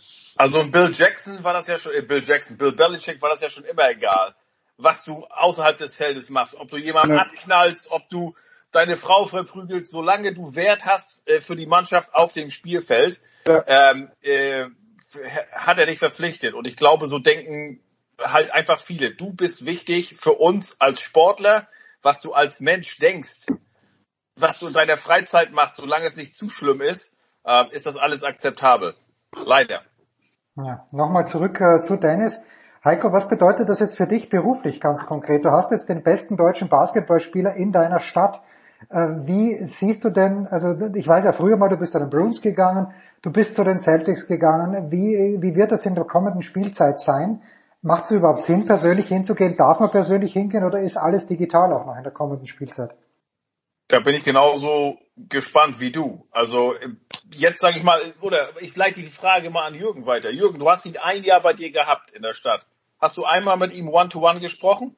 Nein. Siehst du? Ähm, und ich würde genauso denke ich mal, bei den Dingen dabei. Bei auch. Ja, du hast natürlich, ähm, wenn, wenn alles gelockert wird, also wenn es ein bisschen lockerer wird, ist es natürlich in, äh, in Persona immer einfacher. Also ich glaube, wenn, wenn Corona oder die ganze Pandemie eines gezeigt hat, du kannst eine persönliche Begegnung, äh, ob privat oder beruflich, durch nichts ersetzen. Also dieses, diese, diese Zoom-Interviews, ich kann es nicht mehr hören. Also dieses, dieses, ah, wer darf eine Frage stellen? Wen nehmen wir dran? Äh, vorher wird schon abgeklärt. Also erinnert euch, wie einfach es war, in der Umkleidekabine, gerade als deutscher Journalist zu einem deutschen Spieler zu gehen. Also bei Dirk einfach, der hat die Amerikaner abgearbeitet und dann war völlig klar, du gehst jetzt als Deutscher und plauderst ein bisschen mit Nowitzki. Der redet auch auf Deutsch völlig anders, als er auf, auf Englisch antwortet. Also ich glaube, die, die zwei, die, die die mich am meisten beeindrucken, sind Roger Federer und, und Dirk Nowitzki. Wie komplett anders die in ihrer, in ihrer Muttersprache reden, äh, verglichen mit, mit Englisch. Und, und das kannst du nicht ersetzen, wenn du in der Umkleidekabine zu Dennis gehst oder zum anderen Sportler und mit denen so ein bisschen plauderst und die sich auch freuen, dass sie, dass sie mal auf Deutsch ein bisschen reden können. Ähm, das ist eine ganz andere Situation, als wenn die vor so einem Monitor hocken und er heißt, also Heiko Olderb hätte jetzt auch eine Frage und dann stellst du eine Frage und dann, dann beantwortet der die halt relativ relativ souverän. Du kannst nicht nachfragen, du kannst nicht nachhaken, du kannst dem auch nicht mal ins Gesicht schauen. Einfach mal schauen, wie hockt der in seinem Locker. Also ähm, für, für die journalistische Berichterstattung, es ist durch nichts zu ersetzen, in dieser Umkleidekabine zu sein und, und wirklich mit denen mal zu reden. Ja, also Zoom ist ja einfach nur, du, du blaffst eine Frage und der, der sagt eine Antwort. Und, und das ist nicht die Situation, die wir haben wollen. Ich auch kann dir sagen, Jens, Dennis Schröder durch Zufall, das ist mir gerade eingefallen, war der letzte Sportler, mit dem ich vor Covid One-to-One -one gesprochen habe. Ich meine, das war der 10. April oder der 8. Entschuldigung, der 10. oder der 8. März 2020. Äh, Schröder mit OKC damals noch, spielt bei den Boston Celtics. Ich mache für Sportschau ein Interview erst mit Daniel Theiss und gehe dann rüber in die andere Kabine und spreche mit Dennis Schröder. Drei Tage, das war ein Sonntag. Drei Tage später, Mittwoch, äh, wird klar, äh, Rudy Gobert positiv getestet. Wir wir äh, machen erstmal eine Corona-Pause hier, nicht nur die NBA, sondern gesamte US-Sport. Und seitdem bin ich bei keinem Sport-Live-Ereignis mehr gewesen und alles, was ich äh, gemacht habe, entweder durch private Telefonate oder halt Zoom-Calls. Ja, man, man merkt aber, wie sich, wie sich die Arbeit und auch das Outcome der Arbeit verändert. Also wo du sagst, die, die hocken mittlerweile abgeklärt da. Natürlich ist es einfacher für mich, einen Computer hochzufahren und ein Interview mit Jeff Daniels äh, äh, zu führen oder mit Jason Sudeikis, der, der in seinem Haus in was weiß ich wo hockt, ist für den einfacher, es ist für uns alle einfacher. Äh, ganz toll. Aber ich glaube, also wenn ich eins gemerkt habe in den letzten anderthalb Jahren, die Interviews sind viel, viel schlechter. Die Gespräche, die Antworten werden viel, viel abgeklärter, als wenn du einfach jemanden triffst. Und ich glaube, jeder von uns, wenn wir irgendwas gelernt haben, ähm, es ist was komplettes, komplett anderes, wenn man mit jemandem beieinander hockt, wenn man mit jemandem spricht, einmal ein bisschen plaudert, ja, vielleicht auch mal zwei, drei Fragen stellt, die dann nicht im Interview auftauchen, wo du aber so ein bisschen einen Eindruck über diese Person kriegst und sagst, ah ja, okay, das sagt er zu diesem Thema, passt jetzt vielleicht nicht ins Interview, aber du kriegst eine Info ähm, als, als dieses Gesume. Ja, es ist effizient und, und es ist ganz toll, dass es Technologie gibt, aber ich glaube, es macht äh, gerade für unseren Beruf viel kaputt und es zerstört damit für den Leser auch sehr, sehr viel oder für den Hörer, ähm, weil, weil der merkt irgendwann mal, okay, das ist ganz schön abgeklärt, was hier passiert. Es ist ja auch generell einfach so, ähm, Jürgen hat jetzt die Chance nicht gehabt, aber ich sehe es so, wenn Dirk einmal im Jahr nach Boston kommt, ist das ja was komplett anderes. Dann muss ich alle meine Fragen für diverse, äh, sag ich mal, Abnehmer in meinem Bauchladen, alles durchhauen, ne? Von Fragen zu Fußballbund, alles Mögliche. Wenn der jetzt in deiner Stadt wohnt, dann gehst du ja auch mal zum Training und lässt das Mikrofon beiseite, einfach nur mal so schnacken. Oder auch nach dem Spiel. Du gehst zum Spiel, um Erkenntnisse zu sammeln, um so ein Gesamtbild zu, zu haben. Und dann kommt vielleicht irgendwann, wenn du fünf Spiele später mal das Interview machst, dann kommt diese eine Szene, fällt dir wieder ein, sag mal bei dem Ding. Oder da hast du ja danach in der Kabine mit dem noch gesprochen oder im Kabinengang. Du nimmst Sachen ganz anders wahr und du gehst auch einfach nur hin und der weiß, jetzt schnacken wir einfach mal nur so da hat das hat nichts mit Journalismus zu tun. Also ne und man man hat halt äh, man baut eine ganz andere Beziehung auf. Bei Schröder mag es schwerer sein. Ich habe auch schon meine negativen Erfahrungen mit ihm gemacht. Zuletzt war er sehr positiv wieder. Ich finde, seitdem er äh, zwei Kinder hat, äh, ist er anders geworden, sieht Sachen anders. Äh, aber so war es bei mir mit Dennis Seidenberg immer. Das war halt eine komplett an, also da war ich sehr oft bei ihm nach dem Spiel in der Kabine. Aber das hatte sehr wenig dann mit Interviews zu tun. Ne? Aber wie gesagt, man sammelt Hand, man, man äh, wie so, ein, wie so ein kleines Puzzleteil. Und irgendwann, wenn dann mal so ein großes Interview ansteht, dann bezieht man sich mitunter auf Sachen, die man vor einem halben Jahr mal eher zufällig vielleicht gesehen hat, weil man einfach da war.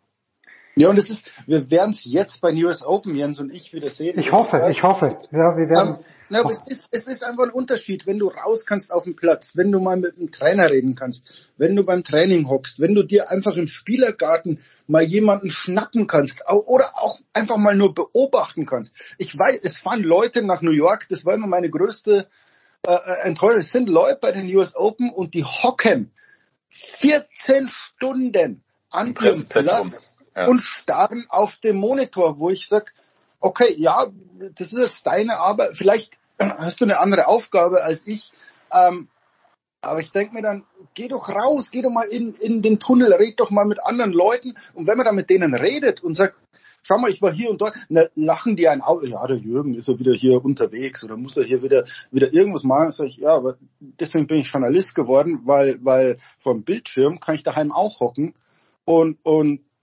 letztes Jahr bei den US Open, das war für mich eine der schlimmsten Erfahrungen als Journalist, weil du tatsächlich vor diesem Bildschirm hockst und sagst, okay, wie unergiebig ist das denn? Ich finde nichts heraus. Ich sehe nichts, was ich beobachten kann. Ich sehe nichts, wo ich dem Leser sagen kann, schau mal, genau deshalb bin ich hier. Jetzt erzähle ich dir mal was, was vielleicht sonst keiner gesehen hat. Oder ich habe mit jemandem geredet, den du sonst nicht kriegst, weil du halt mal im Spielergarten Kaffee trinkst. Und, und ich, ich, hoffe, dass das bald wieder zurückgeht und dass wir nicht, weil ich, ich merke schon so eine Tendenz, wo es heißt, okay, äh, Interviews mit Hollywood-Stars können wir ja über Zoom machen. Das machen wir dann von Deutschland aus. Oder, oder ah, das, das geht ja von, also es wird den Leuten eingeredet, es funktioniert ja auch über Technik. Und, und ich merke aber aus meinen Erfahrungen, nein, es funktioniert nicht. Und wir machen schlechteren Journalismus und, und wir bieten unseren Lesern und Hörern schlechtere Arbeit, wenn wir einfach nur daheim hocken und auf dem Bildschirm starren. Da darf Aber ich ganz kurz, aus Heiko, bei den US Heiko, Open? Heiko, lass ganz kurz. so werden wie immer oder? Heiko, ganz kurz noch, weil, weil Jürgen das sagt. Äh, was, woran ich mich erinnere, ist das Interview mit Jeff Goldblum. Und woran ich mich erinnere, Jürgen, ich glaube in der Einleitung schreibst du, dass er so Rückenschmerzen hat, dass er sich hinlegen musste. Sowas kriegst du auf Zoom ja gar nicht mit. Und das fand ich zum Beispiel, das ist bei mir in Erinnerung geblieben. Also das würde ich jetzt hier als Beispiel anführen. Ich fand das großartig und ist wie gesagt bei mir hängen geblieben. Ja, aber das, das sind ja, das meine ich ja, wo du sagst, okay, du, du gehst rein, hast einen Hexenschuss. Wie reagiert so ein Star darauf, dass du krank bist? Ja, es gibt Stars, die sagen, ist mir völlig egal, lass uns das Interview durchziehen. Und es gibt Leute wie Goldblum, der sagt, Mensch, wie, wie schaust du denn aus? Sollen wir, sollen wir uns ins Bett legen? Ja, und, und plötzlich hast du nicht nur, da, da geht's ja nicht um mich, sondern erstens kriegst du eine Info über den Star, wie er reagiert. Und, und zweitens ist das Gespräch schon gleich ein anderes, wenn du nicht mit der Frage anfängst, oh, jetzt geht's um Ihren neuen Film, sondern wir reden erstmal über Rücken. Und dann sagt man, Mensch, Herr Goldblum, wie geht's in Ihrem Rücken eigentlich? Hatten Sie auch schon mal Rückenschmerzen? Und, und, und so meine ich das. Das ist eine ganz andere, und, und jetzt gehen wir auf die ganz große Ebene. Ich verstehe, warum Naomi Osaka Pressekonferenzen hasst, weil ich hasse sie auch. Äh, diese eine Frage, die man, die man dann reinwirft, und, und Jens, du, du kennst es doch, ähm, nimm, nimm Domitim.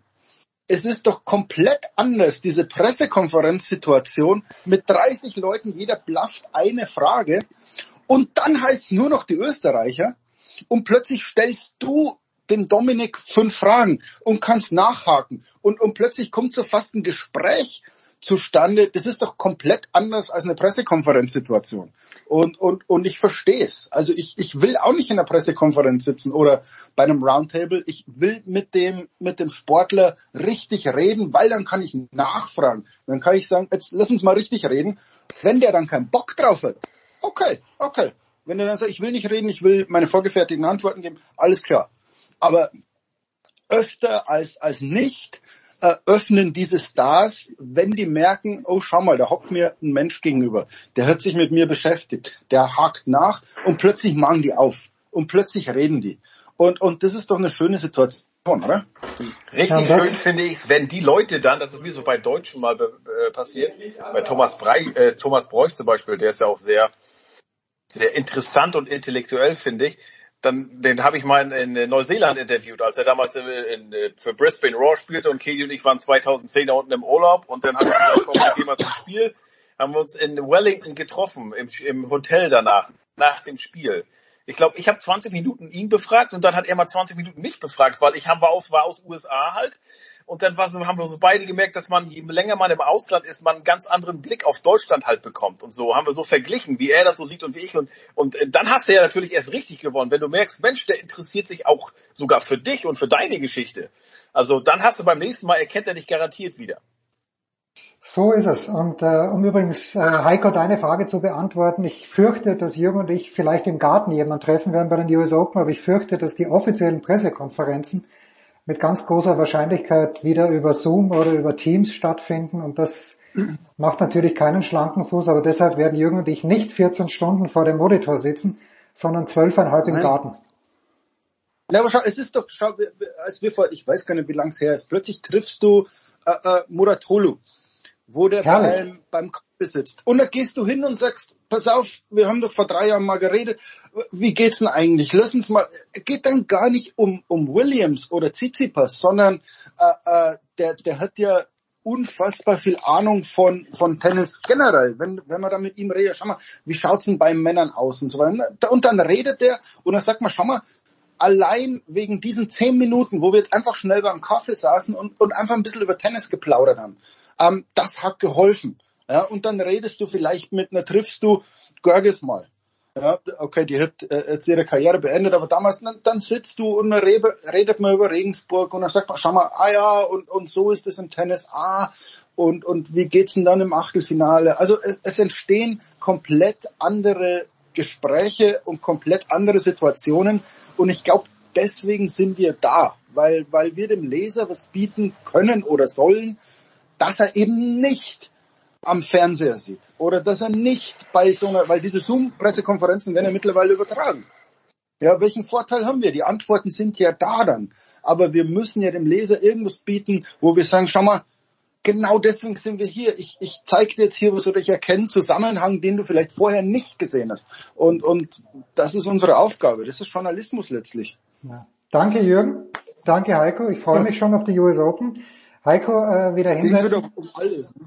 Da, geht es wieder um alles. Und übrigens, äh, Heiko braucht ganz, ganz dringend, wenn ihr Senfvorschläge habt für Heiko, oder er ist kein Mann des Senfes, er ist ein Mann der Wurst und er ist ein Mann des Fleisches, aber beim Senf ist er leider beim Bautzner stehen geblieben. Also wenn ihr da draußen Senfvorschläge habt für Heiko Ulder, schickt sie bitte, Steilpass at Sportradio 360.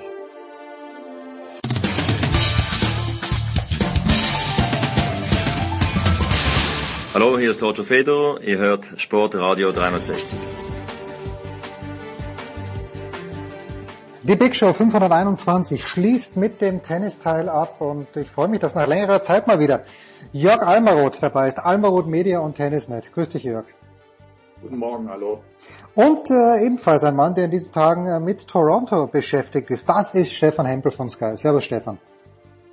Guten Morgen. Jörg, fangen wir äh, damit an, äh, vielleicht einen Ausblick in die Zukunft, in die gar nicht mehr allzu ferne Zukunft. Djokovic, Federer gar nicht dabei in Toronto. Nadal hat zurückgezogen in Cincinnati das gleiche Bild. Ist die ATP-Tour schon stark genug, dass sie auch dich als alten Hasen und mich als alten Sack mitreißen kann, wenn die drei nicht spielen? Naja, es fehlt, es fehlt natürlich äh, etwas, aber ich meine, wir haben, äh, wir haben ja gesehen, dass, dass tatsächlich in diesem Jahr trotz Djokovic-Dominanz auch die jüngeren Spieler durchaus in der Lage sind, halt äh, irgendwie Geschichten zu schreiben. Und äh, ja, es, es, es, es, es ist natürlich so, so, so eine Art Kompromiss dann, was, äh, was da auf dem Platz steht. Äh, aber man wird sich ja dran gewöhnen müssen. Ich meine, es ist eben auch, äh, es ist eben auch ein Fingerzeig was in zwei oder drei Jahren sowieso dann eben Normalität ist. Und äh, ja, also insofern muss man das, glaube ich, pragmatisch sehen und äh, irgendwie das Beste draus machen. Stefan, äh, das Ausscheiden von Novak Djokovic bei Olympia gegen Alexander Zverev, äh, das weiß ich noch nicht richtig zu beurteilen. Aber Nadal in Washington früh raus, er ist extra früh in die USA geflogen, er spielt Toronto nicht, spielt Cincinnati nicht. Äh, ist das, ja, ist das der Anfang vom Ende oder sind wir schon am Ende angelangt? In der, in der, sagen wir mal so, in der Anwartschaft von Rafael Nadal auf Grand Slam Titel? Ja, es wird anscheinend komplizierter. Ich hatte ihn eh schon im Vorfeld ausgeklammert. Ähm, wenn man mal ein Zitat von Onkel Toni, seinem langjährigen äh, Coach rausholt, ähm, der hat ja gesagt, äh, Raphael ist ein Akteur oder ein verletzter Akteur, der Tennis spielt. Er hat ja Zeit seines Lebens eigentlich immer über die Schmerzgrenze gehen müssen.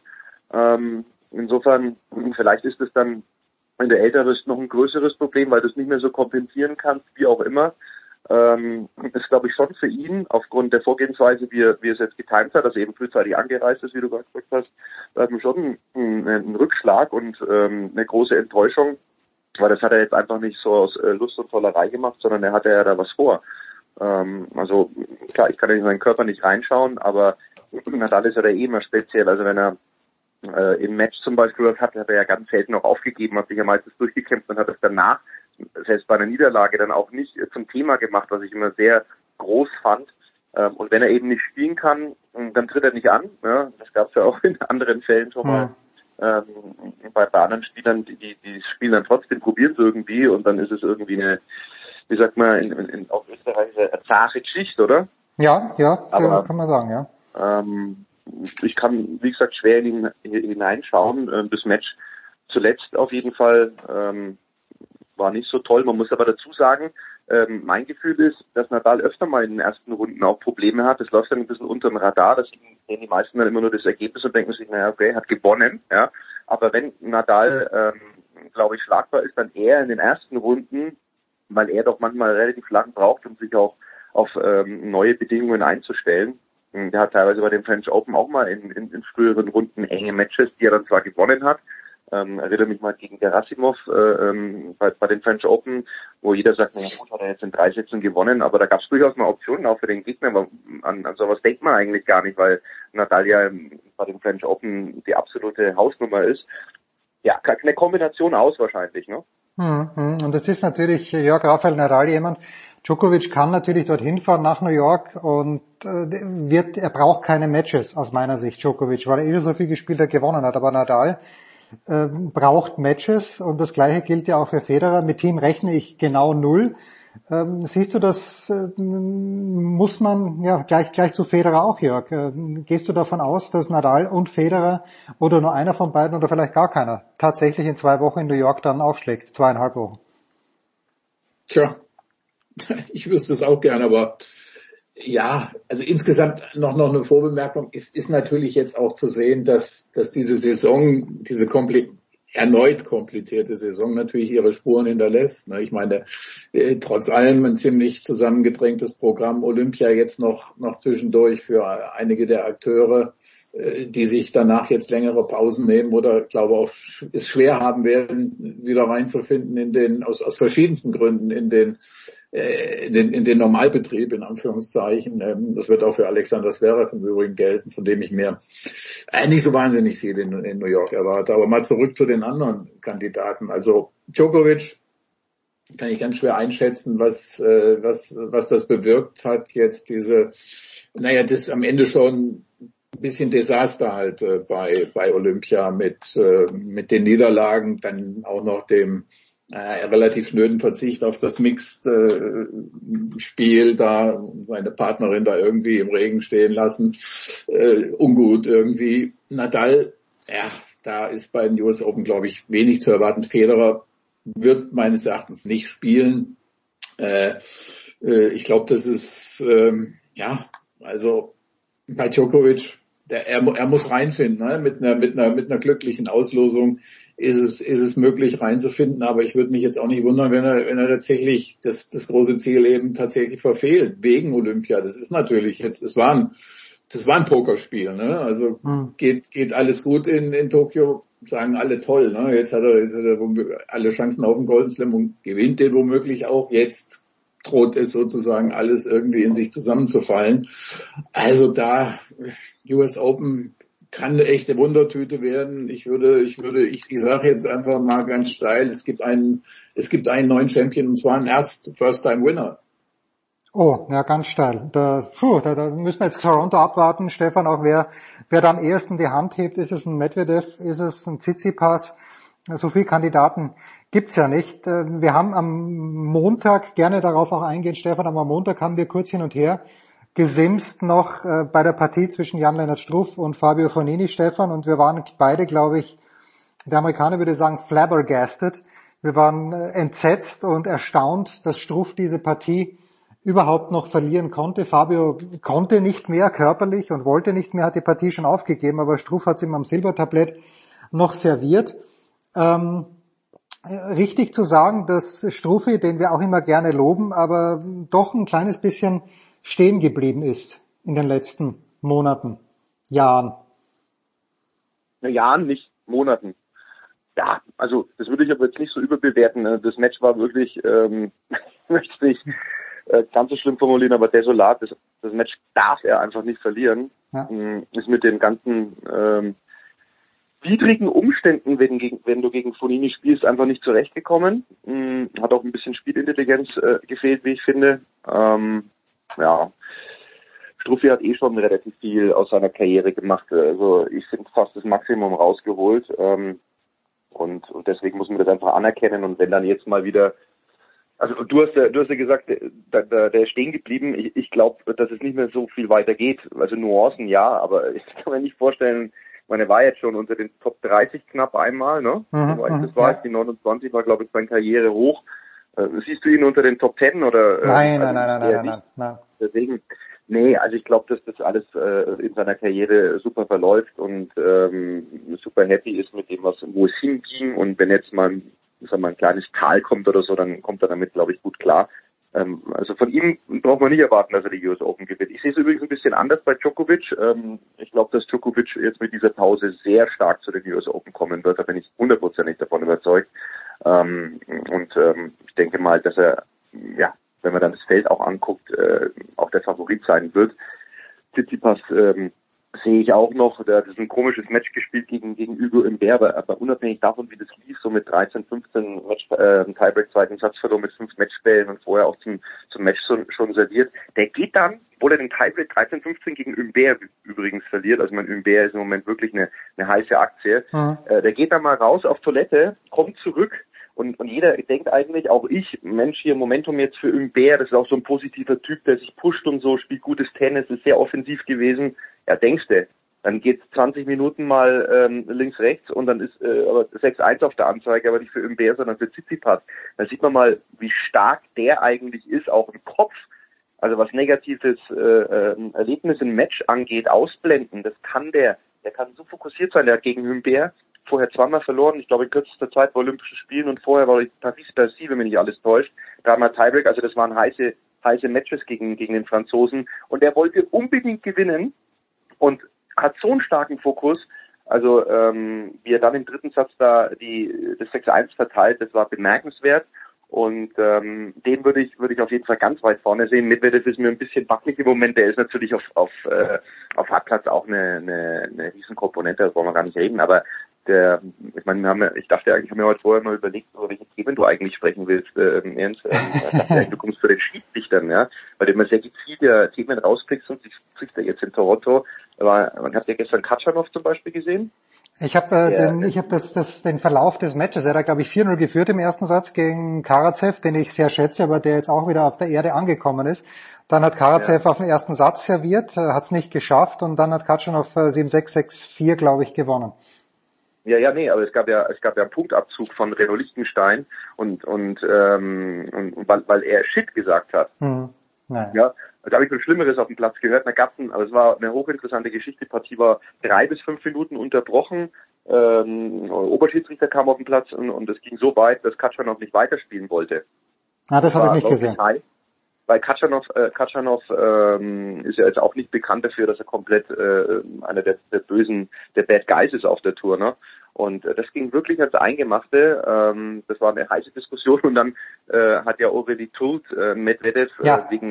Behinderung den Punkt, die, äh, also unterbrochen quasi, ähm, wo, wo, wo sich Publik und, und äh, Medvedev beide kaputt lachen. Ich finde, das Publik ist da verpasst, äh, ähm, Medvedev den, den Punkt zu geben. Das wäre die Geste eigentlich gewesen an der Stelle. Ne? Äh, ja. Ähm, ja, ist so einiges passiert in dieser Woche, aber auch nochmal eingangs äh, vielleicht das aufzunehmen, weil du gesagt hast, Mensch, hier, wir kommen ohne die Großen zurecht. Ich hätte es mir schon mal vorgestellt. Ich finde es ganz interessant, dass die, dass da jetzt mal andere Namen irgendwie in, in den Fokus gerückt werden und die sind wirklich auch interessant. Da ist zwar nicht so die ganz große Konstanz wie bei Nadal, Federer und Djokovic über die Jahre hinweg zu sehen, aber das muss sich halt entwickeln. Aber Potenzial ist da allemal vorhanden. Ne? Hm, ja, also die Situation, wer es nicht gesehen hat, Medvedev smasht direkt auf Bublik. Äh, Bublik weicht gerade noch aus, bringt den Ball irgendwie zurück und Medvedev sagt mitten im Ballwechsel sorry und Aurelie Turz sagt dann Hindrance und gibt den Punkt an Bublik weiter. Und die beiden dann am Netz vorne lachen und äh, das ist natürlich bei Medvedev auch die Pressekonferenz danach, wo er dann sagt, äh, den, den zweiten Smash, den hätte nicht mal Manuel Neuer gefangen, so hoch ist der dann gegangen und ja, da ist er dann sehr unterhaltsam. Jörg, wenn wir jetzt Jan-Lennart Struff schon kurz angesprochen haben, ist so wie es jetzt aussieht, wird Jan-Lennart Struff im November in Innsbruck die Nummer eins im deutschen Davis Cup Team sein, dann Dominik Köpfer wahrscheinlich die Nummer zwei, weil Alexander Zverev jetzt in in einem Interview mit der Sportbild wieder gesagt hat, dass er nicht beim Davis Cup spielen wird, solange dieses neue äh, Finalformat gespielt wird. Ja, kannst du diese Entscheidung nachvollziehen? Zverev sagt halt auch, naja, die Saison ist lang und Ende November möchte er lieber Urlaub machen. Naja, ihm gefällt das Format nicht. Also er sagt, er, er hat eigentlich nur bestätigt, was, was er immer schon gesagt hat und äh, man kann ihm ja vieles vorwerfen, aber eben in dem Fall nicht mangelnde Konsequenz. Es ist, es ist das, was er immer gesagt hat und da ich ja auch ein erklärter Gegner dieses Formats und überhaupt dieser ganzen Konstruktion bin, von der ich überhaupt nicht weiß, wie lange sie noch bestehen wird, wie lange dieses finanzielle äh, diese Architektur da noch zusammenhält. Also man hört ja immer wieder von äh, aus ein, einigen Verbänden, dass diese Geldflüsse in Stocken geraten sind oder zweifelhaft sind. Also wie gesagt, ich hatte dem ganzen Projekt mal, glaube ich, vor zwei Jahren fünf Jahre gegeben und bin gespannt, ob es so lange hält. Aber wie gesagt, zu, zu Zverev zurück, das, das ist konsequent und äh, ja, also da gibt's nichts dran zu deuteln und äh, Deutschland wird sich dann eben ja, medioker wahrscheinlich irgendwie präsentieren und äh, ja, keine allzu große Rolle spielen. Ja, die, die, die Gefahr und Befürchtung ist natürlich auch, dass die Serben ohne Djokovic kommen und diese per se überragende Gruppe Deutschland Nein, ist. Das, das glaube ich jetzt, da muss ich. Ja, glaub's nicht, glaub's nicht, ja, okay. Also, ja, ich meine, Djokovic ist ja nun mit den Eigentümern dieses, äh, dieses neuen äh, Davis Cup oder wie auch immer man es nennen will, äh, jetzt äh, eng verbandelt, also mit, mit, mit, mit Kosmos und so weiter, mit und, und, und seinem Freund, der das Ganze da äh, inszeniert hat und äh, in die Wege geleitet. Das glaube ich nicht. Also wenn, wenn Djokovic da nicht auftauchte, dann hätte diese Geschichte ja nur ein echtes Legitimitätsproblem. Also äh, schauen wir mal. Ich glaube es nicht, dass er da fehlt.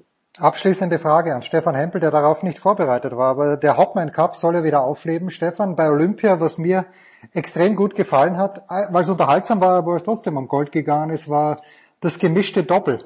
Bräuchte der Tennissport mehr, ja, bräuchte der Tennissport mehr Hopman Cup, der vielleicht jetzt nicht ganz so bierernst stattfindet, aber wo einfach Männer und Frauen nicht nur in derselben Woche spielen wie nächste Woche in Cincinnati, sondern auch miteinander spielen.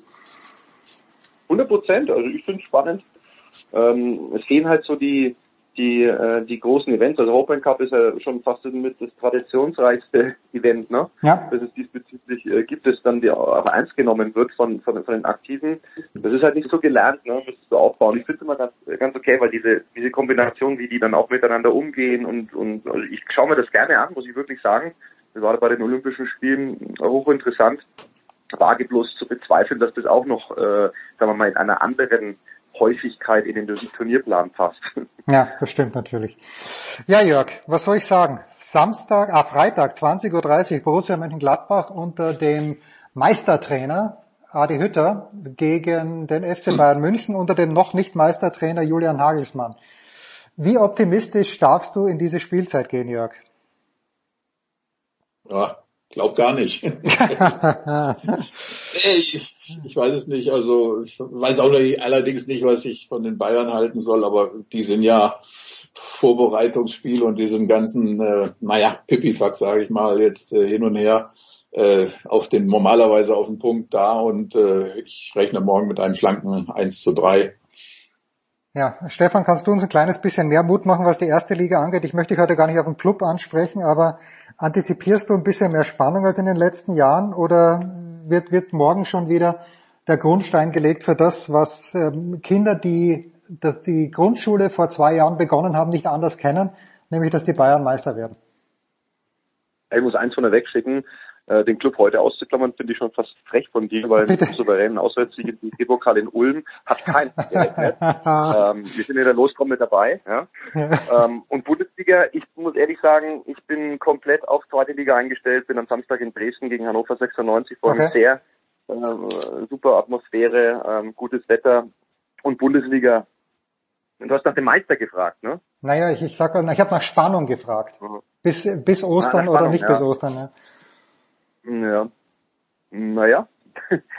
ähm, also wenn, dann ist es logischerweise Dortmund so in der Konstellation, aber ja, weiß nicht, ob die Bayern sich jetzt selbst irgendwie so ein ähm, so ein Bein stellen. Also ich habe mir die Woche irgendwie gedacht, als Flick vorgestellt worden ist und, und es hieß, dass Hermann Gerland da jetzt auch mitkommt, ähm, ob die Bayern es äh, vielleicht ähm, hinter den Kulissen ein bisschen versäumt haben, die Kräfte irgendwie zu bündeln. Da ist ja schon ein großer Umbruch äh, vonstatten gegangen und das muss ich auch erstmal einspielen. Vielleicht ist das eine Chance für die Konkurrenz, ja, neuer Trainer, neues Trainerteam, das könnte sein. Ja, aber was die Qualität angeht, sollte man schon mit äh, der Straße rechnen. Ich habe mir nur gedacht bei diesem Foto von Hansi Flick und seinen vier Assistenten, dass Markus sorgt, dass er Memo nicht bekommen hat, dass er auch bitte eine schwarze Hose anzieht. Weil er, er war in dunkelgrau unterwegs. Äh, Das hat, ja. äh, hat sehr, sehr, sehr, sehr spannend ausgeschaut. Jörg Almeroth, ja, sehr unpassend. Ja, Jörg Almeroth und Stefan Hempel waren das zum Tennis und ein kleines bisschen Fußball. Das war's, die Big Show 521. Danke Jörg, danke Stefan, danke allen anderen, die dabei waren. Danke Nikola allen Dingen. Das war die Big Show auf sportradio360.de. Folgen Sie uns auf Twitter, klicken Sie den Gefällt mir Button auf unserer Facebook-Seite und abonnieren Sie uns via RSS-Feed oder auf iTunes. Die nächste Ausgabe der Big Show gibt es am kommenden Donnerstag. Bis dahin sollten Sie die Zeit nutzen und die weiteren Angebote auf sportradio360.de wahrnehmen. Play Ball! Da ist gar nichts toll.